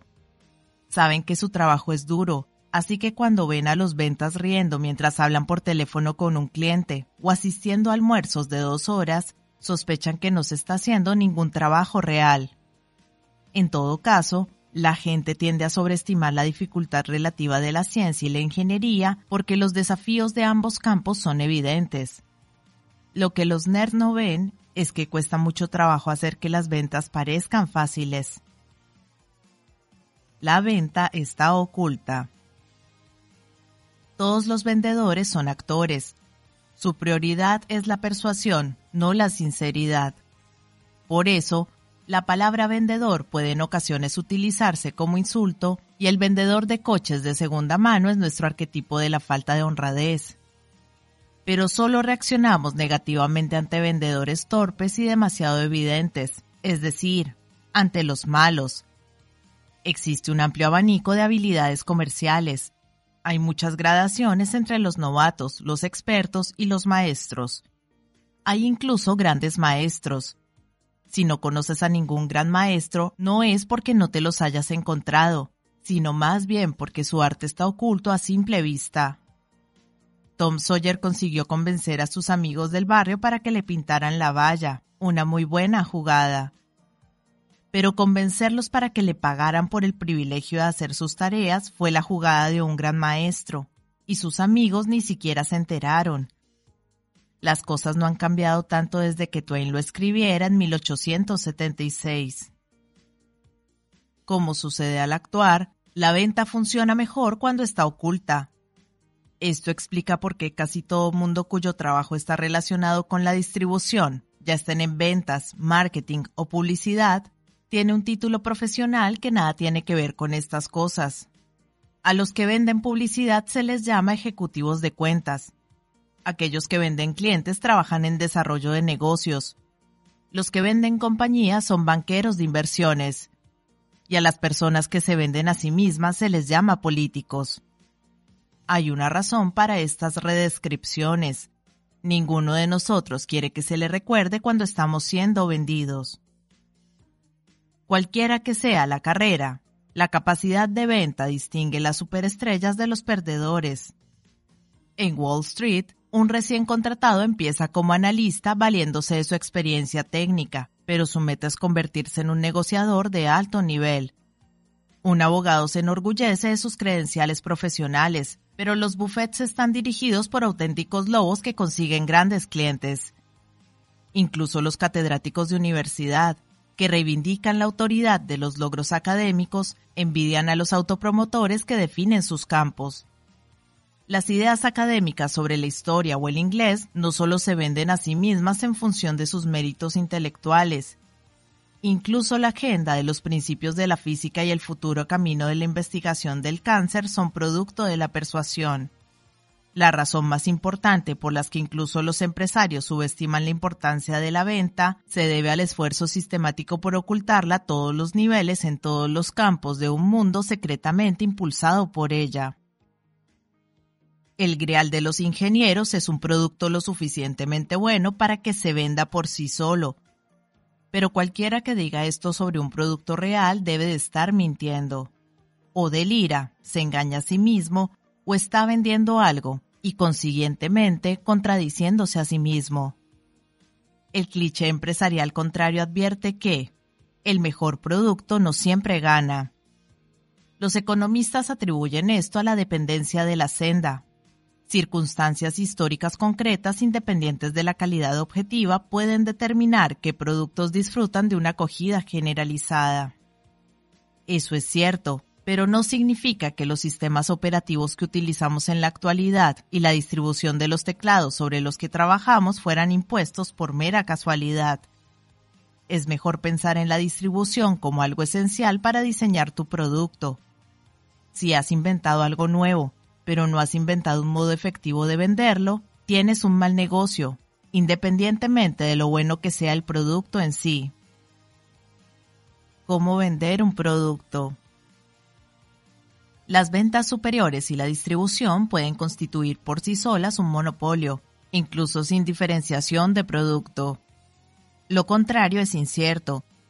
Independientemente de lo potente que sea tu producto, aun cuando encaje fácilmente con hábitos ya establecidos y a todo mundo que lo pruebe le guste de inmediato, debes seguir apoyándolo con un sólido plan de distribución. Dos métricas establecen los límites para una distribución efectiva.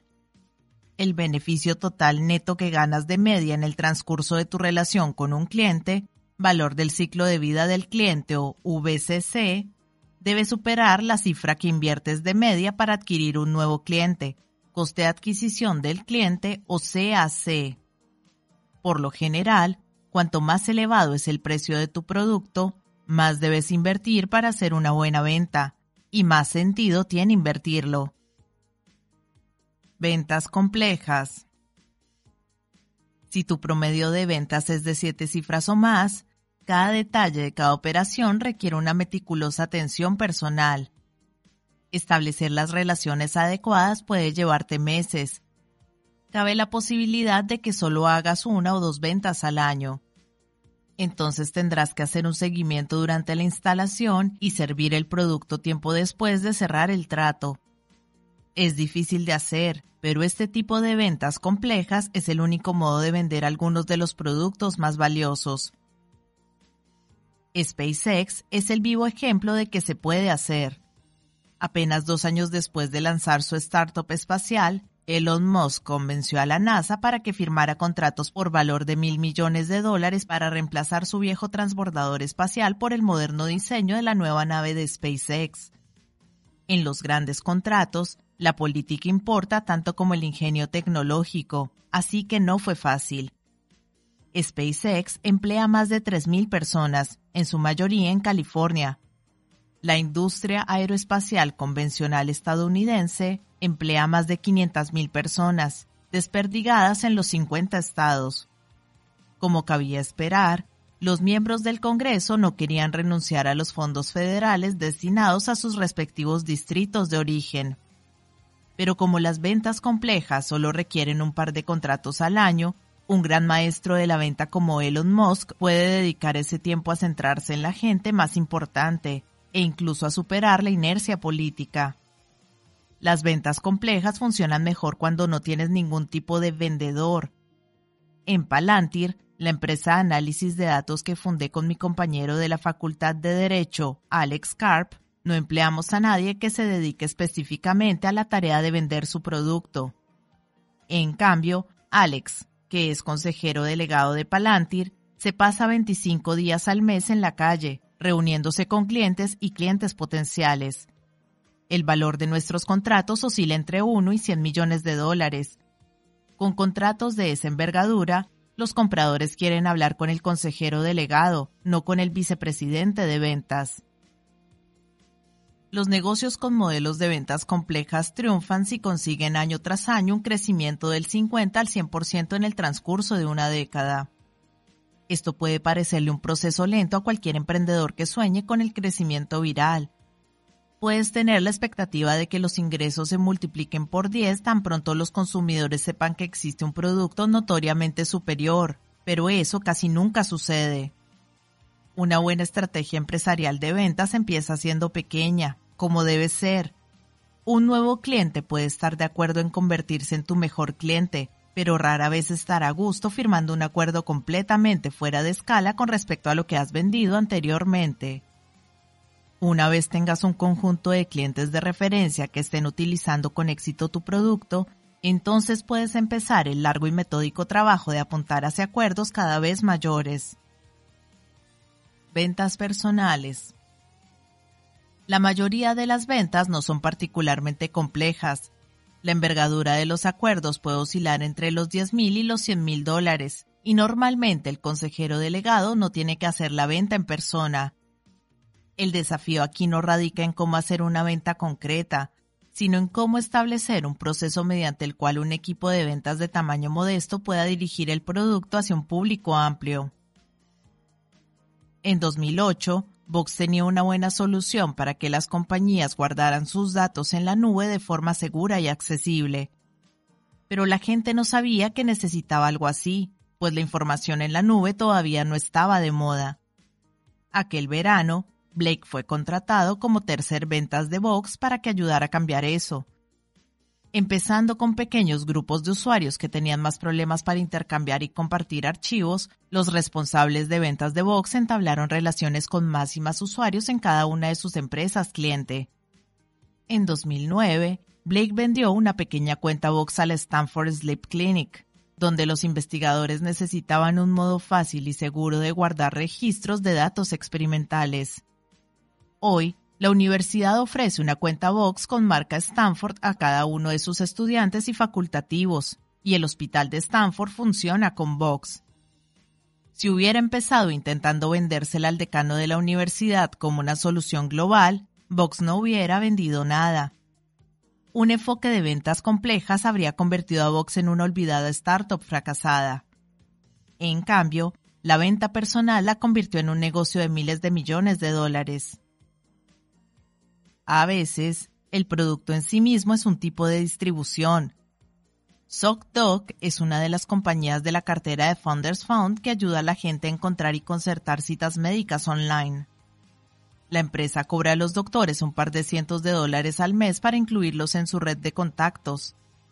Con un acuerdo de tan solo unos cuantos miles de dólares de media, ZocDoc necesita muchos vendedores, tantos que cuentan con un equipo de contratación interno que se dedica únicamente a contratarlos.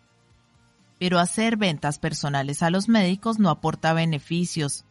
Al incluir más doctores a la red, los vendedores añaden valor al producto de cara a los consumidores y el incremento de usuarios consumidores aumenta el atractivo para los médicos. Más de 5 millones de personas usan ya este servicio mensualmente, y si puede seguir ampliando su red para incluir a la mayoría de los profesionales, se convertirá en un servicio fundamental para la industria de salud estadounidense. Estancamiento de la distribución. Entre la venta personal, los vendedores que obviamente se necesitan, y la publicidad tradicional, que no necesita vendedores, hay una zona muerta, Imagina que creas un servicio de software que ayuda a los propietarios de comercios a hacer un seguimiento de su inventario y gestionar pedidos. Para un producto con un precio en torno a los mil dólares puede no haber ningún canal bueno de distribución que llegue a los pequeños negocios susceptibles de comprarlo. Incluso si tienes una propuesta de valor clara, ¿cómo consigues que la gente la escuche? La publicidad puede ser demasiado amplia, no existe un canal de televisión que solo vean los propietarios de tiendas, o demasiado ineficiente. por sí solo, en el boletín de noticias de los comercios de la zona, probablemente no convencerá a ningún propietario para que se desprenda de mil dólares al año. El producto necesita un esfuerzo de venta personal, pero con ese nivel de precio, simplemente no tienes los recursos para enviar a una persona real a hablar con cada cliente potencial. Por eso, muchas pequeñas y medianas empresas no utilizan las herramientas habituales de las grandes firmas. No es que los propietarios de pequeñas empresas estén excepcionalmente atrasados o que no existan buenas herramientas. La distribución es el cuello de botella oculto. Marketing y publicidad. El marketing y la publicidad funcionan para productos de precio relativamente bajo que tienen atractivo de masas pero que carecen de métodos de distribución viral. Procter Gamble no se puede permitir pagar a vendedores para que vayan de puerta en puerta vendiendo detergente. P&G sí emplea comerciales para hablar a cadenas de supermercados y grandes superficies, pues una venta de detergente a este tipo de compradores puede traducirse en 100.000 botes de unos 4 litros. Para llegar al consumidor final, una empresa de productos envasados tiene que producir anuncios de televisión, imprimir cupones en periódicos y diseñar el embalaje de sus productos con el fin de atraer su atención. La publicidad también puede funcionar con las startups, pero solo cuando tus costes de adquisición de clientes y el valor del ciclo de vida del cliente hacen que cualquier otro canal de distribución resulte antieconómico. Pensemos en la startup de comercio electrónico Warby Parker, que diseña y vende online modernas gafas graduadas en lugar de contratar su venta a distribuidores de ventas de gafas al por menor. Cada par tiene un precio de partida de 100 dólares, así que dando por sentado que un consumidor medio compra unos dos pares en su vida, el valor del ciclo de vida del cliente ronda los 200 dólares. Eso es demasiado poco para justificar la atención personal en cada transacción, pero en el otro extremo, los productos físicos de 100 dólares no acaban siendo precisamente virales. Mediante la publicidad y la creación de extravagantes anuncios de televisión, Warby puede presentar las ofertas mejores y más baratas de que dispone ante millones de consumidores de gafas. La compañía afirma claramente en su página web que la televisión es un gran megáfono, y cuando solo puedes permitirte gastar unas cuantas decenas de dólares en conseguir un nuevo cliente, necesitas el mayor megáfono que puedas encontrar. Todo emprendedor suspira por una campaña publicitaria reconocible, pero las startups deberían resistirse a la tentación de competir con grandes compañías en la sempiterna lucha por difundir los mejores anuncios televisivos o elaborar los mejores ardides publicitarios. En PayPal contratamos a James Doohan, que hacía el papel de Scotty en Star Trek, para que fuera nuestro portavoz oficial.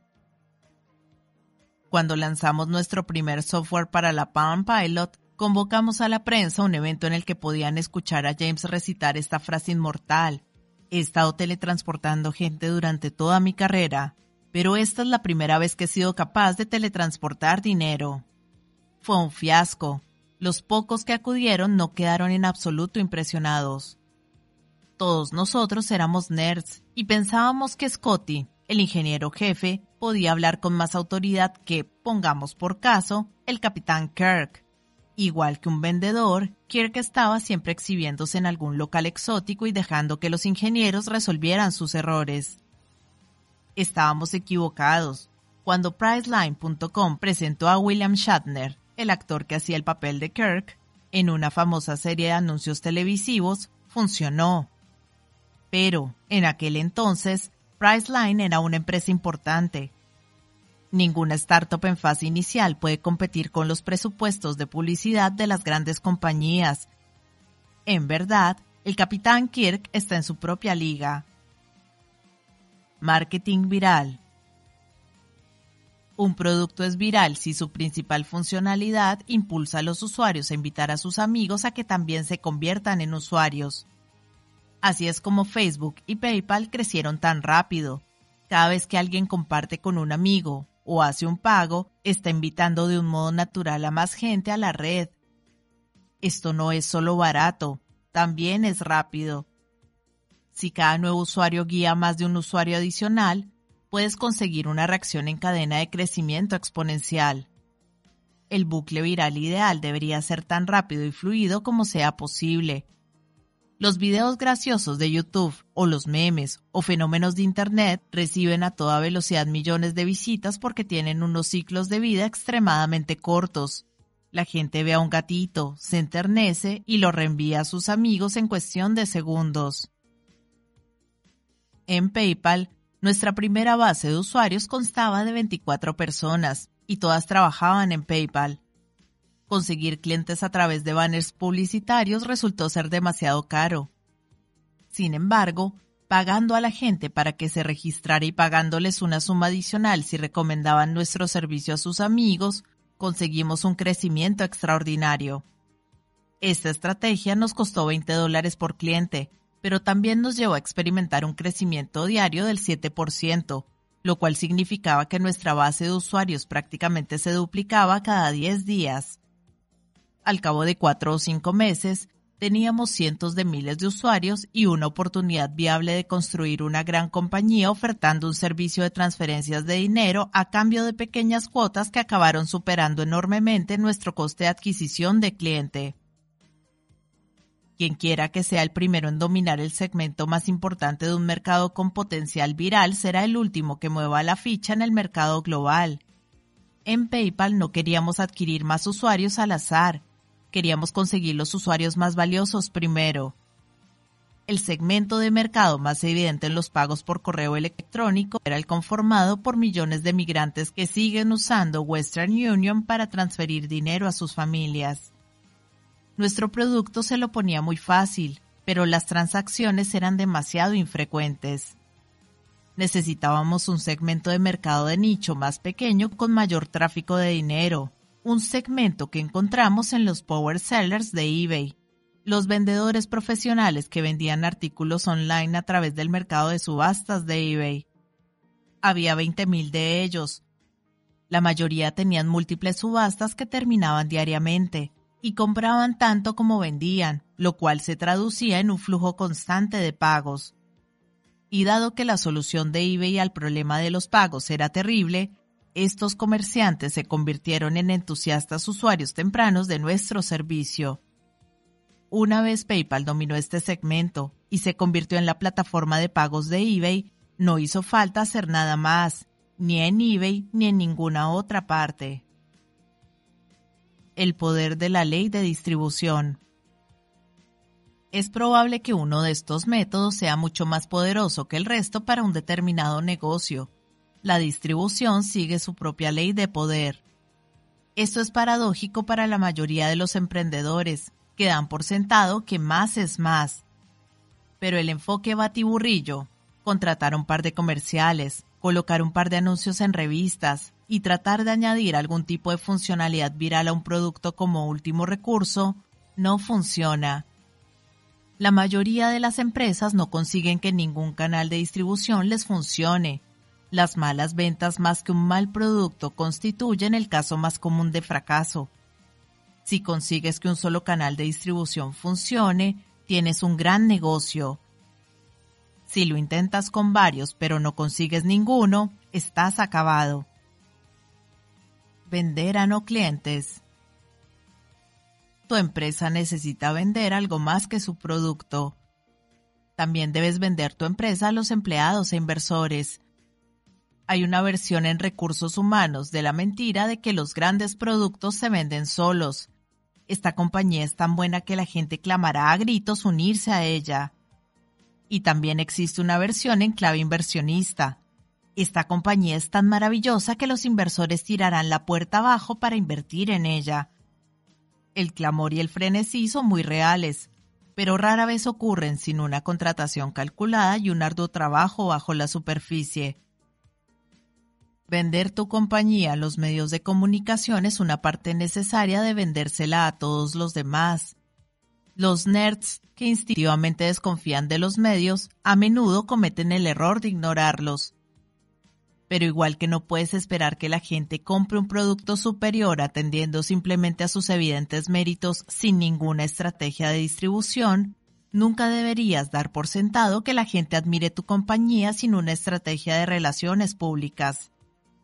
Incluso si tu producto específico no necesita exposición en los medios para conseguir clientes porque cuentas con una estrategia de distribución viral, la prensa puede ayudar a atraer inversores y empleados. Todo empleado potencial que merezca la pena contratar llevará a cabo su particular pesquisa.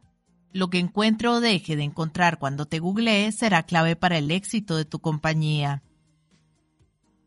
Todo el mundo vende. Puede que los nerds deseen que se haga caso omiso de la distribución y que los vendedores desaparezcan del planeta. Todos queremos creer que tomamos nuestras propias decisiones, que los ardillas de la venta no funcionan con nosotros.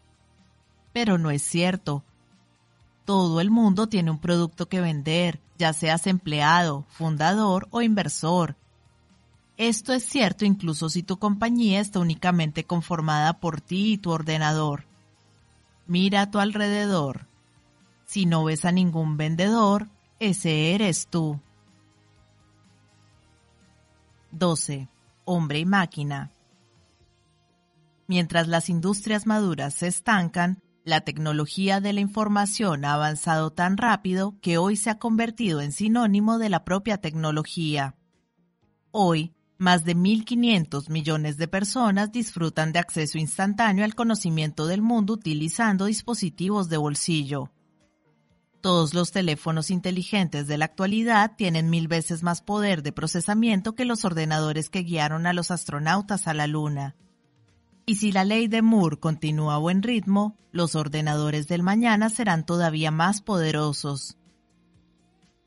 Los ordenadores ya tienen suficiente potencia para superar a las personas en actividades que antaño se atribuían únicamente al hombre.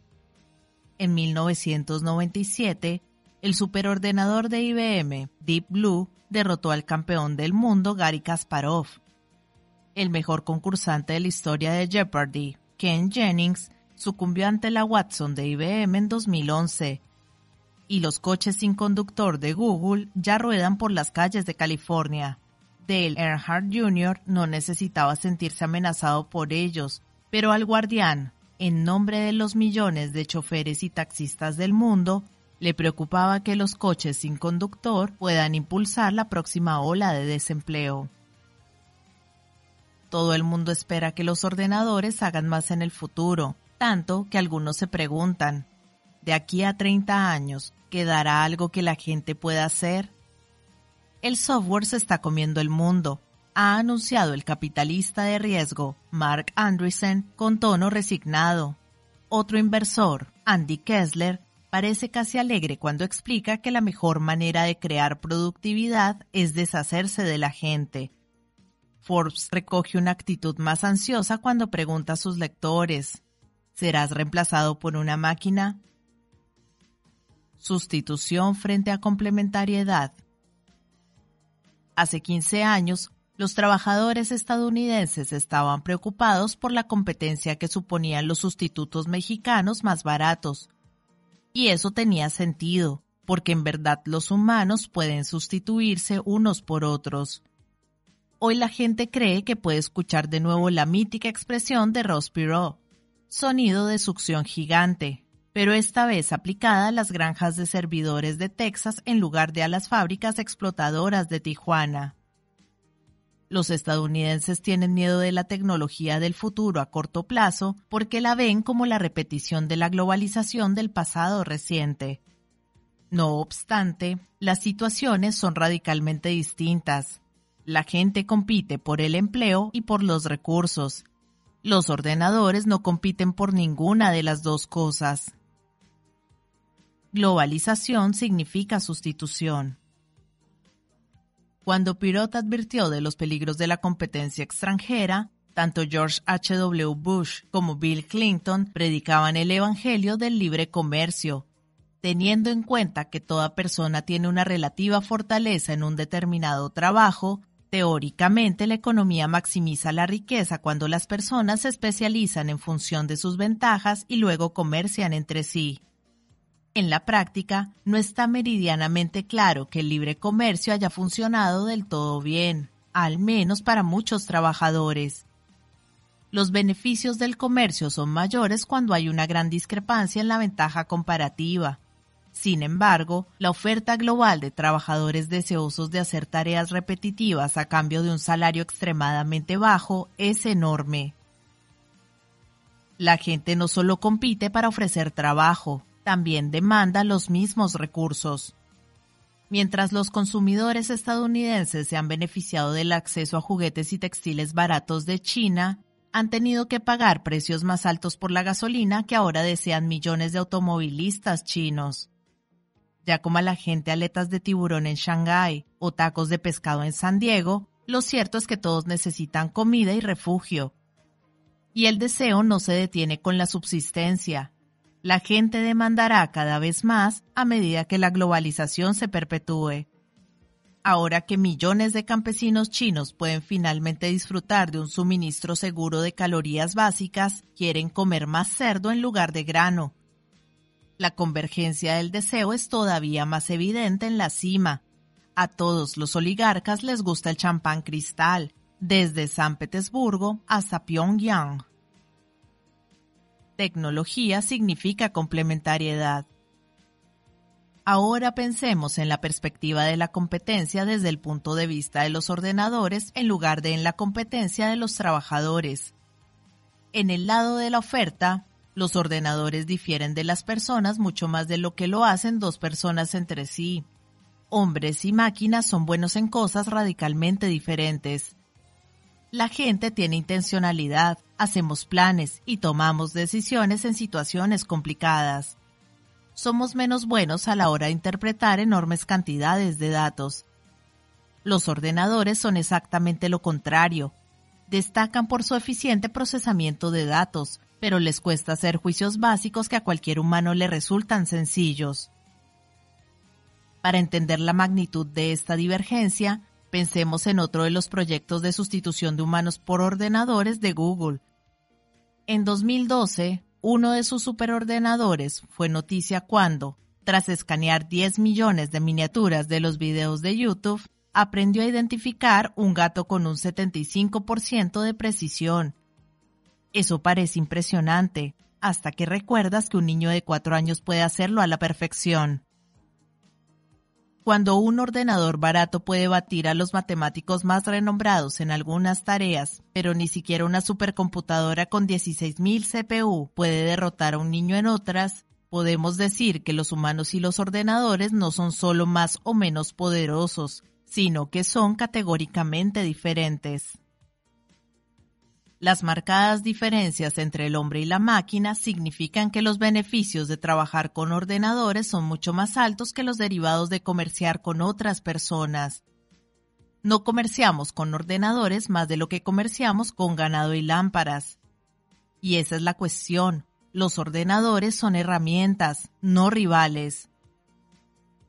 Las diferencias son todavía más profundas en el lado de la demanda.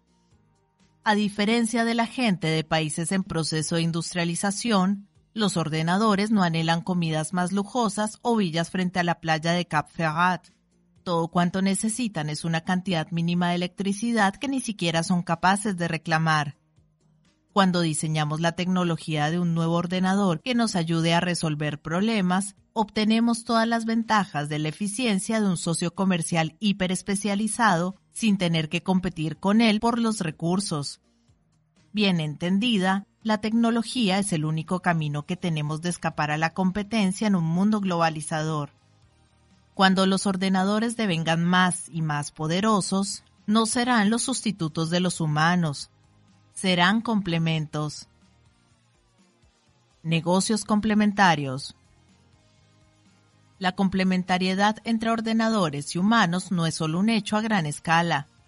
También es el camino para construir una gran empresa. Llegué a entender eso a raíz de mi experiencia en PayPal. A mediados del año 2000 habíamos sobrevivido a la debacle de las .com y estábamos creciendo a buen ritmo, pero nos enfrentábamos a un enorme problema.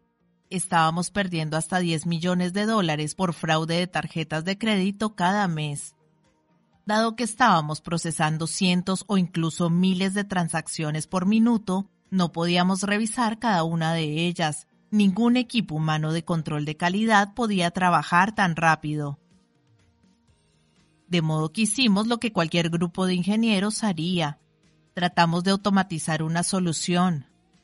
Primero, Max Levchin reunió un equipo de matemáticos de élite para estudiar en detalle las transferencias fraudulentas.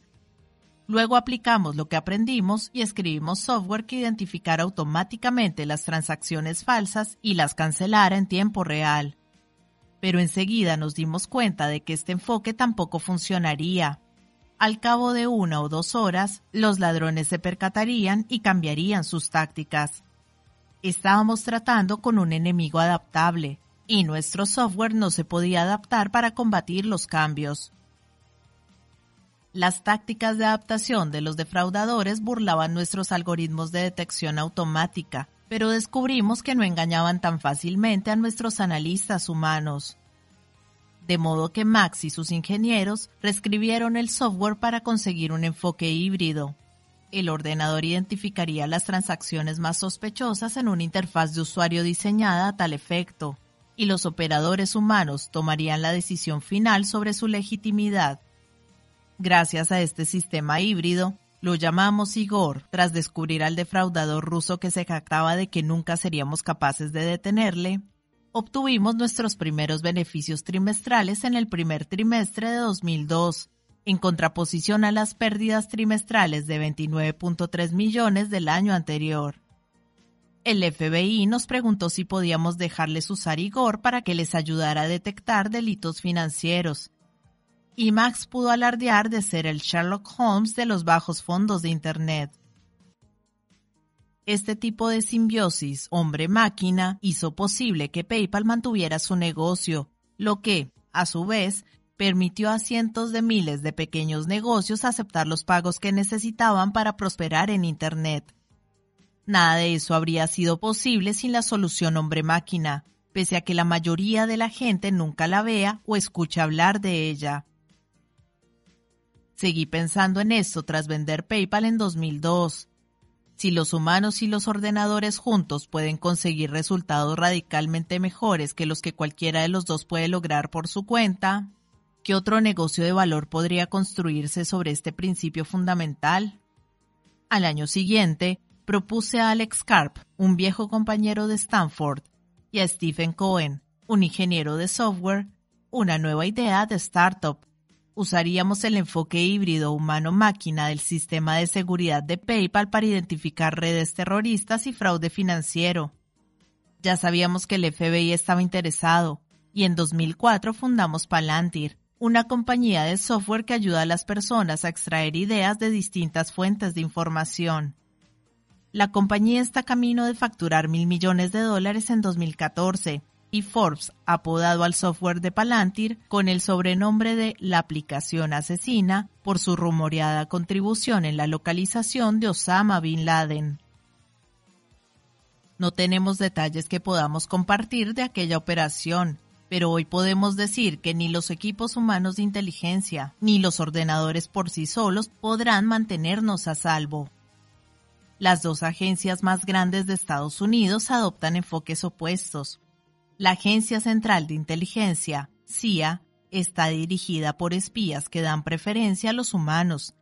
La Agencia de Seguridad Nacional, ASN, está dirigida por generales que dan prioridad a los ordenadores. Los analistas de la CIA tienen que sortear tanto ruido que resulta muy difícil identificar las amenazas más serias. Los ordenadores de la ASN pueden procesar enormes cantidades de datos, pero las máquinas por sí solas no pueden determinar con autoridad si alguien está planeando un acto terrorista. Palantir pretende trascender estas tendencias contrapuestas. Su software analiza los datos que el gobierno le suministra, registros telefónicos de clérigos radicales en Yemen o cuentas bancarias vinculadas a una célula terrorista, por ejemplo, e identifica las actividades sospechosas para que un analista experto las revise. Además de ayudar a encontrar terroristas, los analistas que utilizan el software de Palantir han sido capaces de detectar dónde colocaban los insurgentes artefactos explosivos improvisados en Afganistán identificar casos de tráfico de información privilegiada, acabar con la red de pornografía infantil más grande del mundo, dar soporte a los Centros para el Control y Prevención de Enfermedades en la lucha contra los brotes de enfermedades transmitidas por alimentos y ahorrar, tanto a los bancos comerciales como al gobierno, cientos de millones de dólares anuales a través de la detección anticipada de fraude. El software avanzado hace todo esto posible, pero más importantes, si cabe, son los analistas humanos, fiscales, científicos y profesionales financieros, sin cuya implicación activa el software habría sido inútil. Pensemos en lo que los profesionales hacen hoy en sus trabajos. Los abogados deben ser capaces de articular soluciones a problemas espinosos en modos distintos. El discurso cambia si hablas con el cliente, el abogado contrario o el juez. Los médicos necesitan cazar una comprensión clínica con la capacidad de comunicársela a pacientes no expertos. Y los buenos profesores no son solo expertos en sus disciplinas, también deben entender cómo adaptar sus instrucciones a los intereses y estilos de aprendizaje de cada individuo. Los ordenadores pueden ser capaces de hacer algunas de estas tareas, pero no las pueden combinar de manera efectiva. Una mejor tecnología en los campos del derecho, la medicina y la educación no reemplazará a los profesionales, les permitirá hacer mucho más. LinkedIn ha hecho exactamente esto con los técnicos de selección. Cuando LinkedIn se fundó en 2003, no encuestó a los técnicos de selección en busca de puntos débiles que necesitaran mejorarse para facilitarles el trabajo. Y tampoco intentaron escribir un software que directamente reemplazara a los técnicos de selección. La contratación de personas es en parte un trabajo detectivesco y en parte venta tienes que escrutar el currículum del candidato, evaluar sus motivaciones y su compatibilidad, y convencer a aquellos más prometedores de que se unan a ti. Reemplazar de un modo eficaz todas esas funciones con el uso de un ordenador sería imposible. En cambio, LinkedIn se propuso cambiar el modo en que se hacía la selección de personal. Hoy, más del 97% de los técnicos de selección utilizan LinkedIn y su potente funcionalidad de búsqueda y filtrado para proveer candidatos. Y la red también crea valor para los cientos de millones de profesionales que la utilizan para gestionar sus marcas personales. Si LinkedIn se hubiera limitado a intentar reemplazar a los técnicos de selección por tecnología, hoy no tendrían negocio. La ideología de la ciencia informática. ¿Por qué a tanta gente se le escapa el poder de la complementariedad? Todo empieza en el colegio. Los ingenieros de software tienden a trabajar en proyectos que sustituyen los esfuerzos humanos porque están formados para hacer precisamente eso. Los académicos se construyen su reputación a través de la investigación especializada. Su meta fundamental es publicar artículos y publicar significa respetar los límites de una disciplina concreta. Para los científicos informáticos, eso se traduce en reducir las capacidades humanas a tareas especializadas que ordenadores programados al efecto pueden llegar a realizar mejor que las personas. Solo hay que fijarse en los campos de moda que hoy imperan en la ciencia informática. La misma expresión, aprendizaje automático, evoca imágenes de sustitución, y sus defensores parecen creer que los ordenadores pueden ser enseñados a realizar prácticamente cualquier tarea, siempre que les proporcionemos suficientes datos de entrenamiento. Cualquier usuario de Netflix o Amazon ha experimentado de primera mano los resultados del aprendizaje automático. Ambas compañías utilizan algoritmos para recomendar productos en función de tus vistas e historial de compras proporcionales más datos y sus recomendaciones serán todavía mejores. La herramienta traductor de Google funciona de la misma manera, ofreciendo traducciones aproximadas pero útiles a cualquiera de los 80 idiomas que maneja, no porque el software entienda el idioma, sino porque ha extraído patrones a través del análisis estadístico de un enorme corpus de texto. La otra expresión de moda que encarna una tendencia hacia la sustitución es el concepto Big Data. Las compañías de hoy tienen un hambre insaciable de datos, creyendo erróneamente que cuantos más datos, mayor valor se crea. Big Data equivale normalmente a datos mudos y absurdos.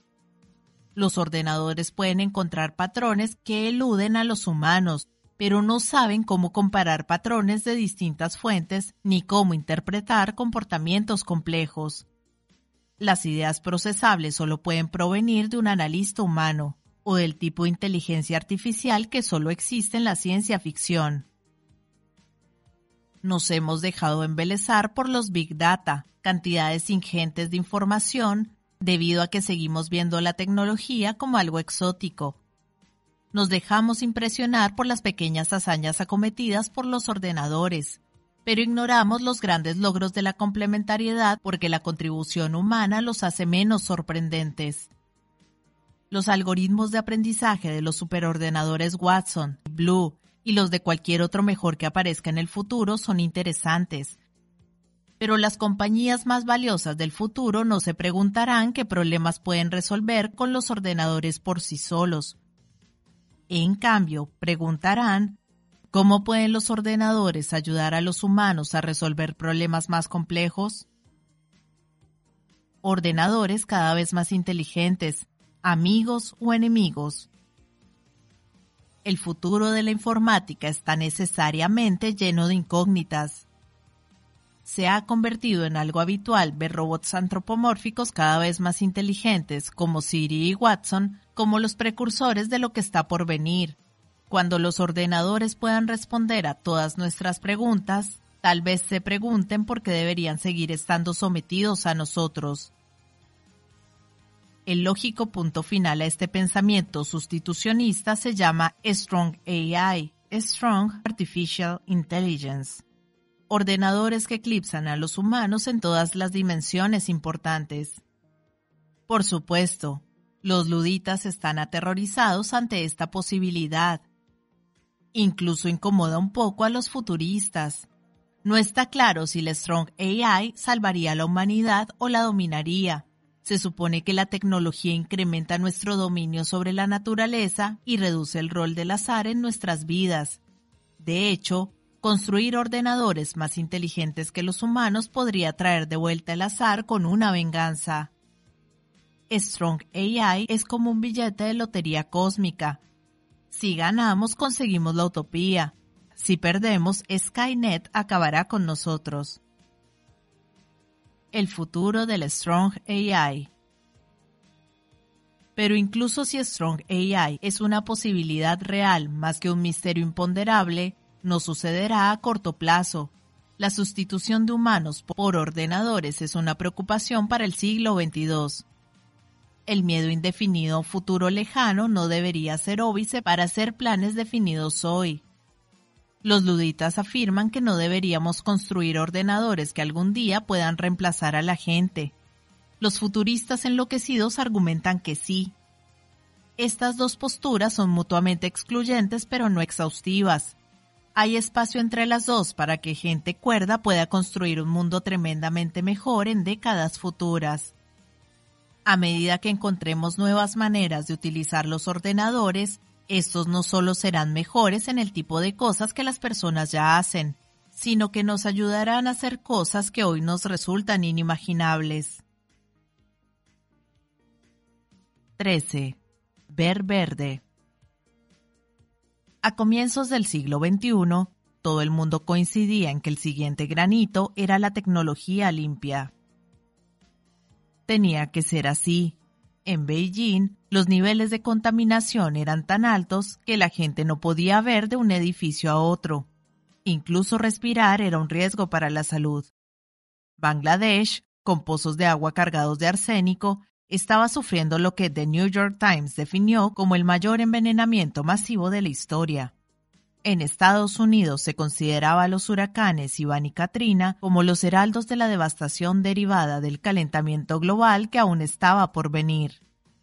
Al Gore nos rogó que atacáramos estos problemas con la misma urgencia y resolución que en el pasado solo se había visto cuando las naciones se movilizaban para la guerra. La gente se puso manos a la obra.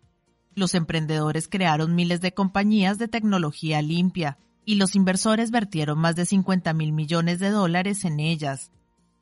Así comenzó la cruzada para limpiar el mundo. No funcionó. En lugar de un planeta más saludable, obtuvimos una enorme burbuja de tecnología limpia. Solindra es el fantasma verde más conocido, pero casi todas las empresas vivieron finales igualmente desastrosos. Más de 40 fabricantes de placas solares cerraron su negocio o se declararon en quiebra solo en 2012. El principal índice de empresas de energía alternativa muestra la drástica deflación de la burbuja. ¿Por qué fracasó la tecnología limpia? Los conservadores creen saber la respuesta. Tan pronto la energía verde se convirtió en una prioridad para el gobierno, ésta se envenenó. Pero existían, y todavía existen verdaderas buenas razones para hacer de la energía una prioridad. Y la verdad sobre la tecnología limpia es mucho más compleja y más importante que el fracaso del gobierno. La mayoría de las compañías de tecnología limpia fracasaron porque hicieron caso omiso de uno más de las siete cuestiones que toda empresa debe responder. 1. La cuestión de ingeniería. ¿Puedes crear tecnología punta en lugar de mejoras incrementales? 2. La cuestión de los tiempos. ¿Es el momento adecuado para crear tu empresa? 3. La cuestión del monopolio. ¿Vas a empezar con una cuota de mercado pequeña o grande? 4. La cuestión de las personas. ¿Tienes el equipo adecuado? 5. La cuestión de la distribución tienes un modo no solo de crear, sino de distribuir tu producto.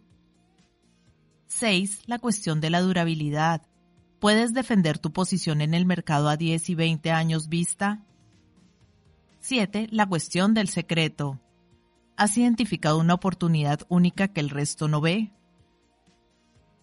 Ya hemos abordado en capítulos anteriores estos elementos.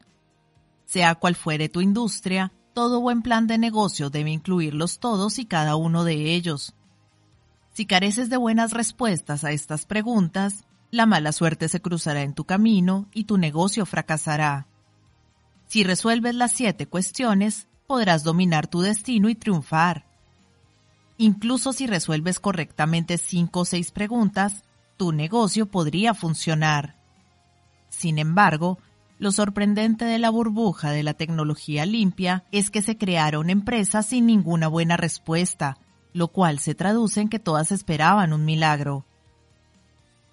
Es difícil saber con precisión por qué fracasará una compañía de tecnología limpia, pues casi todas ellas cometieron varios errores importantes.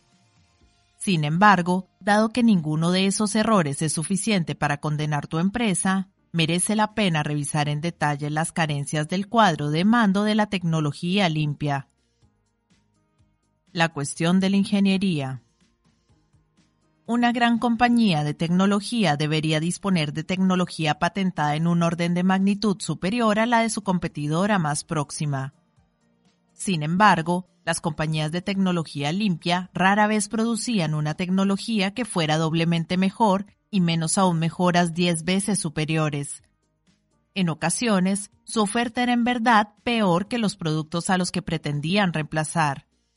Solindra desarrolló novedosas células solares cilíndricas, pero como primera aproximación, las células cilíndricas son solo un 1 sobre pi de eficientes con respecto a las planas. Simplemente no reciben tanta luz directa como estas últimas. La compañía intentó corregir esta deficiencia utilizando espejos que reflejaran más luz solar en la parte inferior de los paneles, pero es difícil recuperarse de un punto de partida radicalmente inferior. Las compañías deben esforzarse en producir mejoras 10 veces superiores porque las mejoras graduales a menudo acaban resultando inútiles para el usuario final. Imagina que desarrollas un aerogenerador que es un 20% más eficiente que cualquier otra tecnología existente cuando lo pruebas en tu laboratorio. Esto en un principio suena bien, pero el resultado de laboratorio no empezará a compensar los gastos y riesgos afrontados por todo producto nuevo en el mundo real. E incluso si tu sistema es realmente un 20% superior de media para el cliente que lo compra, la gente está tan acostumbrada a exagerar sus afirmaciones que te encontrarás con cierto escepticismo cuando intentes venderlo. Solo si el producto que puedes ofrecer es 10 veces superior, puedes ofrecer al cliente una superioridad transparente. La cuestión de los tiempos. Los emprendedores de tecnología limpia trabajaron duramente para convencerse a sí mismos de que su hora había llegado. Cuando anunció su nueva compañía en 2008, el consejero delegado de Spectra Watt, Andrew Wilson, declaró que la industria solar está en una situación parecida a la que vivió la industria de los microprocesadores a finales de la década de 1970. Queda mucho por resolver y mejorar. La segunda parte de su afirmación es correcta, pero la analogía de los microprocesadores era totalmente desacertada. Desde que se construyó el primer microprocesador en la década de 1970, la informática avanzó no solo rápida, sino exponencialmente. Basta mirar la historia del lanzamiento del primer producto de Intel. Por el contrario, la primera célula solar de silicio fue creada por Bell Labs en 1954, más de medio siglo antes del comunicado de prensa de Wilson. La eficiencia fotovoltaica mejoró durante las décadas siguientes, pero de una manera gradual y lineal. La primera célula solar de Bell tenía alrededor de un 6% de eficiencia. Ni las células cristalinas de silicio ni las modernas células de capa fina de nuestros días han conseguido superar el 25% de eficiencia en el sector. La cuestión del monopolio. En 2006, el multimillonario e inversor de tecnología John Doerr anunció que el verde es el nuevo rojo, blanco y azul bien podía haberse detenido en el rojo. Como dijo también el propio Doer, los mercados de Internet se valoran en miles de millones de dólares. Los mercados de la energía se valoran en billones de dólares. Lo que no dijo es que los enormes mercados de billones de dólares implican por fuerza una competencia despiadada y sangrienta. Otros se hicieron eco de las palabras de Doer. En la década de 2000, escuché a decenas de emprendedores de tecnología limpia empezar presentaciones extraordinariamente prometedoras de PowerPoint con verdaderos cuentos sobre mercados multimillonarios, como si eso fuera algo bueno. Los ejecutivos que abogaban por la tecnología limpia insistían en la generosidad de un mercado energético lo suficientemente grande para todos los interesados, pero todos y cada uno de ellos pensaban que su propia compañía era la mejor. En 2006, Dave Pierce, consejero delegado de la empresa fabricante de placas solares, Mia Solé, admitió ante una comisión del Congreso que su compañía era solo una de tantas potentísimas startups que estaban trabajando en el desarrollo de un tipo concreto de célula solar de capa fina. Minutos después, Pierce vaticinó que Mia Solé se convertiría en la productora más importante del mundo de células solares de capa fina en el plazo de un año. Eso no sucedió, pero puede que tampoco les hubiera servido de mucho. La capa fina es solo uno entre los más de 12 tipos que existen de células solares. A los clientes no les interesa una tecnología concreta a menos que resuelva un problema específico de un modo superior. Si no puedes monopolizar una solución única para un pequeño mercado, estarás atrapado en una feroz competencia. Eso es lo que pasó con Mia Solé, que fue adquirida en 2013 por cientos de millones de dólares menos de los que sus inversores habían puesto en la compañía. Exagerar tu singularidad es un sencillo modo de arruinar la cuestión del monopolio. Pongamos por caso que estás dirigiendo una compañía de energías renovables que ha instalado con éxito cientos de sistemas de placas solares con una capacidad de generación de potencia combinada de 100 megavatios. Dado que la capacidad total de producción de energía solar en Estados Unidos es de 950 megavatios, posees el 10.53% del mercado. Enhorabuena, te dices a ti mismo, eres un jugador. Pero, ¿Qué pasa si el mercado de energía solar estadounidense no es un mercado relevante? ¿Qué pasa si el mercado relevante es el mercado solar global con una capacidad de producción de 18 gigavatios? Tus 100 megavatios se convierten ahora en un pez muy pequeño. de pronto posees menos del 1% del mercado. ¿Y qué pasa si la medida apropiada no es la energía global solar, sino las energías renovables en general? La capacidad de producción anual de las renovables es de 420 gigavatios a nivel global. Tu cuota de mercado se reduce a un 0.02%. Y comparados con la capacidad global de generación de energía de 15.000 gigavatios, tus 100 megavatios son solo una gota en el océano. El pensamiento del emprendedor sobre los mercados era totalmente confuso reducirían retóricamente su mercado para parecer diferenciados, solo para darse la vuelta y pedir que las valoren en grandes mercados supuestamente lucrativos. Pero no puedes dominar un submercado si es ficticio y los grandes mercados son altamente competitivos, no altamente asequibles. A la mayoría de los fundadores de empresas de tecnología limpia les habría ido mucho mejor abriendo un nuevo restaurante de comida británica en el centro de Palo Alto, la cuestión de las personas. Los problemas de la energía son problemas de ingeniería, por lo que todo el mundo esperaría encontrar nerds dirigiendo compañías de tecnología limpia. Se equivocan. Por extraño que parezca, las que fracasaron estaban dirigidas por equipos no técnicos. Estos ejecutivos de ventas eran buenos en la obtención de capital y en asegurarse subsidios del Estado, pero no lo eran tanto en la construcción de los productos que los consumidores querían comprar. En Founders Found lo vimos venir. La clave más evidente estaba en el vestir. Los ejecutivos de empresas de energías renovables iban por ahí en traje y corbata. Esta era una enorme bandera roja, pues los verdaderos tecnólogos visten camisetas y vaqueros. De modo que instituimos una regla general rehusar toda compañía cuyos socios fundadores vistieran de traje en sus reuniones comerciales. Tal vez habríamos evitado estas malas inversiones de todos modos de habernos tomado el tiempo para evaluar en detalle la tecnología de cada una de esas empresas. Pero la idea del equipo de no invertir nunca en un consejero delegado que llevara traje nos descubrió la verdad mucho más rápido. Las mejores ventas están ocultas, no hay nada de malo en que un consejero delegado pueda vender, pero si realmente parece un vendedor, probablemente sea malo en las ventas y un peor tecnólogo. La cuestión de la distribución. Las compañías de tecnología limpia efectivamente cortejaban al gobierno y a los inversores, pero a menudo olvidaban a los consumidores.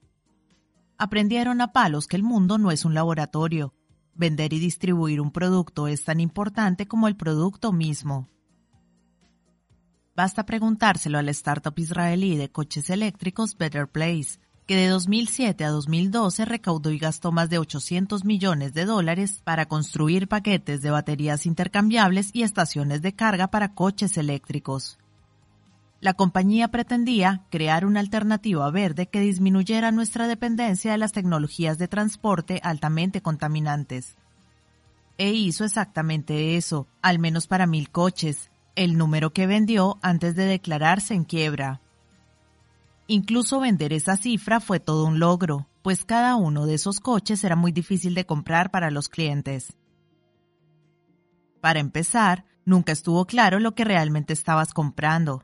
Better Place compró sedanes de Renault y los acondicionó con baterías y motores eléctricos. De modo que, ¿estabas comprando un Renault eléctrico o un Better Place?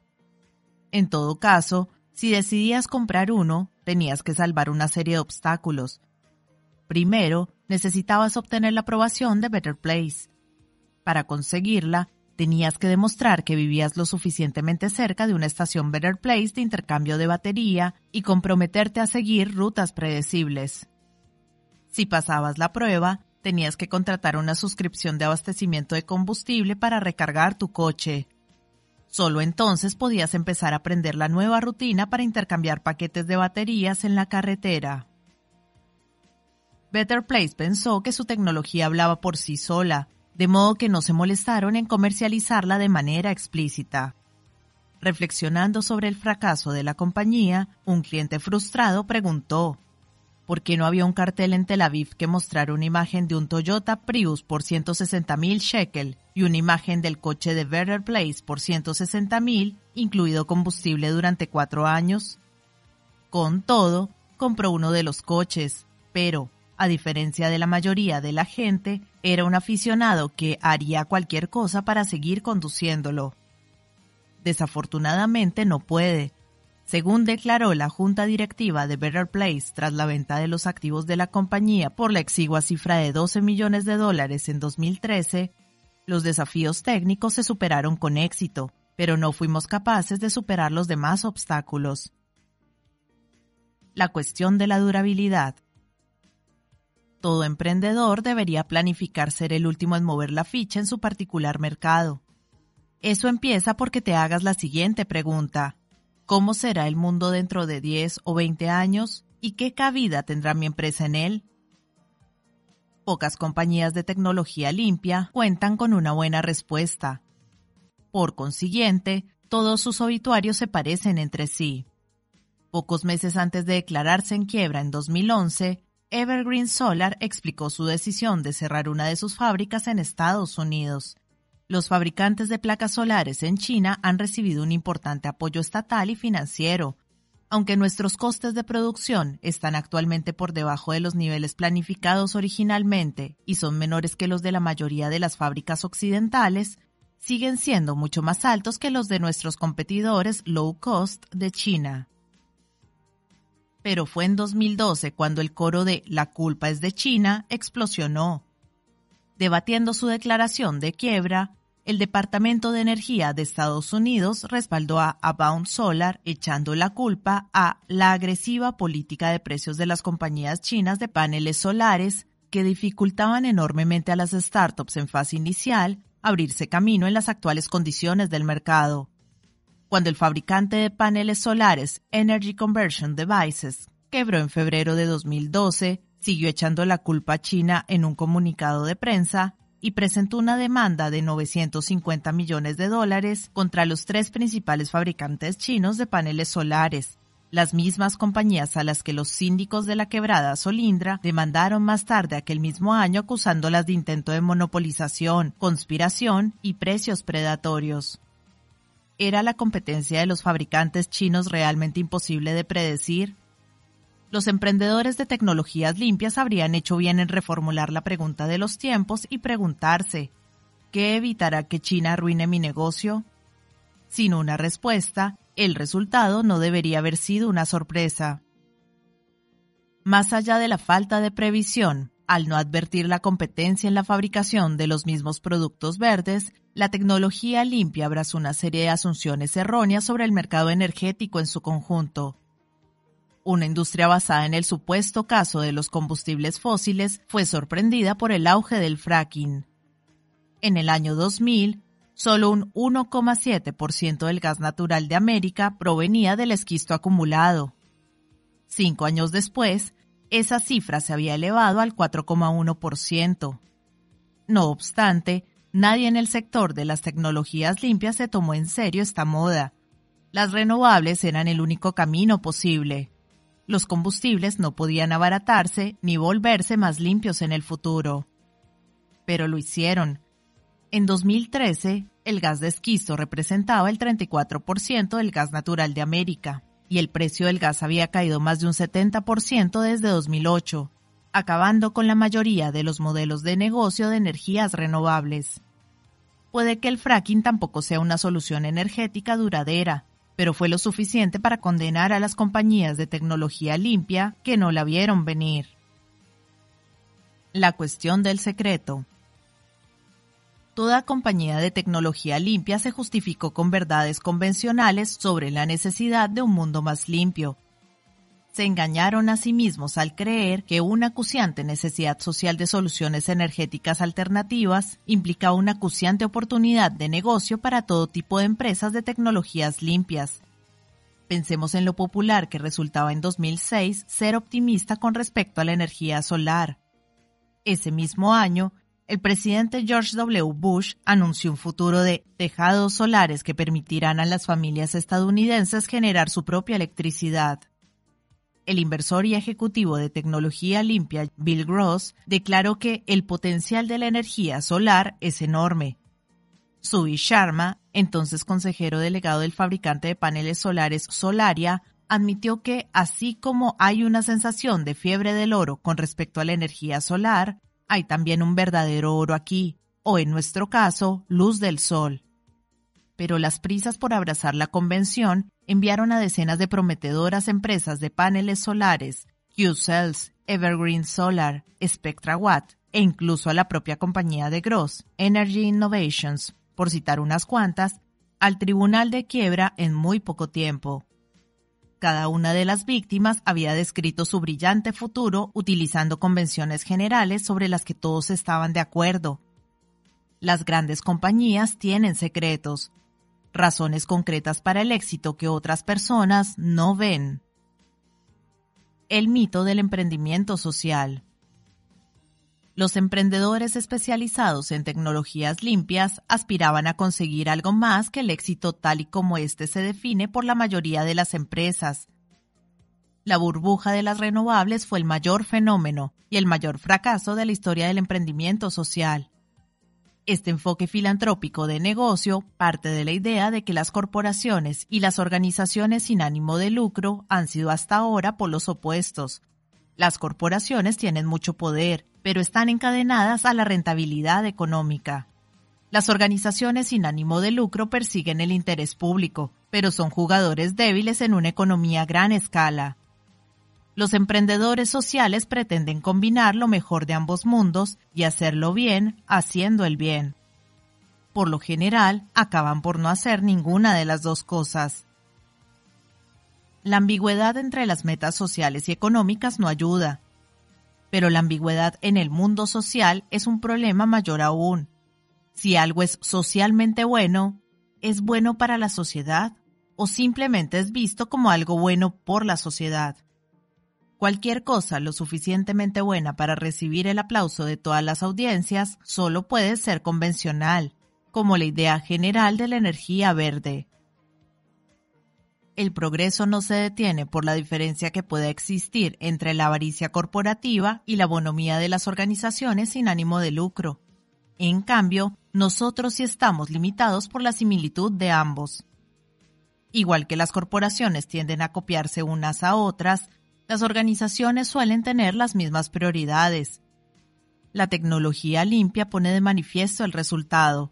Cientos de productos indiferenciados, creados todos en nombre de un objeto demasiado amplio. Hacer algo diferente es lo realmente bueno para la sociedad y es también lo que permite que un negocio consiga beneficios a través de la monopolización de un mercado. Los mejores proyectos suelen pasarse por alto, no son pregonados a los cuatro vientos por la multitud. Los mejores problemas sobre los que trabajar suelen ser aquellos que nadie más intenta resolver. Tesla 7 de 7. Tesla es una de las pocas compañías de tecnología limpia creadas en la pasada década que sigue siendo próspera. Manejaron el auge social de las tecnologías limpias mejor que nadie, pero además resolvieron correctamente las siete cuestiones, de modo que su éxito es instructivo. Tecnología. La tecnología de Tesla es tan buena que otras compañías automovilísticas confían en ella, Daimler utiliza los packs de baterías de Tesla. Mercedes-Benz usa el mecanismo de transmisión de Tesla. Toyota emplea el motor de Tesla. General Motors incluso ha llegado a crear un equipo especial con el fin de averiguar cuál será el siguiente paso de Tesla. Sin embargo, el mayor logro tecnológico de Tesla no es una parte o componente concreto, sino su capacidad para integrar muchos componentes en un producto superior. El sedán Model S de Tesla, elegantemente diseñado de principio a fin, es más que la suma de sus partes. El reporte del consumidor lo puntuó más alto que a todos los coches que habían analizado hasta entonces, y las revistas Motor Trend y Automobile lo nombraron el coche del año en 2013. Tiempos. En 2009, era fácil pensar que el gobierno continuaría respaldando las tecnologías limpias, los empleos verdes eran una prioridad política. Los fondos federales ya se habían asignado. Y el Congreso incluso parecía dispuesto a aprobar una ley medioambiental que regulara la emisión de gases de efecto invernadero. Pero donde otros vieron generosos subsidios que podían percibir de forma indefinida, el consejero delegado de Tesla, Elon Musk, vio acertadamente una oportunidad única. En enero de 2010, un año y medio antes de que Solindra implosionara bajo la administración Obama politizando el asunto de los subsidios, Tesla consiguió un préstamo garantizado de 465 millones de dólares por parte del Departamento de Energía de Estados Unidos. Un subsidio de medio billón era algo impensable a mediados de la década de 2000. Es impensable hoy. Solo hubo un momento en el que era posible, y Tesla lo aprovechó a la perfección. Monopolio. Tesla empezó con un submercado diminuto que podía dominar el mercado de la alta gama de coches deportivos eléctricos. Dado que el primer Roadster salió de la línea de producción en 2008, Tesla vendió solo alrededor de 3.000 unidades, pero a 109 mil dólares cada uno. No era algo baladí. Empezar con un mercado pequeño permitió a Tesla cometer el proyecto necesario de I+D para construir un Model S ligeramente más barato, y gracias a eso, Tesla hoy también es dueña del mercado de turismos eléctricos de lujo. Vendió más de 20.000 sedanes en 2013 y en la actualidad Tesla se encuentra en una posición privilegiada para expandirse a mercados más amplios en el futuro. Equipo. El consejero delegado de Tesla es el paradigma del vendedor e ingeniero consumado, por lo que no es de extrañar que reuniera un equipo extremadamente competente en ambos campos, Elon describe a su personal de esta manera. Si estás en Tesla, has optado por estar en el equivalente a las fuerzas especiales. Hay un ejército regular, y eso está bien, pero si trabajas en Tesla, estás eligiendo mejorar tu juego. Distribución. La mayoría de las compañías subestiman la distribución, pero Tesla se la tomó tan en serio que decidió comprar toda una cadena de distribución. Otras compañías automovilísticas están comprometidas con concesionarios independientes. Ford y Hyundai fabrican coches, pero dependen de terceros para venderlos. Tesla vende y sirve sus vehículos en sus propios establecimientos. Los costes iniciales del enfoque de Tesla son mucho más altos que los de la clásica distribución de concesionario, pero permiten mantener el control sobre la experiencia del cliente, fortalecen la marca Tesla, y a la larga ahorran dinero a la compañía. Durabilidad. Tesla tiene una ventaja y se mueve más rápido que los demás, y esa combinación se traduce en que su liderazgo se ha consolidado para ampliarse en los próximos años. Una marca deseada es el signo más claro de la progresión de la compañía. Un coche es una de las mayores decisiones de compra que la gente hace en su vida, y la confianza de los consumidores en esa categoría es difícil de ganar. Y, a diferencia de lo que sucede en otras compañías automovilísticas, su fundador sigue al mando de Tesla, de modo que no va a aflojar la marcha a corto plazo. Secretos. Tesla sabía que la moda impulsó el interés por las tecnologías limpias. La gente acaudalada tenía especial interés en proyectar una imagen verde, incluso si eso significaba conducir un Prius con forma de caja o un robusto Honda Insight.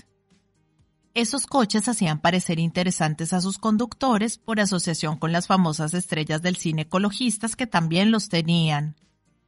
De modo que Tesla decidió fabricar coches que hicieran parecer interesantes a sus conductores, y nada más. Incluso Leonardo DiCaprio abandonó su Prius por un caro, también en apariencia, Roadster de Tesla. Mientras las compañías genéricas de tecnología limpia bregaban por diferenciarse de las demás, Tesla construyó una marca única en torno al secreto de que la tecnología limpia era mucho más que un fenómeno social y un imperativo medioambiental. Energía 2.0 El éxito de Tesla pone en manifiesto que no había nada esencialmente erróneo en la tecnología limpia. La principal idea subyacente es correcta, el mundo realmente necesitará nuevas fuentes de energía. La energía es un recurso fundamental. Con ella nos alimentamos, construimos nuestras viviendas y hacemos todo lo que necesitamos para vivir de un modo confortable.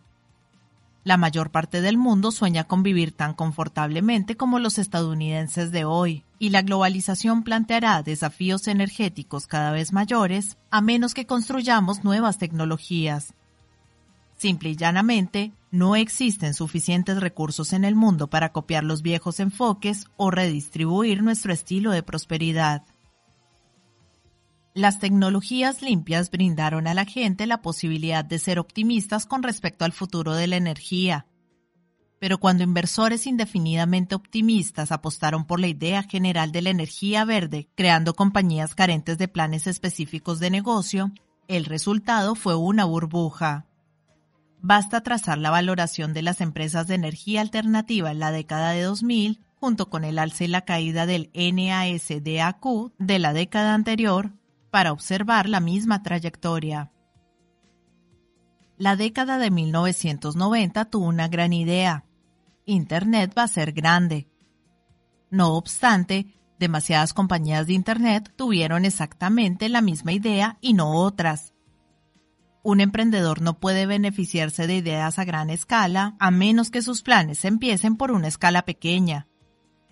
Las compañías de tecnologías limpias se enfrentaron al mismo problema. Independientemente de lo necesaria que sea la energía para el mundo, solo aquella empresa que ofrezca una solución superior a un problema energético concreto podrá ganar dinero. Nunca más en la historia volverá ningún otro sector a ser tan importante como para que el mero hecho de participar en él sea suficiente para construir una gran compañía. La burbuja tecnológica fue mucho mayor que la de las tecnologías limpias y la debacle todavía más dolorosa, pero el sueño de la década de 1990 al final resultó acertado. Los escépticos que dudaban de que Internet pudiera cambiar radicalmente la publicidad, la venta al por menor o la vida social cotidiana de todos nosotros parecían clarividentes en 2001, pero hoy parecen cómicamente absurdos podrían crearse startups energéticas de éxito tras la debacle verde del mismo modo que se crearon las webs 2.0 entre los escombros de las .com? La necesidad a gran escala de soluciones energéticas sigue siendo real, pero un negocio valioso debe empezar por encontrar un nicho y dominar un pequeño mercado.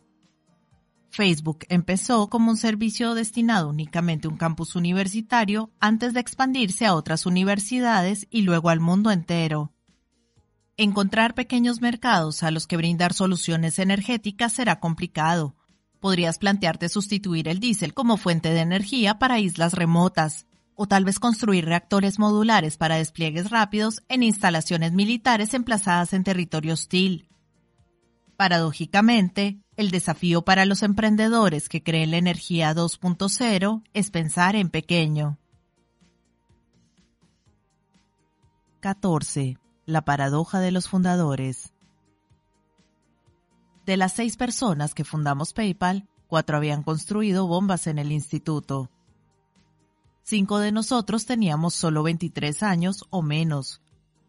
Cuatro de nosotros habíamos nacido fuera de Estados Unidos, Tres habían emigrado escapando de países comunistas.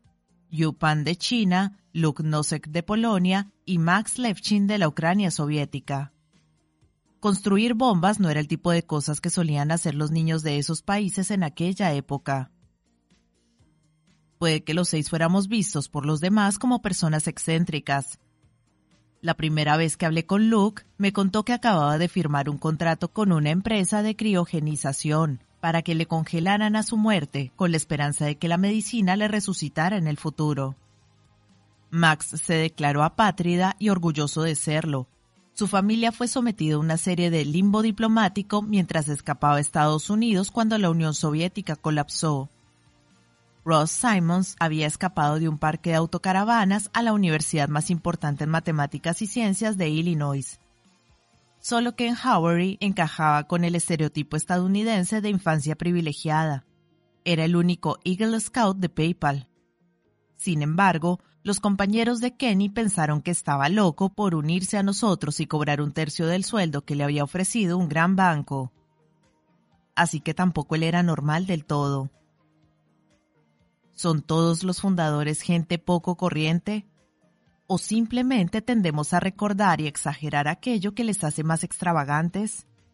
Y lo que es más importante, ¿qué características personales importan realmente en un fundador? El presente capítulo explica por qué es más interesante pero a la vez más peligroso para una compañía que ésta sea dirigida por un individuo peculiar en lugar de por un gestor intercambiable. El motor de la diferencia.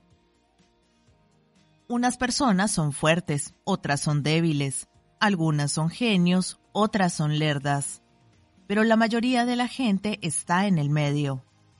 Sitúa cada uno en su lugar y verás una curva de campana. Dado que muchos fundadores parecen tener rasgos extremos, se puede adivinar que una curva que mostrara únicamente las características de los fundadores tendría colas más largas con más gente en ambos extremos. Sin embargo, eso no captura la mayor peculiaridad de los fundadores. Normalmente esperamos que los rasgos opuestos sean mutuamente excluyentes, una persona normal no puede ser a la vez rico y pobre, por citar un ejemplo. Pero eso se da muy a menudo en los fundadores.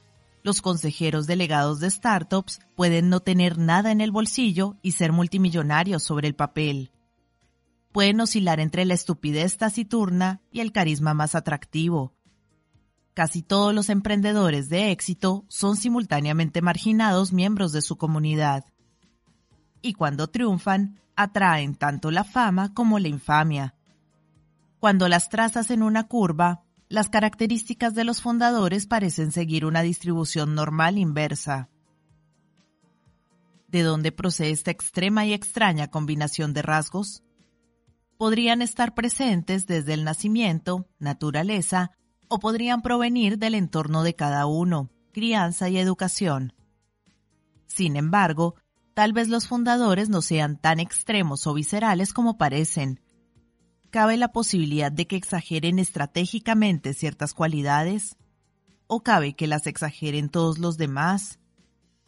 Todos estos efectos pueden estar presentes a la vez, y cuando lo están, se refuerzan enérgicamente entre sí.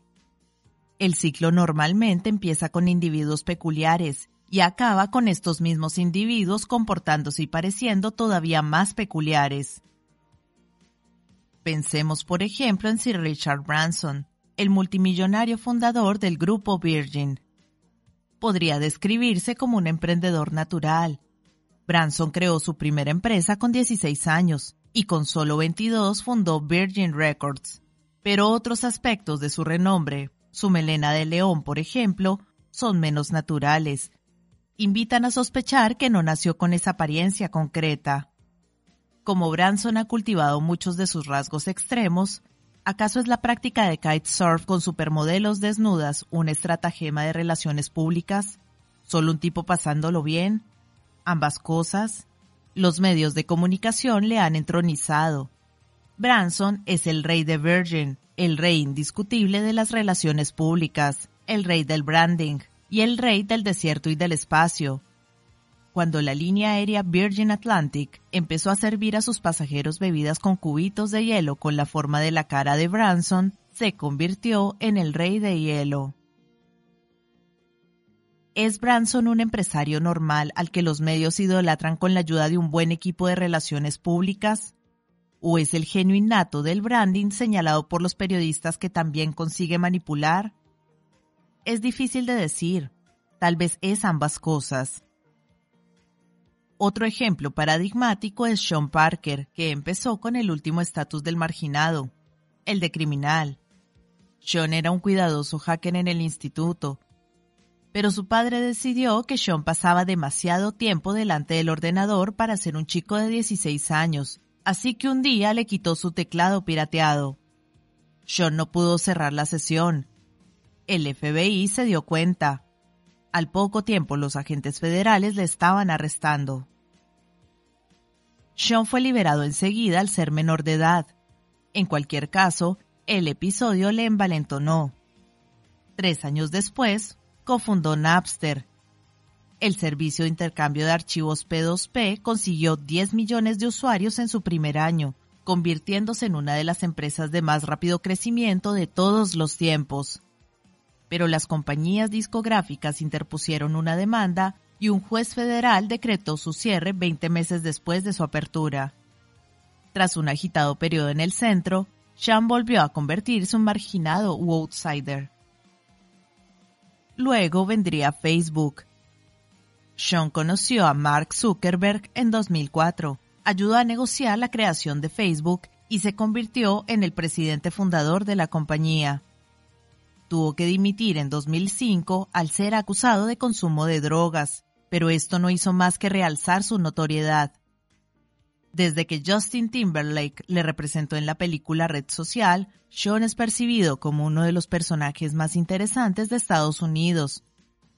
Justin Timberlake sigue siendo más famoso, pero cuando visita Silicon Valley, la gente le pregunta si es Sean Parker. Las personas más famosas del mundo también son fundadores. En lugar de una compañía, las celebridades fundan y cultivan su propia imagen. Lady Gaga, por ejemplo, se convirtió en una de las personas vivas más influyentes. Pero, ¿es una persona real? Su verdadero nombre no es ningún secreto. Sin embargo, a casi nadie le importa. Su vestuario es tan extravagante que nadie puede llevarlo sin arriesgarse a que le internen en un psiquiátrico. Gaga pretende hacernos creer que ha nacido así.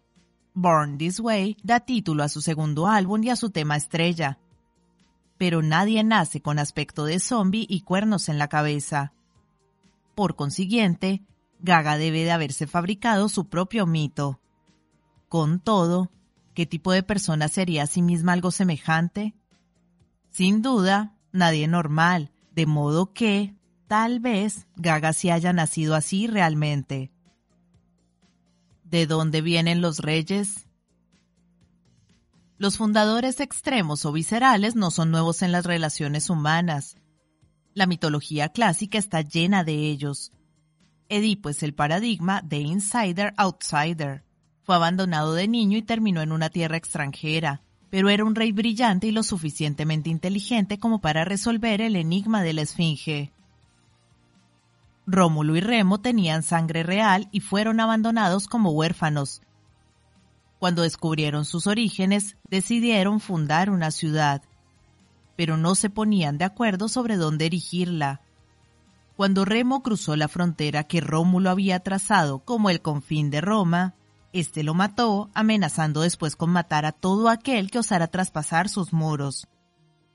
El hacedor de la ley y el violador de la ley, un criminal fuera de la ley y un rey que creó Roma, Rómulo encarnaba la contradicción de ser a la vez insider y outsider. Las personas de a pie no son como Edipo o Rómulo. Independientemente de cómo fueran realmente estos individuos, sus versiones mitológicas recuerdan solo los extremos.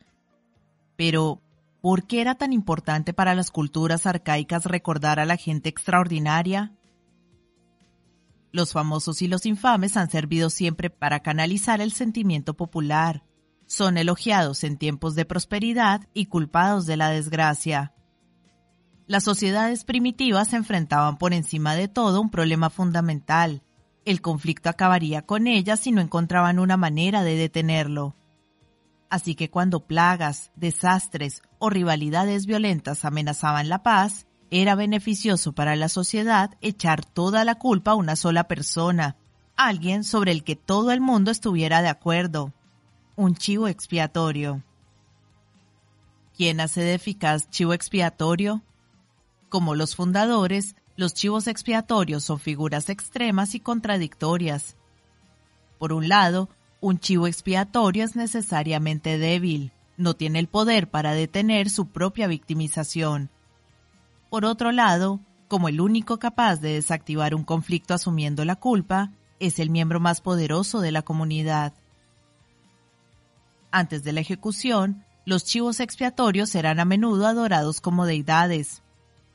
Los aztecas consideraban que sus víctimas eran las encarnaciones terrenales de los dioses a quienes se sacrificaban.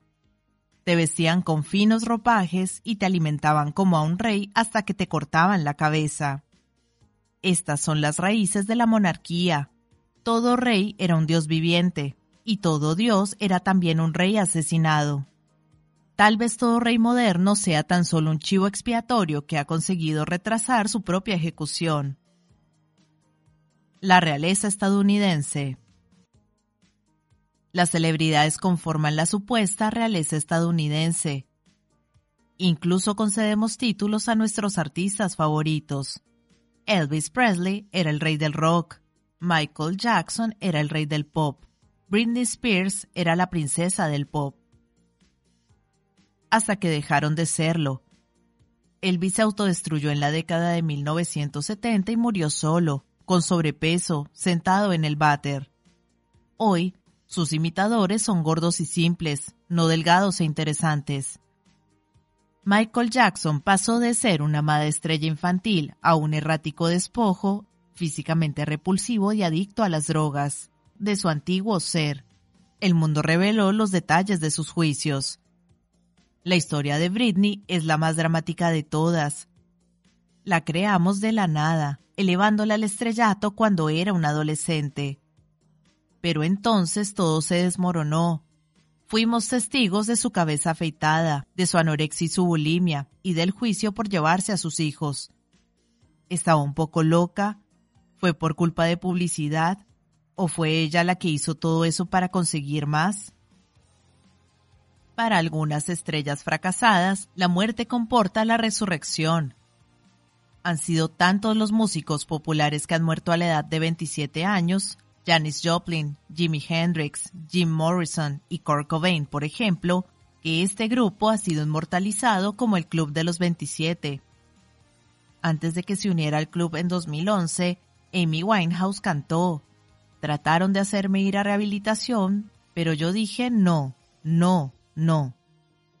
Tal vez la rehabilitación pareciera tan poco atractiva porque bloqueaba el camino hacia la inmortalidad, Tal vez el único modo de ser un dios del rock para siempre sea morir joven. Adoramos y despreciamos alternativamente a los fundadores de empresas tecnológicas del mismo modo que adoramos y despreciamos a las celebridades. El salto de la fama a la lástima que experimentó Howard Hughes es el más dramático de los casos de fundadores de tecnología del siglo XX. Nació en el seno de una familia caudalada, pero siempre estuvo más interesado en la ingeniería que en el lujo. Construyó el primer radiotransmisor de Houston a la edad de 11 años. Al año siguiente construyó la primera motocicleta.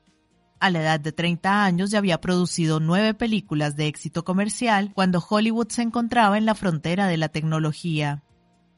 Pero Hughes todavía era más famoso por su carrera paralela en la aviación diseñó aviones, los construyó y los pilotó él mismo. Hughes batió récords mundiales de velocidad aérea, realizando el vuelo transcontinental más rápido y la vuelta más rápida alrededor del mundo. Hughes estaba obsesionado con la idea de volar más alto que nadie. Le gustaba recordar a la gente que él era un mero mortal, no un dios griego, algo que los mortales solo dicen cuando quieren invitar a que el resto los compare con dioses. Hughes era un hombre al que no se podían aplicar los mismos estándares que se aplican a personas como tú y yo, dijo su abogado, pero, según The New York Times, no hubo discusión sobre este punto por parte del juez y del jurado. Cuando se le concedió la medalla del Congreso en 1939 por sus logros en la aviación, ni siquiera se presentó para recogerla. Años después, el presidente Truman la encontró en la Casa Blanca y se la envió por correo. El principio del final de Hughes llegó en 1946, cuando sufrió su tercer y peor accidente de aviación. De haber muerto entonces, siempre habría sido recordado como uno de los estadounidenses más gallardos y exitosos de todos los tiempos. Pero sobrevivió, apenas. Se volvió obsesivo compulsivo, adicto a los analgésicos y se retiró de la vida social para pasar los últimos 30 años de su vida en un autoimpuesto confinamiento en soledad. Hughes siempre había tenido un comportamiento un tanto extravagante. Sostenía la teoría de que poca gente querría molestar a un loco. Sin embargo, con el tiempo, sus locuras acabaron por convertir su vida en la de un loco, y acabó despertando tanta lástima como temor. Más recientemente, Bill Gates ha demostrado cómo el éxito altamente visible puede atraer ataques sumamente centrados. Gates encarnaba el arquetipo del fundador. Era a la vez un outsider torpe y empollón que abandonó la universidad y el insider más rico del mundo. Eligió estratégicamente sus gafas geek para construirse una personalidad característica, o, en su incurable personalidad de nerd, le eligieron las gafas a él. Es difícil de saber pero su dominio fue innegable. El sistema operativo Windows de Microsoft representaba un 90% del mercado de sistemas operativos en el año 2000. Ese mismo año, Peter Jennings pudo preguntar de un modo plausible, ¿quién es más importante en el mundo actual, Bill Clinton o Bill Gates? No lo sé, es una buena pregunta. El Departamento de Justicia de Estados Unidos no se limitó a las preguntas retóricas. Abrieron una investigación y demandaron a Microsoft por conductas monopolísticas. En junio de 2000, un tribunal decretó la participación de Microsoft. Gates había dimitido de su cargo como consejero delegado seis meses antes, habiendo sido forzado a dedicar la mayor parte de su tiempo a responder amenazas legales en lugar de a construir nuevas tecnologías. Un tribunal de apelación revocó la sentencia de partición y Microsoft llegó a un acuerdo con el gobierno en 2001. Pero para entonces, los enemigos de Gates ya habían privado a su compañía de la plena dedicación de sus fundadores, y Microsoft entró en una época de relativo estancamiento. Hoy, Gates es más conocido como filántropo que como tecnólogo. El regreso del rey. Del mismo modo que el ataque legal a Microsoft estaba acabando con el dominio de Bill Gates, el regreso de Steve Jobs a Apple demostró el insustituible valor del fundador de una compañía. En algunos aspectos, Steve Jobs y Bill Gates eran opuestos. Jobs era un artista, prefería sistemas cerrados y dedicó su tiempo a pensar en grandes productos sobre todo lo demás. Gates era un hombre de negocios, mantenía sus productos abiertos y quería dirigir el mundo. Pero ambos eran a la vez insiders y outsiders, y ambos empujaron las compañías que crearon hacia logros que nadie más en el mundo habría podido alcanzar. Desertor de la universidad que caminaba descalzo y se negaba a ducharse, Jobs era también el centro del culto a su propia personalidad. Podía ser carismático o loco, puede que fruto de sus cambios de humor o de una estrategia meticulosamente planificada. Cuesta creer que prácticas tan extrañas como la dieta de la manzana no fueran parte de una estrategia mayor.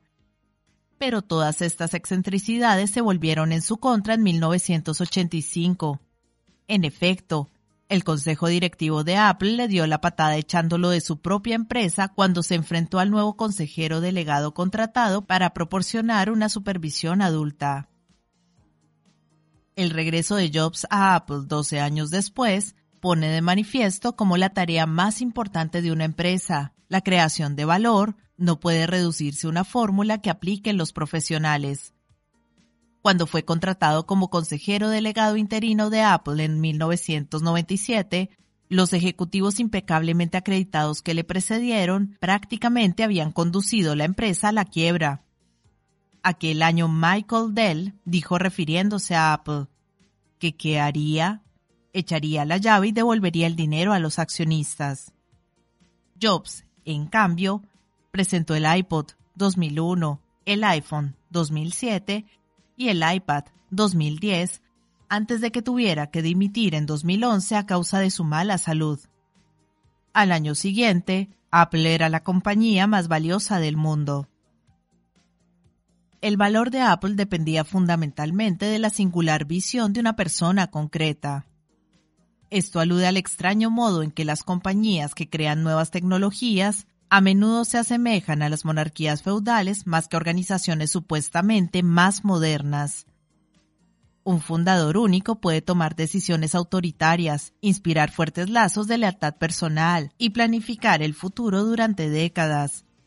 Paradójicamente, las burocracias impersonales atendidas por profesionales formados pueden durar más que la vida de nadie, pero suelen actuar con horizontes a corto plazo. La lección para las empresas es que necesitamos fundadores. En todo caso, deberíamos ser más tolerantes con los fundadores que parecen raros o viscerales. Necesitamos individuos singulares que lleven a las compañías más allá de la mera incrementación. La lección para los fundadores es que el protagonismo individual y la adulación solo pueden disfrutarse si en cualquier momento se pueden intercambiar por la notoriedad individual y la demonización. Así que ten cuidado. Por encima de todo, no sobreestimes tu propio poder como individuo. Los fundadores son importantes no por ser los únicos cuyo trabajo tiene valor, sino porque un gran fundador puede conseguir que todos los integrantes de su compañía lleven a cabo el mejor trabajo. El hecho de que necesitemos fundadores singulares con todas sus peculiaridades no significa que estemos llamados a adorar a las fuerzas vivas de Ayn Rand, que afirmaban ser independientes del resto del mundo. A este respecto, Rand era una escritora solo medianamente brillante. Sus villanos eran reales, pero sus héroes eran falsos. No hay ninguna quebrada de Galt. No hay una secesión posible de la sociedad. Creer que estás investido de la autosuficiencia divina no es la marca de un individuo fuerte, sino de una persona que ha confundido la adoración de la multitud o las burlas con la verdad el mayor peligro para un fundador es que llegue a estar tan seguro de su propio mito que pierda la cabeza. Sin embargo, un peligro igualmente insidioso para una empresa es perder todo el sentido del mito y confundir el desencanto con la sabiduría.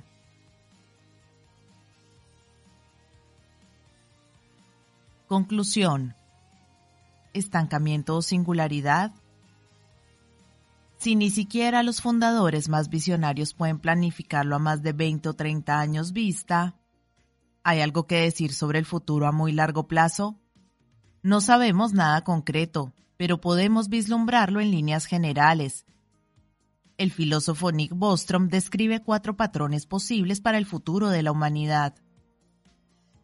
Los antiguos concebían la historia como una sempiterna alternancia entre la prosperidad y la ruina Solo en los últimos tiempos se ha atrevido la gente a pensar que tal vez podamos escapar de manera permanente a la desgracia, y sigue siendo posible preguntarse si la estabilidad que damos por sentada durará. Sin embargo, normalmente reprimimos nuestras dudas. La sabiduría popular parece asumir, en cambio, que el mundo en su conjunto acabará convergiendo en una suerte de estancamiento del desarrollo parecido al que viven los países ricos en la actualidad. En este escenario, el futuro se parecerá mucho más al presente. Dada la geografía interconectada del mundo contemporáneo y el poder destructivo sin precedentes del armamento actual, resulta difícil no preguntarse si podríamos detener un desastre social a gran escala si se diera el caso. Esto es lo que alimenta nuestros temores acerca de un posible tercer escenario, un colapso tan devastador que no sobrevivamos a él. La última de las cuatro posibilidades es la más difícil de imaginar. Acelerar el despegue hacia un futuro mucho mejor. El resultado final de tal avance podría adoptar una serie de formas diferentes, pero cualquiera de ellas sería tan diferente del presente como para resistir la descripción. ¿Cuál de las cuatro será? El colapso recurrente parece improbable, el conocimiento de la civilización es tan amplio que la total aniquilación podría ser más probable que un periodo largo de oscuridad seguido de una recuperación. No obstante, en caso de extinción, no hay ningún tipo de futuro humano que considerar. Si definimos el futuro con un aspecto diferente al del presente, entonces la mayoría de la gente no está esperando ningún tipo de futuro, Espera en cambio décadas que nos traigan más globalización, convergencia y más de lo mismo. En este escenario, los países más pobres alcanzarán a los ricos y el mundo en su conjunto alcanzará un estancamiento económico. Pero incluso en el caso de que realmente fuera posible un estancamiento globalizado, podría durar. En el mejor de los casos, la competencia económica entre personas y entre empresas sería más intensa que nunca. Sin embargo, Cuando se agrega la competencia al consumo de recursos escasos, resulta complicado predecir cómo un estancamiento global podría durar indefinidamente. Sin nuevas tecnologías que alivien la presión de la competencia, es probable que el estancamiento desencadene un conflicto. En caso de conflicto a escala global, el estancamiento acabaría derivando en extinción. Por consiguiente, nos queda el cuarto escenario, en el que nosotros creamos nuestra propia tecnología con el fin de construir un futuro mejor. La versión más radical de este resultado se denomina singularidad, un intento de nombrar el resultado imaginado de nuevas tecnologías tan poderosas que rebasan los límites de nuestra comprensión. Ray Kurzweil, el singularista más conocido, parte de la ley de Moore y rastrea las tendencias de crecimiento exponencial en decenas de campos, proyectando convencido un futuro de inteligencia artificial sobrehumana. Según Kurzweil, la singularidad está cerca. Es inevitable, y todo cuanto tenemos que hacer es prepararnos para aceptarla. No obstante, independientemente de las tendencias que se puedan identificar, el futuro no acontecerá por sí solo, el aspecto que pueda tener la singularidad importa menos que la cruda disyuntiva que hoy se nos plantea entre los dos escenarios más probables. Nada o algo. Depende de nosotros. No podemos dar por sentado que el futuro será mejor, y eso significa que debemos trabajar para crearlo hoy. Que consigamos o no la singularidad de escala cósmica es tal vez menos importante que el hecho de aprovechar las oportunidades únicas que tenemos de hacer nuevas cosas en nuestras propias vidas laborales. Todo lo que nos importa, el universo, el planeta, el país, tu empresa, tu vida y este preciso instante es singular. Nuestra tarea hoy consiste en encontrar los modos singulares de crear las nuevas cosas que harán del futuro no solo algo diferente, sino mejor. En suma, pasar de cero a uno. El primer paso es que pienses por ti mismo. Solo viendo nuestro mundo de un modo diferente, tan fresco y extraño como antaño fuera para aquellos que lo vieron por primera vez, podremos recrearlo y preservarlo en el futuro.